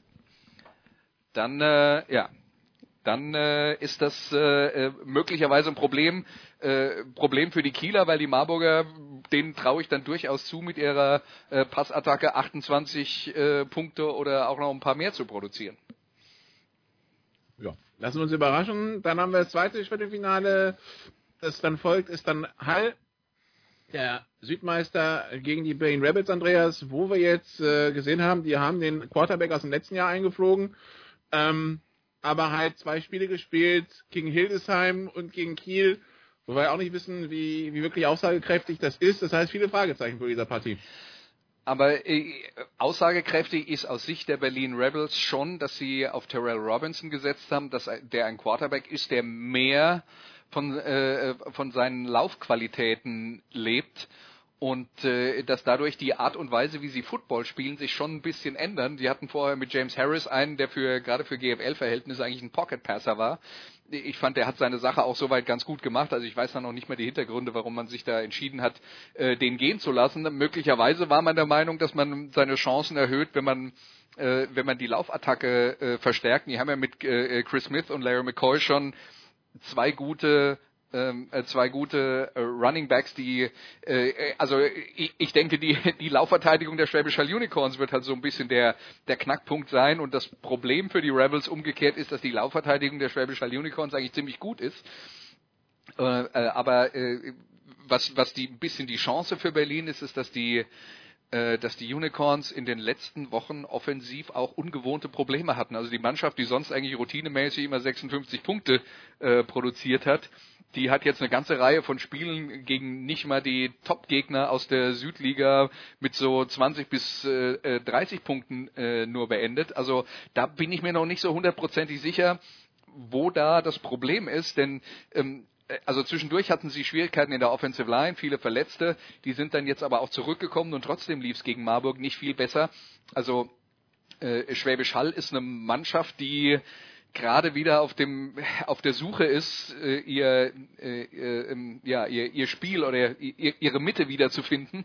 Und äh, wenn sie das schaffen rechtzeitig, dann glaube ich, sollten sie äh, die Berlin Rebels schlagen. Aber wir erinnern uns an das Spiel in der Vorsaison, das war dann am Ende auch relativ knapp und da hat auch Schwäbisch Hall gar nicht so viele Punkte gemacht. Christian, deine Meinung zu dem Spiel? Ja, es ist schwierig zu widersprechen. Also gerade wenn wir überlegen, dass Hall halt gerade gegen die gegen die guten Pass-Offenses der, der Liga so, so ihre Probleme hatte. Also Hinspiel Ingolstadt auf jeden Fall und auch gegen Marburg haben sie, trotz dessen, dass sie einige Picks hatten, die auch durch den Pass einige Punkte abgegeben. Das ist so ein, deswegen verstehe ich auch diese, diese Systemänderung der Rebels Offense in dem Sinne nicht, zumindest wenn, wenn wir uns auf das Spiel gegen Halbe ziehen.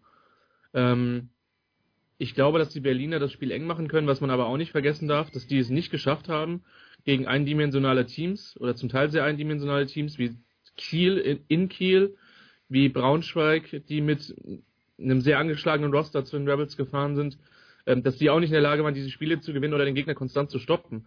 Und ähm, Andreas, mir geht's genauso. Mir ist die Halle Offense auch ein bisschen ein Rätsel, weil die Explosivität scheint zumindest ein bisschen raus zu sein verglichen mit den letzten Jahren. Ähm, sie haben natürlich immer noch ihre Big Plays über über Rutenbeck. Ähm, und aber ich glaube, dass es eng werden kann, aber Hall bleibt der Favorit für mich in dem Spiel, weil sie schon irgendwo das komplettere Team sind. Okay, dann der Nordmeister gegen den Südvierten. Noch nie ist ein hat ein Nordmeister so ein Duell verloren. Braunschweig gegen Ingolstadt, Christian. Was äh, kann den Ingolstadt an Hoffnung machen? Ich weiß nicht, vielleicht wenn sie Frank Großer spontan einfliegen. Ähm, den den eh ehemaligen OC. Nein, also was, was kann ihnen Hoffnung machen? Rick Webster scheint wieder fit zu sein oder zumindest ansatzweise fit zu sein. Der hatte die letzten Spiele dann auch doch überraschenderweise wieder gespielt, der Quarterback. Ähm, es ihnen kann Hoffnung machen, dass die, dass die Trickplay Armada gegen Hall geklappt hat und sie können beten, dass das gegen Braunschweig wieder funktioniert. Ansonsten wird es natürlich eine enorm schwere Geschichte. Ich glaube, dass die alles auspacken müssen, was sie im, im Jahr trainiert haben, dass sie Glück haben müssen, gerade Turnover-Glück. Ähm, und ähm, ja, sich vielleicht hoffen müssen, dass der ein oder andere ähm, äh, Ball, äh, dass der eine oder andere Laien an dem, an dem Tag äh, beruflich verhindert ist oder so. Von Verletzungen möchten wir ja nicht erstmal nicht reden, aber ähm, Braunschweig in voller Stärke ist, glaube ich, für Ingolstadt mindestens eine, eher zwei Klassen zu hoch. Und das ist jetzt nicht nur das Problem von Ingolstadt, das Problem hätten dann die so ziemlich ja, alle anderen auch. Ja, äh, aber ich glaube wirklich, dass Ingolstadt so für, für Braunschweig ein bisschen, ein bisschen nerviger Gegner ist, weil man gesehen hat, was die so in den äh, vergangenen Wochen und Monaten produziert haben und dass die halt äh, eben auch in der Lage sind, in so einem Spiel jeden Trickspielzug ähm, äh, auszupacken, äh, von dem man jemals gehört hat. Und das macht es natürlich für die Coaches ein bisschen schwierig, die Mannschaft darauf vorzubereiten, weil man nicht so genau weiß, was kommt.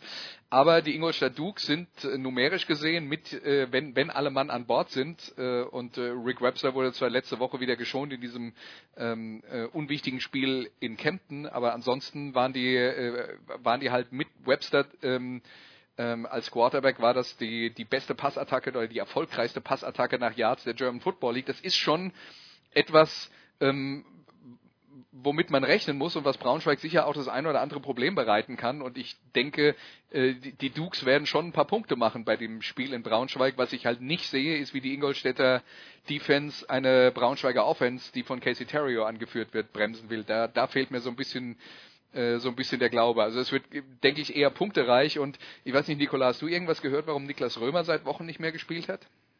Nee, also, nee, also ich weiß nur, der hatte sich zwischendurch, also vor den World Games hat er sich am Fuß verletzt in Berlin bei den Rebels. Mhm. Äh, aber ich glaube zwischendurch, danach hat er wieder gespielt, mal ein paar Spiele und danach, äh, nee, also das ist ja bei den, bei den Lions, die ist ja eh so ein Kommen und Gehen bei den Verletzungen. Das ist schon ja. ziemlich heftig, was sie hatten. Die, ein, die einzige Position, die glücklicherweise für sie bisher davon größtenteils verschont blieb, auch wenn er ein Spiel verpasst hat, ist Casey Terry der Quarterback. Da hatten sie die letzten Jahre ja eher Season-Ending-Injuries. Ja. Äh, aber das war schon keine einfache Saison für Braunschweig, wenn man sich die Verletztenliste mal anschaut. Und trotzdem dominieren sie so, was vielleicht für die, für die Liga ein bisschen ernüchternd ist. Ja, und deswegen sehe ich also, äh, also die Chance, dass Ingolstadt Braunschweig auswärts schlägt, also die, da reden wir jetzt von, ich weiß nicht, deutlich unter 10 Prozent. Das wird nicht passieren. Okay, und dann das vierte Viertelfinale und vielleicht das, was äh, auf das alle jetzt gespannt schauen, Andreas. Die Frankfurt Universe, also die Samsung Frankfurt Universe, hat die Dresden Monarchs zu Gast. Äh, letztes Jahr war das Viertelfinale eine Regen-Defense-Schlacht, die Kiel gewinn, gewonnen hat mit minus 10 Yards an Offense. Ähm, Defense-Coordinator Thomas Kösling ist heute noch pissig, wenn man ihn drauf anspricht. Ähm, was erwarten wir jetzt von diesem Viertelfinale? Ähm, wissend, dass Frankfurt die beste Defense der Liga hat und dass Dresden, naja, offensiv vielleicht nicht mehr so ganz so explosiv ist wie die letzten Jahre noch. Also als allererstes mal die Wettervorhersage für Frankfurt am Sonntag. Äh, Stand heute ist äh, heiter bis wolkig 17 Grad und trocken. Ne? Das heißt, die Juhu. Regenschlacht aus dem Vorjahr wird es in dieser Form wohl eher nicht mehr geben. Ähm, was erwarten wir von diesem Spiel? Ich denke, ich denke, die Entscheidung wird fallen zwischen dem Frankfurter Laufspiel und der Dresdner Laufverteidigung. Das Frankfurter Laufspiel, das sehr stark ist, die Dresdner Laufverteidigung, die nicht so stark ist. Und ich denke, wenn Frankfurt in einer Kombination aus Salas Nasita und Jalil Awini, dem Quarterback, wenn die da in der Lage sind, 150 bis 200 Yards zu produzieren, dann kriegen die Dresden Monarchs ernsthafte Probleme. Denn die Dresdner haben zwar eine einen guten Angriff, aber die haben auch noch gegen keine Defense gespielt, jetzt mal abgesehen von Braunschweig, äh, die auch nur annähernd auf dem Niveau ist äh, äh, von, von Frankfurt Universe. Und wenn die Verteidigung von Frankfurt Universe äh, ihre Leistung bringt, dann wird Dresden in diesem Spiel keine 40 Punkte machen. Also gegen Braunschweig haben sie einmal sieben und nee, einmal sechs und einmal nicht viel mehr gemacht. Also gegen Braunschweig waren sie mehr oder weniger chancenlos. Genau. Und, äh, und, und da sind wir dann beim Thema, was wir vorhin in der, in der NFL schon diskutiert haben. Offensive Line, das ist nicht die große Stärke der Dresden Monarchs. Da ist viel, glaube ich, diese Saison gut gelaufen, weil Garrett Safran, der Quarterback, öfter mal dann auch noch äh, gut improvisiert hat. Also äh, ich, ich glaube, Frankfurt wird die, die, die Dresdner Offense schon ganz schön einbremsen und äh, deswegen glaube ich, dass Dresden nur eine Chance hat, das zu gewinnen, wenn sie halt ihrerseits in der Lage sind, das Frankfurter Laufspiel zu kontrollieren. Christian, Gegenmeinung oder nicht? Nö, nö. Das hat Andreas, glaube ich, gerade ziemlich perfekt zusammengefasst. Also natürlich glaube ich schon, dass es für Frankfurt ein Problem werden kann, wenn die eindimensional werden in der Offense. Und wir haben ja gesehen, dass sie echt massive Probleme hatten, den, den, den Ball zu werfen. Die Frage ist, ob es halt, ähm, ob das wirklich, wirklich ein Problem wird. Denn wenn du eindimensional bist und 400, für 350 Yards läufst, dann ist es egal. Aber ähm, Im Prinzip hat es Andreas genau zusammengefasst. Ich sehe da auch den leichten Vorteil insgesamt schon bei Frankfurt, aber das ist dem, der, der Vermutung nach das engste Spiel in, im Viertelfinale. Und dann haben wir noch die beiden Relegationen, Christian. Die Berlin Adler haben die Potsdam Royals zu Gast. Und die Kirchdorf Wildcats dürfen 550 Kilometer quer durch den Süden der Republik fahren, von vom Inn nach Neunkirchen ins Saarland zu den Saarland Hurricanes. Äh, dedizierte Meinung zu den Relegationen? Dezidierte, nicht dedizierte. Ja, also für mich sind die, sind die Royals schon im Norden der Favorit. Ähm, ich habe die zweimal gesehen. Ähm, beide Male in den Spielen gegen Düsseldorf. Die haben eine ziemlich variable Offense, einen Quarterback, der sehr, sehr unangenehm zu verteidigen ist, weil er halt werfen kann und lauft, wenn er laufen muss, dann, dann kann er gut laufen, aber das ist halt nicht sein erstes Ziel.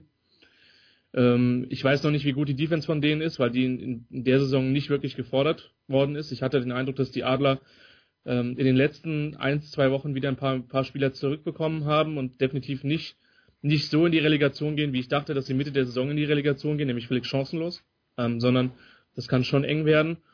Beim anderen Spiel, muss ich echt zugeben, tue ich mich schwer. Ähm, man sucht bei den Kirchdorf Wildcats nach herausragenden Stärken, findet sie so auch nicht, außer dass sie in allen Bereichen überdurchschnittlich bis gut sind für GFL 2 Verhältnisse. Ähm, jetzt habe ich Saarland in Stuttgart live gesehen und mehrfach ähm, äh, mehrfach auf Video. Und das habe ich ja schon letzte Woche gesagt, da ist jetzt auch nichts, was mir auf Kirchdorfer Seite Angst macht. Ich, also meine These ist jetzt, dass es erstmal ein sehr, sehr enges Spiel werden wird, wo halt wirklich Kleinigkeiten entscheiden können. Und ähm, von daher gehe ich da wirklich von zwei, im Gegensatz zu letztem Jahr engen Spielen aus. Andreas, dein Eindruck von den Relegationen? Also ich, der ich muss, ich muss ehrlicherweise also nach, nach personell aus, aus dem letzten Loch hatten wir den Eindruck und das ist ja. Unabhängig von der Stärke des GFL 2 Teams die letzten Jahre nie ein gutes Zeichen für das GFL Team gewesen. Nee, definitiv nicht. Äh, ich muss jetzt aber dazu sagen, um, äh, um das alles relativ beurteilen zu können, müsste ich mehr über die GFL 2 Teams wissen und das tue ich nicht. Deswegen äh, wage ich da jetzt keine Prognose. Aber ähm, ich glaube, es wird auch ein, ein, ein Zeichen sein, wen die Saarland Hurricanes für so ein Spiel, wo es dann für sie um alles geht, wen sie dann da nochmal rekrutieren und wer dann da nochmal äh, an Personal zurückkommt. Ähm, das darf man dann eben auch nicht vergessen. Äh, Mannschaften gehen in eine neue Saison rein, dann gibt's Ex-Spieler, die sagen dann, ach ja, ähm, ich glaube dieses Jahr vielleicht mal nicht oder es passt jetzt beruflich nicht oder ich bin im Studium drei Monate in den USA oder weiß der Teufel was. Ähm, aber äh, da passiert es dann immer wieder und äh, äh, passiert dann zum Beispiel auch bei den Berlin Adlern. Äh, Christian hat es ja schon angesprochen, dass der ein oder andere dann vielleicht, wenn es dann hart auf hart kommt und man merkt, oh, äh, das wird ja jetzt dann doch eng, dass dann der ein oder andere vielleicht doch zurückkommt und das könnte jetzt bei den Saarland Hurricanes durchaus auch passieren, ähm, dass da vielleicht auf einmal Leute, die in der Vergangenheit gespielt haben, äh, jetzt wieder aufkreuzen und sagen, äh, zumindest den Abstieg wollen wir äh, äh, zu vermeiden helfen deswegen ist es personell ein bisschen äh, schwierig abzuschätzen. Aber was man ja klar sagen muss, ist, die Saarland Hurricanes waren ja in den letzten Jahren eine Mannschaft, die immer so um die Playoffs mitgespielt haben und, äh, und äh, sagen wir mal hinter Schwäbisch Hall im Süden auch eigentlich so ziemlich jeden schlagen konnten und es war schon ein Schock, wie sehr die abgestürzt sind. Dann haben sie ja einen amerikanischen Trainer entlassen, Tom Smythe, der die Mannschaft jahrelang geführt hat und auch dahin geführt hat, wo sie war. Und danach wurde es ja kein Deut besser. Im Gegenteil, man hat äh, wirklich den Eindruck gehabt, dass alles, was sie ja so versucht haben, äh, dass das überhaupt nicht mehr funktioniert hat. Und äh, da bin ich mir halt nicht sicher, ob die sich nicht der, dermaßen tief inzwischen in den Schlamassel reingegraben äh, haben, ob sie, äh, dass sie da gar nicht mehr rauskommen. Schlamassel. Erstmal, ja. erstmal Hinspiel am Wochenende, Rückspiel dann äh, am letzten Septemberwochenende. Spannend. Ich freue mich wieder auf den Bowl. Andreas, wann ist der nochmal? Wir haben ihn in unserem am 7. Oktober. Ah, wir haben in unserem großartigen Sportradar 360 Kalender am 5. Oktober vermerkt. Nicht, dass ihr am 5. Oktober schon in Berlin, gerne in Berlin aufschlagen am 5. Oktober schon, ich, aber. Ich werde am 5. auch schön, ah, okay. weil es ist halt Donnerstag. Es ist halt Donnerstag, ja. Schau, kommt wieder auf Eurosport, äh, ja. wieder übertragen. Wir freuen uns und es ist gar nicht mehr so lang hin. Jetzt mal zwei Wochen hier in München Ausnahmezustand, aber das betrifft natürlich nicht Sportradio 360. Danke, Nicola. Danke Christian. Äh, wir werden euch vermutlich Anfang der Woche wiederhören bei den Sofa Quarterbacks. Andreas bleibt noch selbstverständlich in den Studios. Kurze Pause, dann geht's ja weiter. Big Show 323.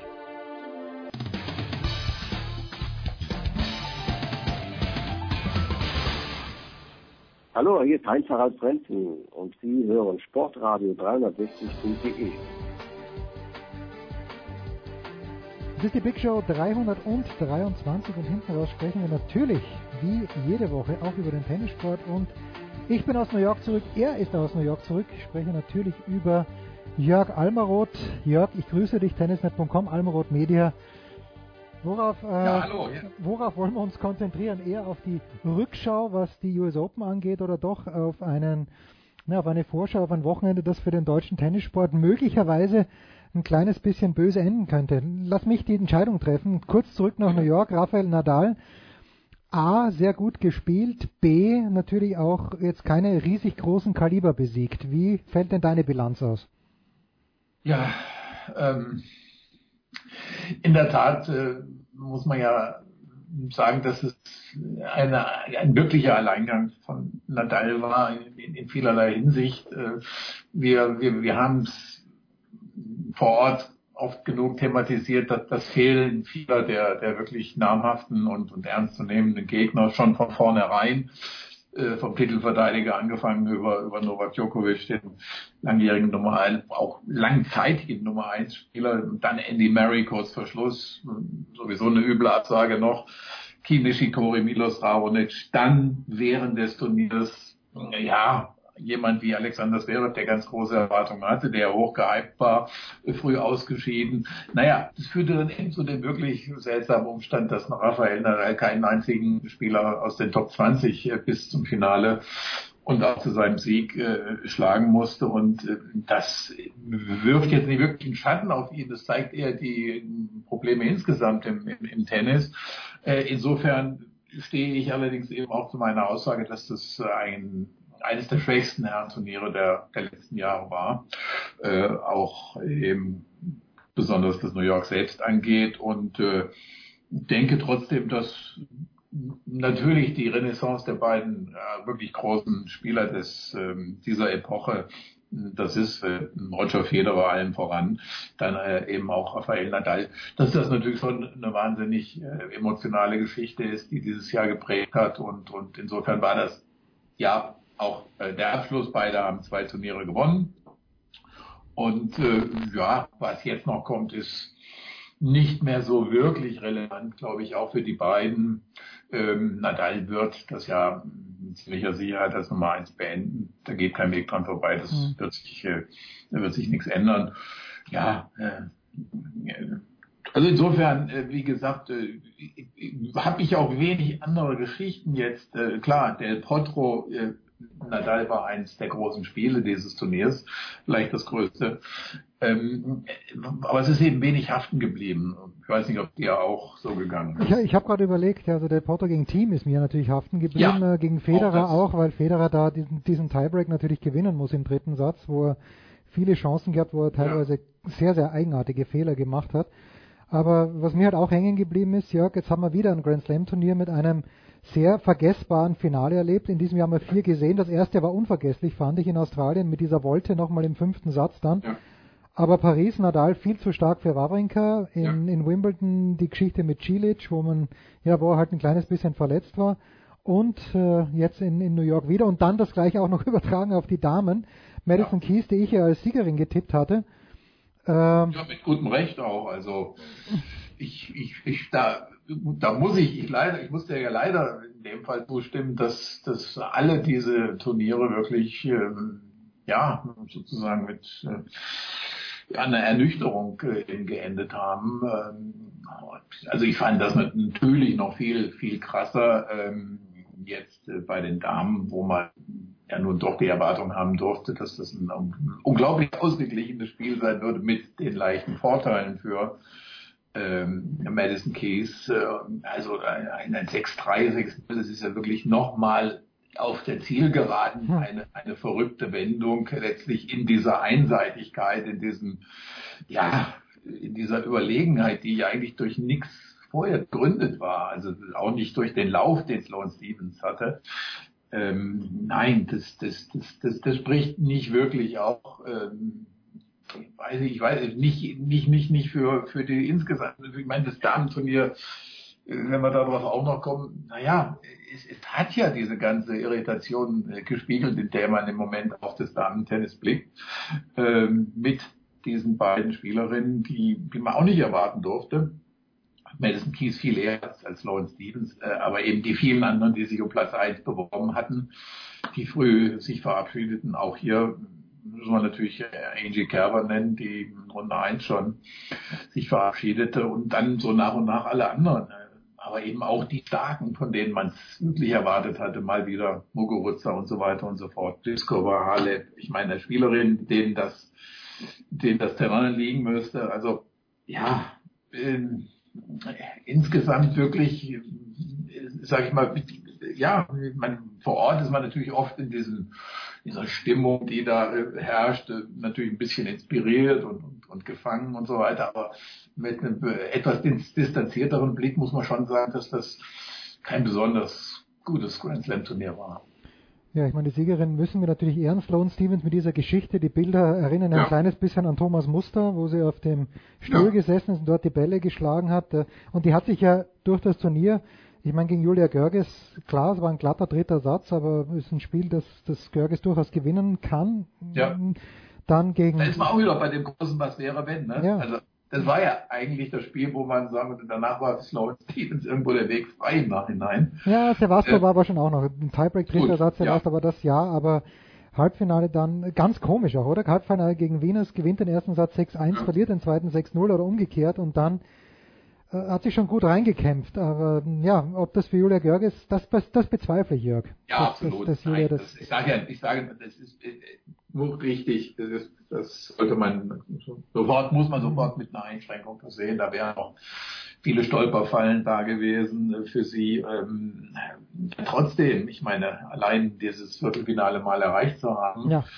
ähm, immer wieder diese Hürde ist, ist ja bedauerlich, weil man natürlich hier gesehen hat, was was wieder alles möglich war und äh, noch viel mehr äh, kann es mir noch nicht, ist, ist bei mir noch nicht ganz irgendwie aus dem Unterbewusstsein oder raus, die, die Optionen, die, die Alexander Zverev gehabt hätte, wenn er sich eben vielleicht dann auch mit dem hart erkämpften Sieg in der zweiten Runde gegen einen Boric durch dieses Turnier durchgekämpft hätte. Also meine Güte, wie gesagt, Kevin Anderson hat dreimal in der Saison gegen ihn verloren. Äh, Das, das, das nimmt dem auch nichts von seiner tollen äh, Performance irgendwo in New York, aber es zeigt natürlich wirklich die, die Option, die, die Zverev gehabt hätte.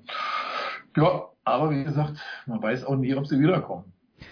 Ja, vor allen Dingen, weil wir freuen uns gewissermaßen tatsächlich auf die Australian Open, weil dort dann Djokovic außerhalb, ich meine, die wirklich nach Weltrangliste setzen, aber warum sollten sie nicht? Ja, haben sie im letzten Jahr ja auch gemacht. Mit Federer an 17 und dann haben wir Djokovic außerhalb der Top 16, Murray außerhalb der Top 16, Wawrinka außerhalb der Top 8, also da sehen wir sehr früh dann schon. Ja, aber da Äh, ist den umgekehrten Effekt. Da hast du ja immer gedacht, die hinten, die müssen sich, die müssen sich jetzt irgendwie unter der ersten 16 oder so kämpfen, Ja. um den Leuten zu entgehen oder, oder der ersten 8 oder so. Und jetzt ist es genau umgekehrt. also zumindest nicht kein Vorteil, äh, wenn du plötzlich all diese Leute äh, als, als ja, Wild Horses da irgendwie äh, drin hast. Ja, ist, ist verrückt. Und naja, ab- abzuwarten ist, ist ja auch, wie diese Rückkehr insgesamt dann aussehen wird. Ich meine, das, das, das, das Federer-Märchen, das, das kann ja nicht einfach wieder so äh, da geschrieben werden, meiner Ansicht nach. Das ist ja hat auch eine gewisse Einzigartigkeit. Ähm, also ich, ich bin da sehr gespannt und äh, mal gucken, wie so ein Djokovic auch nach so einer langen Pause jetzt zum zweiten Mal Vater geworden, wie wie steht es da um die Motivation? Ist, ist die besser geworden oder äh, oder eher doch nicht? Ähm, erholt sich Murray körperlich, nach dem für meine Begriffe auch eine Frage, die wirklich sich stellt. Ähm, Also ja, äh, es kann sich auf diese Art und Weise natürlich durch Verletzungen und, und, und diese Problematiken kann sich natürlich wirklich was verschieben vorne. Also eher als, sag ich mal, in den letzten Jahren durch die rein sportlichen, durch einen rein sportlichen Umschwung. Aber es kann sich jetzt tatsächlich, ähm, ja, da was ändern und man wird ja dann eben auch sehen müssen, wir beide sind ja große Roger Federer Fans und, und, und Freunde, aber da geht es eben auch jetzt in das sieben, oder wir sind im 37. Lebensjahr. Mhm. Und ja, alles, was da jetzt schon gewesen ist in diesem Jahr, muss man als großes Geschenk betrachten.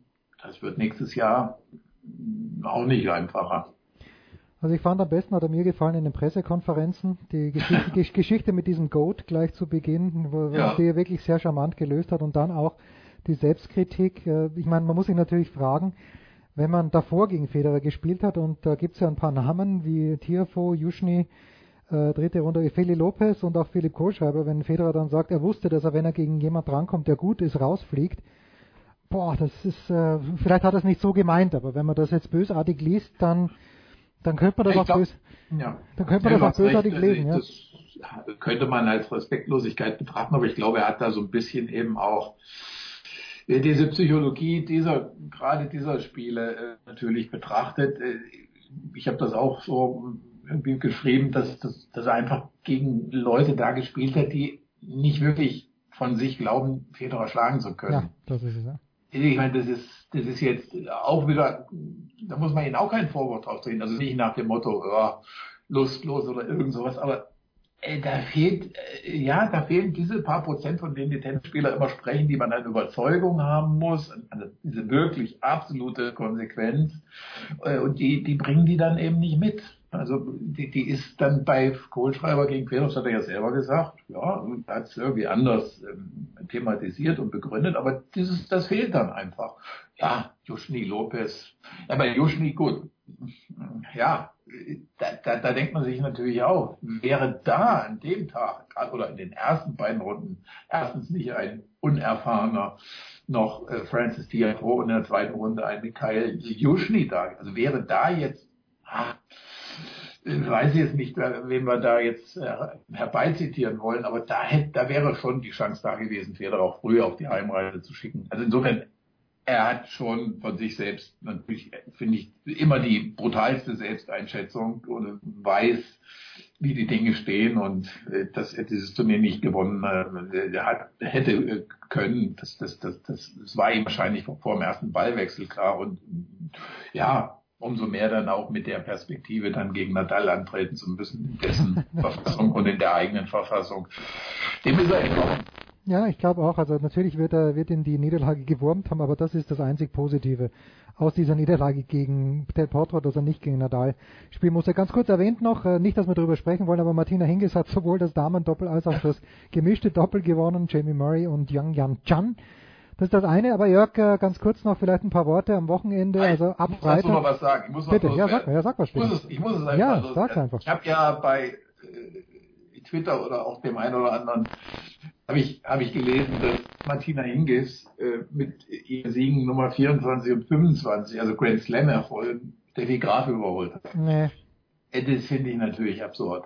Also ich nicht, nicht, weil ich jetzt wirklich äh, irgendwie Frau Graf hier als anwaltlich oder so vertreten wollte, aber also äh, wenn das äh, ernsthaft ähm, beurteilt wird, äh, schlicht nach der Zahl, äh, da, da, da, da, ich weiß nicht, da hat man irgendwie seine Hausaufgaben nicht gemacht, meine ich. Und äh, ähm, das äh, würde ja im Übrigen, ich habe es mir dann mal angeguckt, weil ich mir einen Spaß gemacht habe, das würde ja bedeuten, dass die Bryan-Brüder zum Beispiel längst also Federer und Nadal überholt hätten in ihrer persönlichen Bilanz. Die wären ja dann die Grand, äh, die, die Grand Slam Titel Weltmeister oder was, was weiß ich jemand. Also das äh, ist absurd, das sollte man äh, erst gar nicht äh, thematisieren. Das ist, glaube ich, auch gar nicht im, etwas, was Martina Hingis selber irgendwie so sehen würde. Aber also gut, das, das fiel mir dazu noch ein und äh, ja, Davis Cup.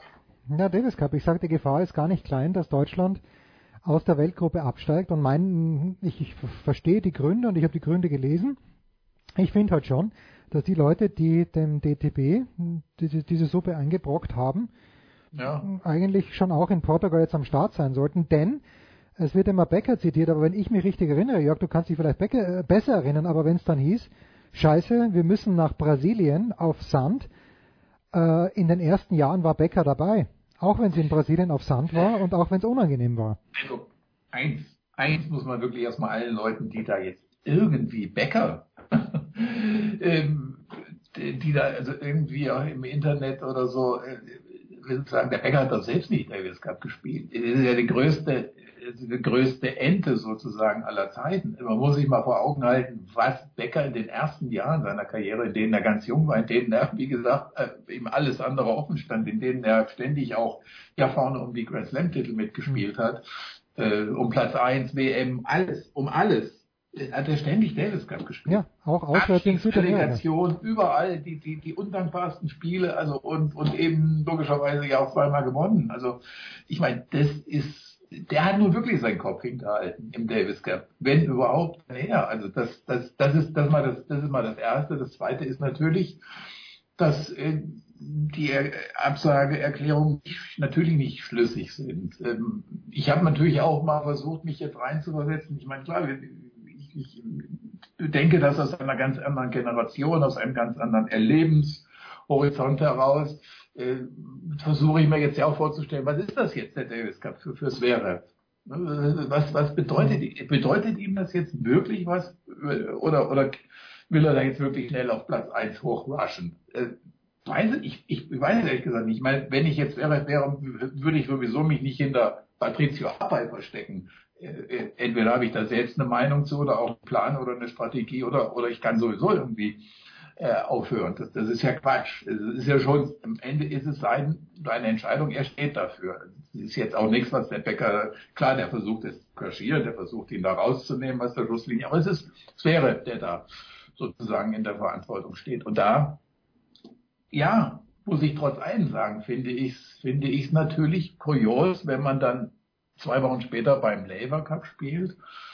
Ähm, und nicht hier im Davis Cup. Wenn man da irgendwie ständig oder nicht ständig, aber immer wieder betont, ist, ist, ich habe einen gewissen Stolz für das Land zu spielen, ich will auch mal im Davis Cup gewinnen, dann muss ich mir jetzt vor Augen halten, dass ich ja ernsthaft, wenn diese Mannschaft absteigt und man im nächsten Jahr der B-Gruppe spielt und die Lust da mitzuspielen natürlich auch nicht viel größer ist, ja, äh, weil man da mindestens ja auch zweimal gewinnen muss, um überhaupt wieder in die Weltgruppe zu kommen ähm, ja, also wo, wo, wo, welche Perspektive habe ich denn da? Eröffnet sich mir dann? Also das, das, das ist jetzt ja wirklich der Punkt. Also einmal den Wochenende hinzugehen und dann im nächsten Jahr erstmal wieder sicher in der Weltgruppe zu sein. Äh, und ich meine, wie gesagt, sportlich sind die Fragen, die kritisch sind, geklärt. Also wenn er jetzt bei der WM, also was, was, was, was ist jetzt, wo ist der Punkt noch mit der WM? Die ist, das ist sicher. Hm. Da werden wir, da, da haben wir, da haben all die Absagen, der Serhat hat äh, schon einen massiven Vorsprung, das ist überhaupt keine Gefahr. Das heißt also, dieses Wochenende hätte er eigentlich spielen sollen, müssen, können. Und äh, er schafft sich damit, äh, finde ich, eben auch immer ein Problemfeld, weil, weil seine Aussagen sind nicht stringent. Ne? Also dann, dann muss man eben bei anderer Gelegenheit, ob das nun in München ist oder wo auch immer da er sich dazu geäußert hat, muss man eben diplomatischer und vorsichtiger sein, so wie es Becker jetzt ja auch getan hat. Er hat so gesagt, ja, versteht das, er hat das früher auch, er hat auch mit sich gerungen und dies und das äh, und nicht hingehen und sagen, ich bin stolz und ich will Davis Cup gewinnen und all dieses, diese Sachen mit Ausrufezeichen, mhm.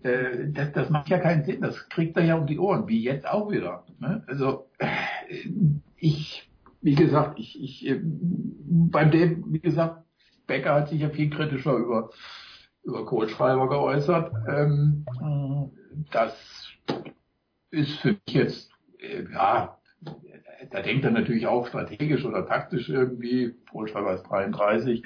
Äh, da ist jetzt die Aussicht auch nicht mehr auf allzu viele Davis Cup Jahre da, während bei Serif natürlich Becker denkt, okay, oder andere auch denken, na gut, der hat ja jetzt noch zehn Jahre, wo, wo im Davis Cup potenziell spielen kann.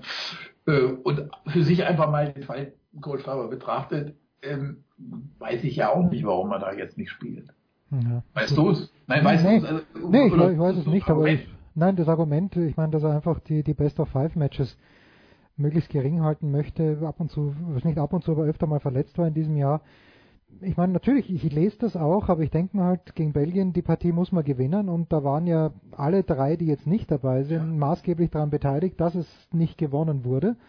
Und was kommt für Kohli in dem Jahr jetzt noch? Also was ist jetzt, wenn er auch für sich sagt, oder auch wenn er, wenn er das jetzt sieht, also wenn er jetzt sieht, okay, im Idealfall klar, Zverev-Absage ist natürlich für ihn auch ein Punkt. Ne? Der mhm. spielt nicht, äh, ich, ich gehe raus, verliere womöglich, bin ich der Arsch, in Anführungszeichen. Mhm. Das, das, das würde ich jetzt nicht erstmal sowieso, das finde ich, dass die Perspektive muss man, muss man haben, dass, auch dass das eine Überlegung war.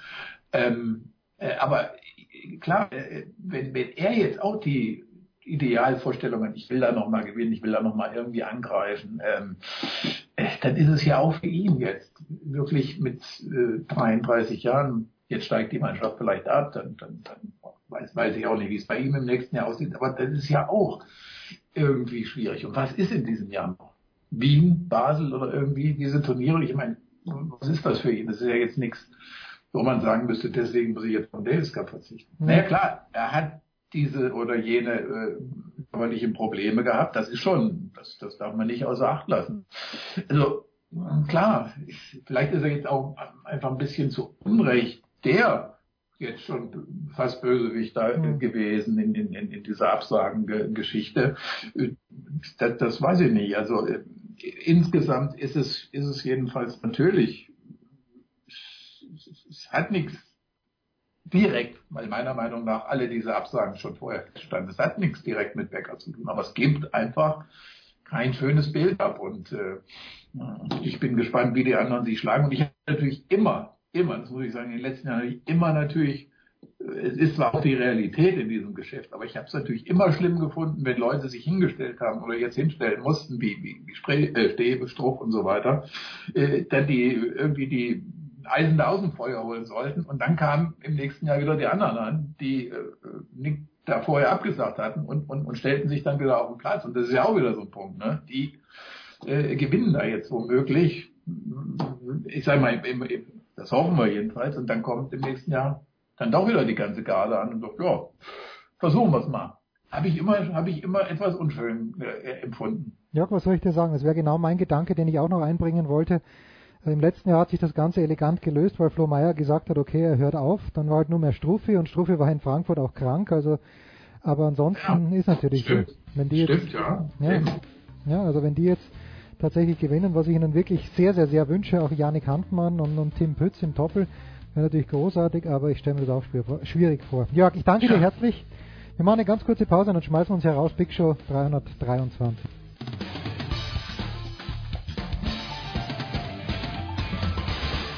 Hallo, hier ist Uwe Gensheimer und ihr hört Sportradio 360.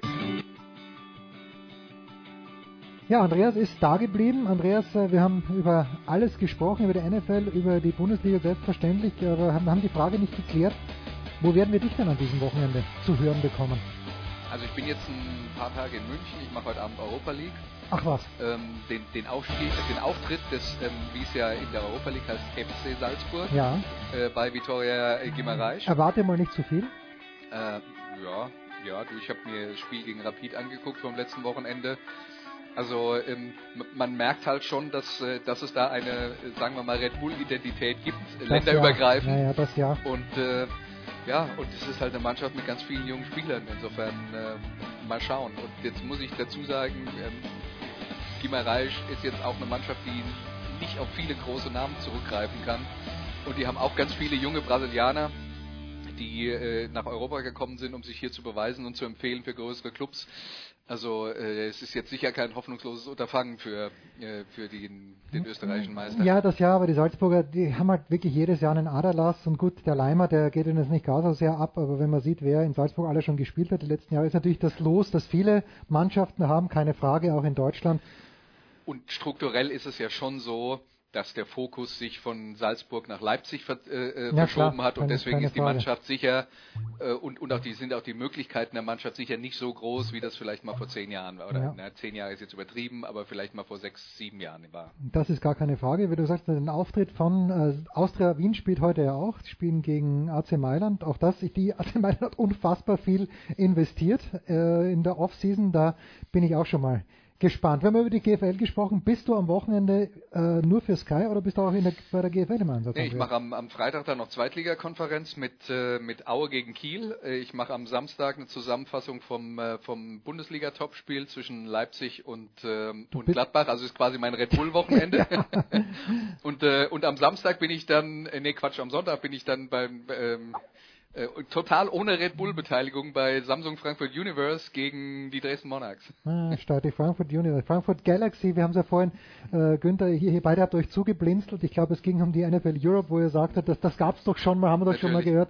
Eine Ausbildungsleague, Und, ja. und, und lass mich noch eins anschließen, weil es ist ja der nächste Woche englische Woche. Mhm. Ja, und Stimmt, ja. ähm, am Dienstag bin ich dann, das würde dich besonders freuen, in Sandhausen, die spielen gegen Union Berlin. Endlich mal wieder, endlich mal wieder Endlich mal wieder Sandhausen. Äh, endlich mal wieder Yes. Sandhausen, das ist fantastisch. Ne? Ich stelle es mir für Sandhausen sehr, sehr kuschelig vor, aber auch ein bisschen zugig. Ich weiß nicht warum, aber Sandhausen hat für mich irgendwie so, du warst, wo bist du mal gesessen, wo es dir ohnehin nicht gut ging äh, und wo du auch im Wind saßt. Das war, muss ist schon ein paar Jahre her, war glaube ich gleich zu Beginn von Sportradio Ja, 360. das weiß ich, also es, es gibt äh, in, in, in Kaiserslautern ist öfter mal unangenehmer Windkanal, wenn sie die Fenster an der Haupttribüne Mhm. aufmachen und früher beim FSV Frankfurt, also in dem Stadion, in Das dem jetzt auch Frankfurt es- Universe ja, das- spielt. das könnte es gewesen da war es eine Zeit lang so, dass die Haupttribüne neu gebaut wurde, weil das Stadion am Bornheimer Hang Wurde ja umgebaut. Okay. Ja, da wurde die Haupttribüne neu gebaut und der Kommentatorenplatz war dann auf der Gegentribüne, die Kameras auch und das war halt nach allen Seiten offen und da hat's halt richtig durchgefegt dann.